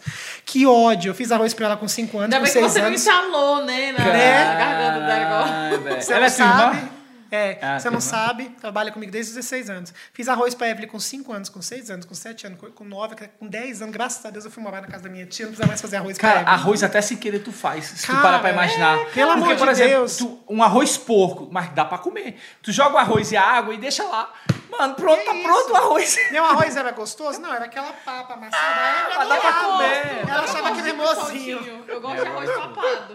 Ou arroz ruim. Eu não consigo comer meu arroz, gente, mas eu sei fazer. Eu adoro arroz papado. Belo desvio de caráter. É. Cara, mas quando eu vejo a pessoa falando, ai, não vou fazer arroz. Ai, cuscuz só serve pra colocar no cantinho da farinha, que é comidinha terciária. Pelo amor É, de Deus, cuscuz é gente. incrível, mano. Cuscuz você come qualquer coisa. Ó, eu nunca passei necessidade, a gente nunca passou fome, mas eu só tinha uma blusinha pra ir pra escola, só tinha um All-Star pra ir pro Eite, era o mesmo All-Star todos os dias o ano inteiro. Sempre foi, vivi com pouco, mas nunca faltou nada. Meu pai sempre Sim. foi farto. É, não, comida, em casa de cearense é muita comida, muita farinha, muito bifinho, muita co- comidinha gostosa. Mas outras coisas, um bom computador, and não era, não foi fácil. Isso que você falou, eu até estava escutando um podcast que eu amo muito, que é Afetos, né? Ele só tá disponível nas plataformas de áudio. E é da Gabi Oliveira e da Karina Vieira. E aí ela falando assim, que a gente que tem essa origem humilde, a comida ela tem um valor muito Nossa, grande. pelo amor de então, Deus. quando a gente vai na casa, assim, tipo, da pessoa, a primeira coisa que a gente quer é socar ela de comida ali. Porque, tipo, a gente Sim. sabe da dificuldade. Então, igual lá em casa, assim, minha avó, ela tinha mania de fartura, assim. Você ia É, almoçar, não, chamava. é- a gente aprendeu É com isso, Não, mas você vai na- eu já fui- da comida. Gente, por favor, não me cancelem. Já fui na casa de algumas celebridades, algumas pessoas ricas, que elas te servem assim um prato branco enorme, com uma tortinha Ah, no meio não. e um melzinho derramado ao redor. gente, e você não, não, come não. morrendo de fome, sai de lá, vai no primeiro dogão da vida. Não, eu fiz gente. isso muito na Gente, vida. não, eu já fui na. Ah, não sei, ela não assiste. Conhece a Bruni, que era deputada federal? Ela é influência também? Não. Ah. É dessa, desse ano? Cara, ela. Não, ela foi deputada, ela era daqui de Brasília. A Bruni, adoro a Bruni. Mas tinha. Tinha vezes que a gente ia pra casa dela pra comer comida boa, mas tinha vezes quando ela fazia jantar pras pessoas. Ah, mano, pelo amor de Deus. Aí tinha um grãozinho, eu falei, gente, eu não vou Não, comer pelo isso aqui, amor de velho. Não Deus. dá. Eu já ia na cozinha com o outro brother meu, eu falei, não, não dá comida mesmo, mano. Deixa esses porcos comer. Velho, não tem Eu como, vivo de mano. dieta. Na verdade, nem é viver de dieta. Eu mantenho uma vida saudável. Eu já fui obeso, já pesei 101 quilos, com Tá de 1,76m. sacanagem, mano. 101 quilos tu se achava obeso, eu tenho Menina. 120, velho. Eu tinha 1,75m, Caralho, 6 mano, agora eu fiquei mal. Cara, eu era muito gordo. Agora eu fiquei Ai, mal meu Deus, mesmo. desculpa, gente. Perdoe. Acabou a É isso. amizade. A gente tá fudido, hein? Ele já não quer mais comentar o BBB comigo. Caralho, mano. E aí, 2014, eu que eu fiquei louco, né? Pedi demissão do serviço público, falei pro senador que não quer mais trabalhar em senado nenhum. E falei, vou viver de blog, vou, vou cuidar do meu blog. Vou, vou botar matéria todo dia, vai bombar esse negócio. Fui viver de blog e também quis mexer com a saúde. Então, passei a correr, passei a comer melhor. De 2014 até agora, a gente tá em 2021, tem um crises, calculei pra mim que eu sou péssimo. Sete anos. De não tem Alexa. De 2014 De 14 pra cá. 2021, sete anos, É, né? fazendo. É, pra 20 vai fazer 8 anos.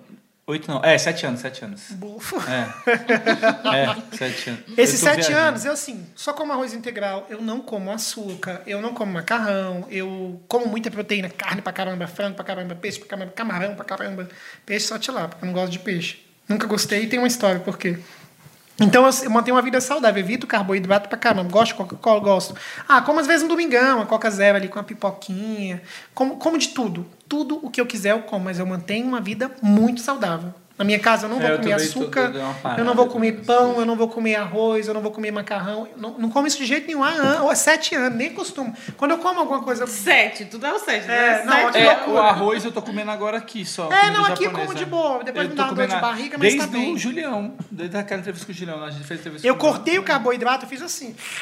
Claro, cortei É. o carboidrato, cortei o açúcar, cortei o refrigerante e passei a correr. Hino, nunca, eu- a vida toda eu fico ali nos 85, 86, 87. É, eu diminui o açúcar, cortar 86. o doce. eu cortei consigo, real o açúcar, É, como hoje é santezinho vegano da linha. Eu né? consigo cortar açúcar de tudo, menos do café.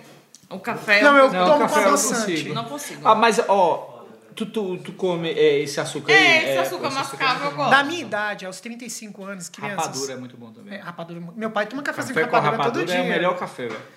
Cearense, Mano, é né? incrível. Café com rapadura é o melhor Pior que café. é bom mesmo. Aos, desde os 28 eu falei, cara, daqui pra frente vem 30, tudo começa aí a ficar É. meio. Né? E eu tenho um primo com 40, primo com da minha idade travado, assim. Tem um primo de 48 anos, parece que tem 20. É. Por quê? Porque cortou carboidrato, É, porque mas cortou é. açúcar, porque cortou refrigerante. Você viu meu stories esse, do- esse final de semana? Do, deixa eu ver, vi. Que eu mostrei minha avó de 63 anos. Vi, vi, Você viu vi, minha vi, avó? vi, vi, vi. Minha avó, ela dá banho em mim. Minha filha, minha avó emagreceu 20 quilos. Minha avó faz academia. Chocado. Minha avó cortou carboidrato. Tipo, eu coloquei Não minha é uma questão mundo, de "Meu estética. Deus." É, não, é, realmente- saúde mesmo. Eu também É. contei por Mas eu, eu já imagino. Cara, eu viajo, às vezes eu faço trilha de 10 coisas. quilômetros. Eu fiz a viagem da Chapada dos Veadeiros e eh, na época eu tava um pouquinho acima do peso.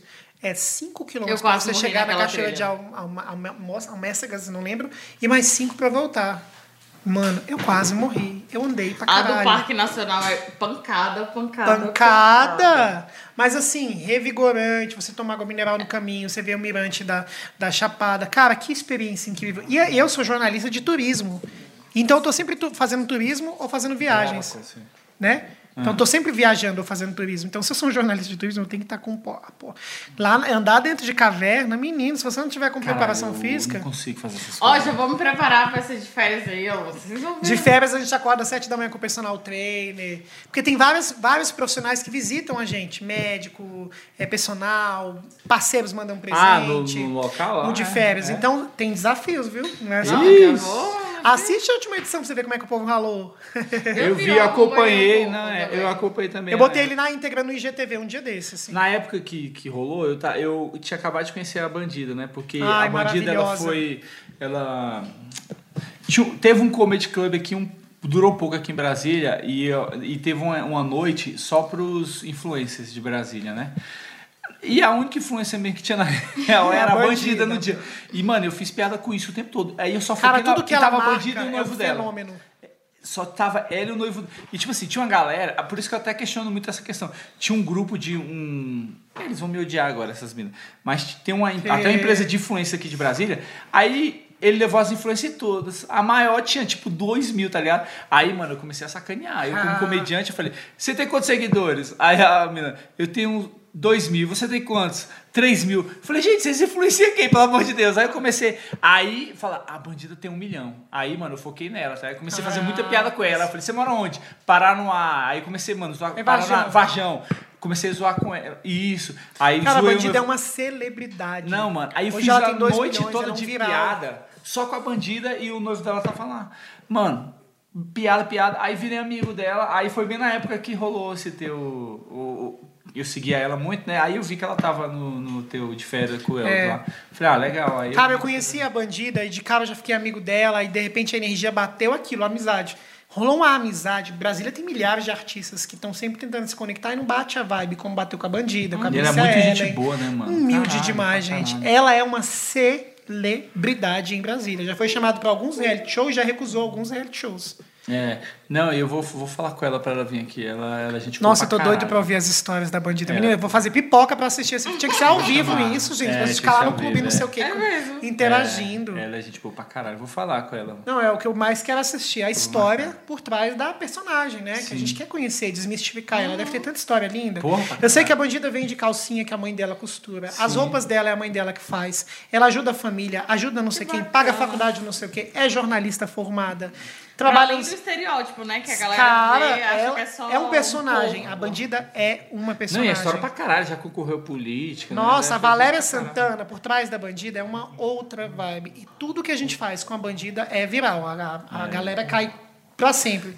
Vai ser incrível ver a bandida Vai aqui. ser, vou- vou- Já vou tô curioso pra ver. vou falar, vou falar. Mas tem alguns nomes que eu quero sugerir pra vocês. Tem uma lista Por aqui favor, de por favor. gente cabulosa. Não se liguem a números, porque É isso que eu falo pra ele. não adianta. Ai, Tipo, vamos trazer fulano que tem 100 mil. O poder do, não. do pequeno Se influenciador, preocupa. às vezes, Não, nem, nem influencia mais. influenciador. A história. É a história. Né? Ah, vamos trazer a primeira tia do cachorro quente de Brasília. Menino, isso aqui Sim. vai dar 100 mil visualizações, pode ter É, certeza. é. Porque Brasília toda vai querer ver isso. Sim. Vamos trazer a mulher que lançou a Viçosa.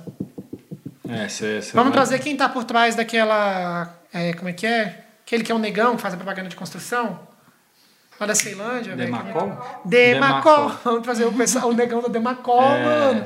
Isso é um vi velho, isso Foda, vai ser. foda, foda. Todo brasiliense vai Sim, querer com assistir. Cadê o guarda Jânio? Aquele cara que tava Com no, no trânsito pedindo Não voto. morreu, não, mano? Quem? Não, acho que não. Eu nem sei quem é esse Não. maluco. Então, Brasília tem personagens. Não, não, não. É. Não é de quem? Não, não, não. Eu adorei a entrevista do Ceilândia Muita Treta. Eu falei, acho a página legal, queria saber quem faz. Tem tempo que eu tô querendo ver esse cara do Sim. Ceilândia Muita Treta. É, legal, foi legal, mano. Nossa, que entrevista bacana. Que Foi coisa legal. É, porra, construtiva. teve muita gente legal pra né? caramba, velho. Ele é, ele é gente boa, eu gosto dele. Pô, legal. Eu, eu não sei ainda, é tipo assim. Além. eu- Respondeu ou eu tô viajando? Projeto novo mesmo, eu quero saber novidade que você Respondeu. vai respondeu? É, tem um projeto que eu não posso contar, porque não, de- não depende Ah, beleza. de É mim. porque te- vai, ter É. um férias do Coel do 2, né? Projeto meu tem o De Férias com Eldo 2, meu novo livro que a gente está começando a planejar, e uma série no meu canal. O novo livro vai ser sobre o quê? Você falou? Eu tô em dúvida se eu sigo para Ah, tá. o que os meus seguidores estão pedindo, que é muita gente quer aprender a mexer com jornalismo digital, né? Ah, Ah, sim, sim, é isso. Entender a jornada de construção de conteúdo. Ou se eu falo o que eu quero, ou o que eu quero, que o público está pedindo jornalismo Não, digital. jornalismo digital. Eu tô louco pra falar da infância dos anos 90, é uma coisa minha. Ah, isso é do cara. E a, dois livros, pô. E a Amazon dois. já falou, faz, faz, faz. Não dou conta, demora demais, menino. Ah, não, então, A- mas vai planejando um O faz um, saco esquenta de tanto que você fica sentado ali na. É. Isso aqui, ó, a tendinite, tá enorme aqui por causa daquele livro. É foda. Olha o que, que aconteceu. Eu tenho uma amiga que é escritora também. Ó, olha isso aqui. Isso aqui, ó, tá vendo isso aqui? Eu não poxa. tinha esse Caralho. caroço. Eu vou começar agora a terapia por conta do livro. Caralho. Porque eu escrevi cada linha do livro. Aqui não tem, aqui tá retinho, bonitinho. Isso aqui, ó, livro. Isso é foda. Isso é uma marca do E livro. tendinite é pesada, né, mano? É, eu sempre tive. Aí ela né? também tem, tem uns exercícios que a gente faz pra conter. E aí tem a série, tem uma série muito doida, porque eu vou tenho um de férias com ela, mas tem um outro, outro reality show que eu já registrei pra fazer. Mas tô esperando a pandemia liberar, né? Eu gosto de fazer coisa com pessoas, né? Sozinho, eu e eu e eu só, não acho muito chato. Eu prefiro, gosto de envolver pessoas, eu gosto de conectar energias. Então tem esses projetos aí pra acontecer, tudo depende do fim da pandemia. Enquanto a pandemia acaba, a gente vai streamando lá nas plataformas digitais e escrevendo. Porque escrever você viaja ali no texto, né? E não para. Cara, ontem, olha que loucura, né? Ontem eu, madrugada, não sei o que eu tava fazendo lá no celular, que eu abri assim, aí fui. Aí o menino, o livro tá disponível? Tá, eu lá vai eu mandar, porque tá lá no, no Linktree, mas as pessoas, nem todo mundo tem o conhecimento que a gente Sim, tem. sim. Todo dia alguém fala, como é que eu leio sua coluna de viagens? Eu, caraca, velho, que difícil explicar, porque o Instagram desbloqueou, foi uma das primeiras pessoas a desbloquear a função guia do Instagram. Ah, sim. Então, hoje você vai ler uma, uma viagem que eu fiz, você vai ler, ver eu chegando no lugar, assistir o vídeo, ouvir as músicas que eu escutei e sentir. Tem gente que me liga e fala: Caraca, aquela viagem de Pirinópolis, eu senti o gosto do mel derretendo em cima do queijo, velho. Foda, velho. Então, eu faço umas viagens com essa função do Instagram, que é o guia, sensoriais. Você viaja assistindo, lendo, ouvindo a música que eu escutei e sentindo a parada. Então, é a coluna de. Você vai lá, aí eu tenho que ensinar. Os seguidores não sabem chegar na coluna de porque isso é novo. Ah. Isso é uma nova função do Instagram. Você vai no Instagram, tem um IGTV, do lado tem um jornal, é o jornal do meu perfil. Sim. Você clica no jornalzinho, tem 10 viagens lá. Que da Aí- hora. porque também as viagens estão lá, estão no YouTube e estão no blog, né? No blog alcança um público que eu não tenho mais nem controle, mas no Instagram, eles todo dia. Aí perguntou, cadê a viagem? Aí eu mandei o link da viagem. Aí, acho que foi duas horas depois, ah, eu quero ver o livro, que eu vi a viagem e tal, que você falou que fez um livro. Aí eu entrei e mandei o livro quando eu levei. Deixa eu ver esse livro aqui que eu escrevi, nem lembro. Menino, o livro que eu usei as técnicas de storytelling. Eu estou conversando com o autor. Eu escrevi uma carta para quem começa a ler meu livro. Ah. Eu tenho uma carta que eu escrevi para as pessoas. Então, a carta você já se conecta com a história, porque é muito real, assim, você sente o que eu senti ali, velho, que louco. Que da hora. E aí eu comecei, eu tô lá lendo. Quando eu fui ver, menina, eu tava na vigésima página. O que, que eu tô falando no meu próprio livro? Eu já conheço essa história. Aí fechei, falei, cara, que surreal. Mas é mano. gostosinho, assim, de ler. Você vai, tipo, é aquela coisa que te prende ali que, ufa, é, tipo, já fui, acabei. Eu acho incrível, porque eu, antes de publicar o livro, antes de chegar nas mãos da Amazon e chegar no, no jornalista, eu falei, Evelyn, lê esse livro pra mim. Evelyn lê, eu falei, ah, gostei, tá massa, não sei o que, não sei o que. Meu primo Ricardo, que na minha infância a gente aprontou Stiling, Pink Esconde, Pink Pega, Banco Imobiliário, leu o livro também. Aí eu fui. Origem, né? As pessoas que estão junto com a gente desde o início conhecem a gente de verdade. Sim. E aí, tia, lê pra mim o livro. A minha tia, caraca, você contou da nossa farofada em Pirinópolis. Você vergonha? Não, não, tia, tem que ser a vida real mesmo. Então, as pessoas leram primeiro, depois foi para foi os editores e o pessoal da Amazon, para depois chegar no grande mercado editorial. Agora eu já perdi a dimensão. Eu já mandei para mais de mil pessoas. Só no Instagram, acho que todo dia umas seis pessoas pedem o link, sendo que o link está lá na bio, da, da, só clicar se é mesmo lá. Mas pede, eu mando, né? Tem que Ah, interagir. E ainda tem um povo que comprou. A Amazon até mandou e-mail, acho que já vendemos mais de 55 livros. Esta, essa última, do dia 20 de março, de fevereiro para cá. Tem um monte de gente comprando um livro que eu nem conheço. Então, mano. internet é uma coisa, você lança um infoproduto, pensando, porra, será que vou ter que comprar? Eu mesmo pensei, acho que vou comprar o primeiro para vender. É. Quando eu publiquei, ninguém tá comprando essa porra. Eu vou comprar para ver se motiva assim. Aí do- dormi, esqueci, desencanei. Fiquei três dias, mano. Porra, lancei o livro, ninguém comprou ainda. Quando começou a vender, já foi lá. Um, dois, não, 30, Da 700, hora. 100, 120, não sei o quê. Aí fizemos um caixa. Eu falei, caraca, já vou converter isso em produto. Já tô, comprei um microfone da. Não sei nem falar o nome do microfone, é o que o Caio Castro usa. Sim. E eu falei, qual é o nome desse microfone que eu quero? É Esse microfone que eu fiquei. O microfone é vermelho, mano. A minha marca é vermelha, minha identidade visual tem. Hã? Squad Quest, nem sei falar. É uma, eu sei que ele é feito para captar o seu áudio em alta qualidade e essa experiência sonora, que áudio é muito importante, é muito gostosa para o cara. Sim. Então, eu- eu tô dando uma qualidade de áudio muito É, boa. o áudio, às vezes, às vezes você pode até ter uma imagem ruim, mas o áudio, velho, não dá. É, mas aí o, o livro tá rendendo assim, já comprei negócio, depois eu fui, ah, peguei essa grana aqui do livro, vou comprar um, comprei um e-book da Amazon, um e-book não, um Kindle. Aí agora já tem uma outra retirada de uma porrada de livro que tá vendendo. Que. E é um, eu não tava fazendo nada na pandemia. E publiquei o primeiro livro, velho, realizei um sonho. Olha o segredo acontecendo. E foi muito intuitivo. Eu mandei para E uma. você vai fazer físico?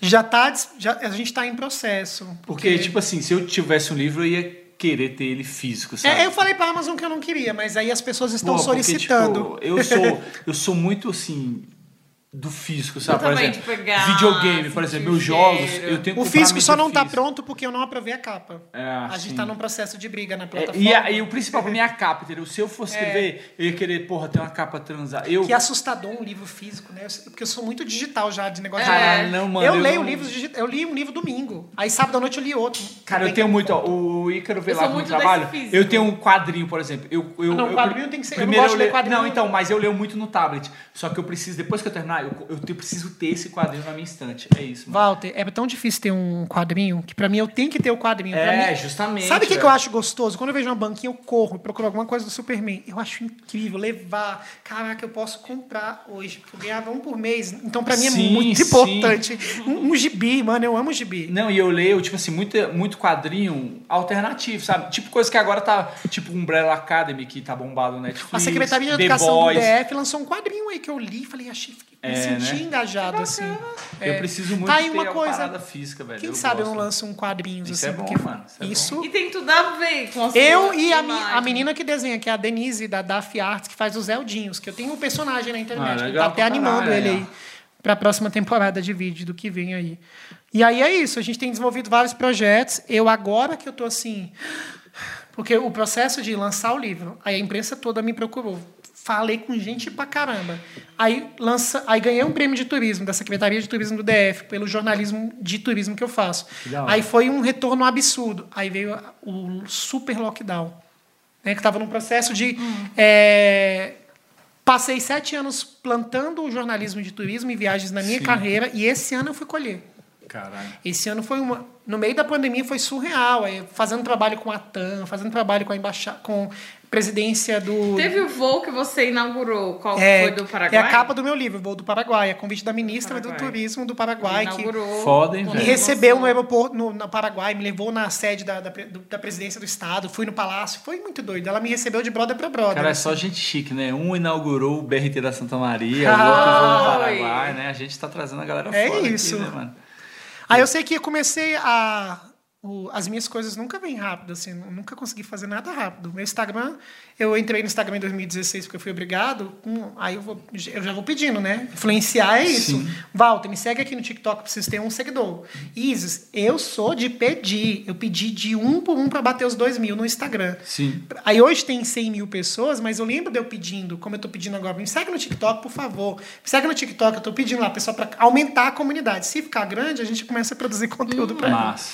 Porra. Então, eu fui muito construindo essa galera assim, e pedindo mesmo. Igual toda live. Gente, continua se inscrevendo no canal, a gente precisa bater um milhão. Vamos trabalhar. Converte, aprendi com o Felipe Neto, converte um inscrito para esse canal. Eu peço, se inscreva no canal podcast e traz mais um inscrito, gente. Esse é o segredo, dá pra É, gente, por favor, faça isso. Pô, legal, velho. Aí, já tem mais um projeto, o quadrinho do El. É, nossa, esse quadrinho eu tenho até a desenhista, falta os roteiros aí, mas que ideia legal os Pô, quadrinhos. da hora, velho. Pô, Eldo, pô, que massa, hein, velho? Cara, foi Quanto massa. tempo aí foi? Mais de 30 anos. Caralho. Como é que a Sério? gente conseguiu falar tanto? Caramba, Eu contei coisa aqui que eu não contei pro meu pai. e passa, assim, é, é gostoso. E sempre que Seguidores vão saber da minha vida toda depois dessa live. eu tenho essa Deus. ideia de inside, assim, que vai dando, né? Sempre quando eu converso, porque é pessoa muito criativa, o. Então eu já Eu já vou fazer um alguns gibi, daqui um dia eu te mando. já. Insights. Por favor. A gente o já vai estar receber. na Twitch, a gente já vai estar no TikTok. E Valeu demais. E gente- eu quero participar da live do Big Brother. Ah, vou te chamar pra você participar. Me manda me dar o zap dele pra eu poder Uhum. Colocar. Quero colar nessa live aí. Vai no domingo, vamos comentar domingo Bora, paredão. pô. fechou. Paredão falso. Eu vou também. Então vamos. Eu vou também, eu vou ficar mas domingo vai ter o paredão fo- Não, Tem. É amanhã- meia-noite domingo. Eles voltam no domingo? Não, é amanhã que sai, pô. É amanhã. Amanhã, terça-feira, Amanhã terça. sai. Amanhã, Amanhã que a pessoa Hoje é sai. amanhã, já que sai, É, né? já é amanhã. É, e eles retornam quando? Domingo eles fazem outro paredão. Calma que eu tô, acho que é tô jurando dias, que hoje é... Ela volta no. Gente, eu tô Ela jurando que volta hoje... Não, não é domingo não, não é esse tanto de dia não, pô. Eu tô jurando que hoje Eu é acho que sexta-feira, é. porque o podcast de vocês é sexta. Ah, não, é. porque no domingo já forma paredão. Eu acho que ela deve voltar lá pra sexta ou sábado, pô. Acho que fica três, Então, quatro quinta, dias. vocês comentam a liderança comigo. Demorou. Ah, então fechou. É, o paredão sai amanhã.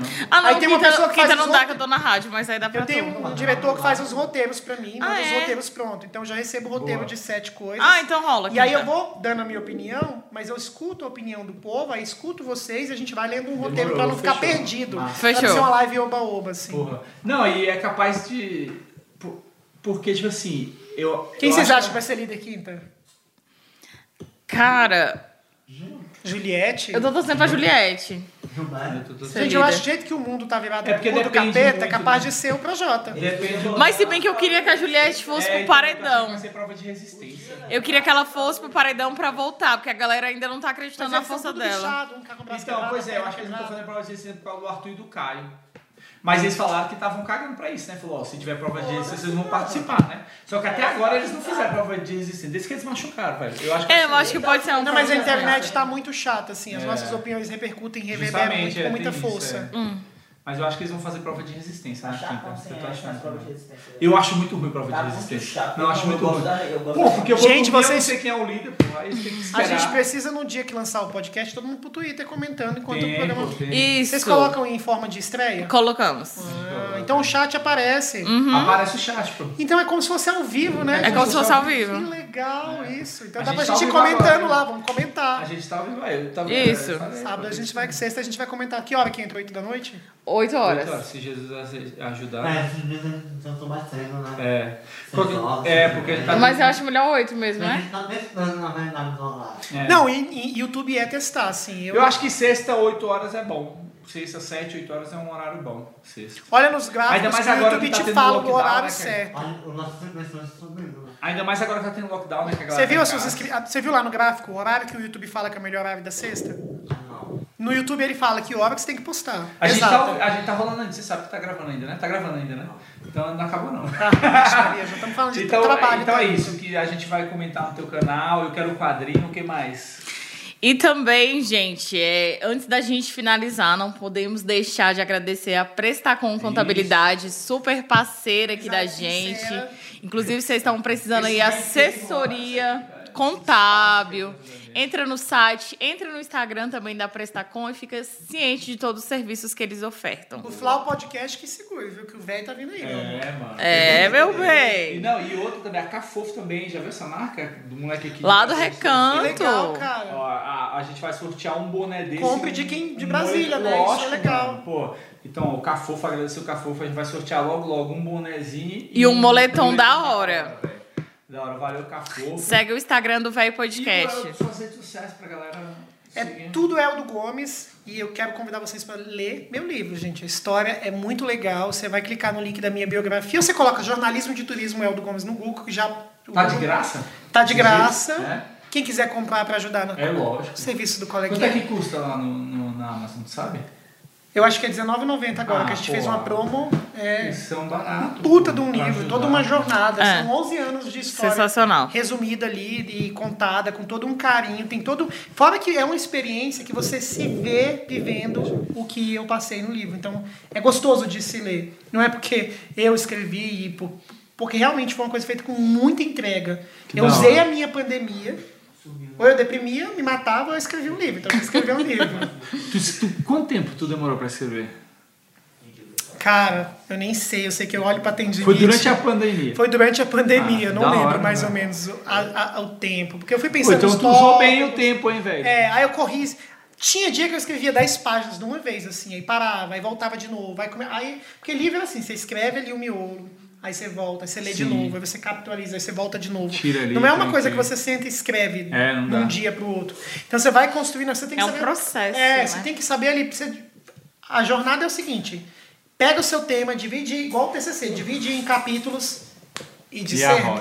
Vai colocar. Não é um livro técnico. Ah, jornalismo de turismo, arte e viagem. É um livro autoral, onde eu compartilho a minha vivência no mundo das viagens e do turismo.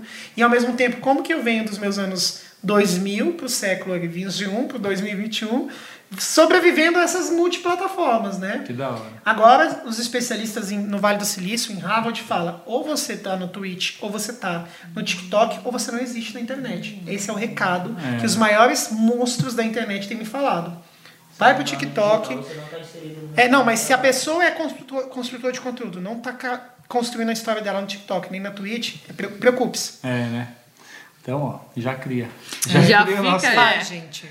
Então é isso, galera. Ó, vai lá, ou compra o livro do Eldo, vai lá. É, ajuda o Eldo. Gomes, todos é Eldo Gomes. Tudo Pô, é legal, Gomes, né? é. Deu sorte, né? É. Porque todo. Eu tenho que botar um U na frente do meu. Pra, pra O meu tudo é Isis Tainá também. Ah, o teu, né? No o teu também, né? É, em eu não consegui, não. Eu achava que só tinha o de. É. E é engraçado, às vezes eu vou num evento, aí eu chego na recepção, tô lá, eu e a galera que trabalha comigo, aí a pessoa se identifica, você não se identifica. Ah, qual é o seu nome? Eldo. Qual é o nome do seu site? Eldo Gomes. E que você trabalha onde? No blog Eldo Gomes. É muito engraçado essa experiência. É massa, ah, você velho. trabalha no blog Eldo Gomes, tu é Eldo Gomes. Tá bom, é isso. A gente sempre ri da minha própria cara. Toda vez que eu passo por isso. Que da hora. Então, galera, siga aí o Eldo Gomes. Porra, Por favor. Eldo, valeu, velho. Valeu. Porra, Valeu demais, você sabe que eu sou fãzaça de você. Véi podcast. né? Véi, adorei isso aqui. E eu sou muito sua fã, então fico- fiquei feliz, assim, da, da Muito nossa vivência estar de fã eu pra quero amiga. voltar, viu, gente? Pô, com, Com certeza, certeza. mano. Depois a gente volta aqui pra contar outras histórias. Com gente. certeza. Aí, Quando vocês é, terminar o próximo livro, o quadrinho, já volta pra gente Uhum. conversar. Quadrinho, com certeza. Achei essa. Adorei essa- ele do quadrinho, mano. É, eu acho que eu ainda vou lançar uma música, já pensei em lançar um clipe. É? é. Eu acho que. Olha o Whindersson. O Whindersson canta, atua, faz tudo, faz A gente tem que ser coisa. versátil, né? Eu acho que quem cria, ele, ele quer expressar. Mano, é como se você, sei lá, parece que vem a parada e você quer pôr pra fora. É muito doido isso. Sim. Que quando. Ah, tem gente, ah, eu não sei o que postar no Instagram. Então o que você tá fazendo no Instagram? Se você não Ah. sabe o que você tá postando no Instagram, você tá com o caminho errado. Sim. Claro que às vezes eu também não sei, às vezes você fala, porque a gente fica nessa pressão. Ah, não sei o que postar. Um especialista em Instagram falou, não posta nada. Você não precisa postar todo dia. Às vezes eu passo uma semana sem postar, posto uma coisa, bum! É. Tipo, um monte de gente corre lá pra ver. É, tem um amigo que é, Nem sempre- programado, tudo que ele vai postar. Cara, né, isso. E nem sempre isso é o caminho. É. Né? O Instagram não tem regra, mas eu sei que uma regra é você. Você quer postar? Você tem um recado pra dar? Porque postar por postar é melhor você não postar nada. Eu penso nisso. Eu também penso Você tem que assim. saber por que, que você está postando. Eu também penso nisso, tanto que eu nem posto. É, cara, a gente tem que postar quando a gente tem alguma coisa. Ó, hoje eu não tenho stories. Provavelmente no dia dessa live já vai ter lá o- a chamadinha que eu gravei. Mas nem todo dia eu tô postando conteúdo no Instagram. Tudo bem. E é isso, não é? A plataforma não tá me pagando para estar ali dentro. Ele não tem uma, uma, uma, uma entrega grande. Tem várias publis? Tem, mas a gente faz no nosso ritmo. Minha plataforma principal é o blog e o canal do YouTube. Ali tem conteúdo todo dia. Às vezes entra 10 matérias por dia.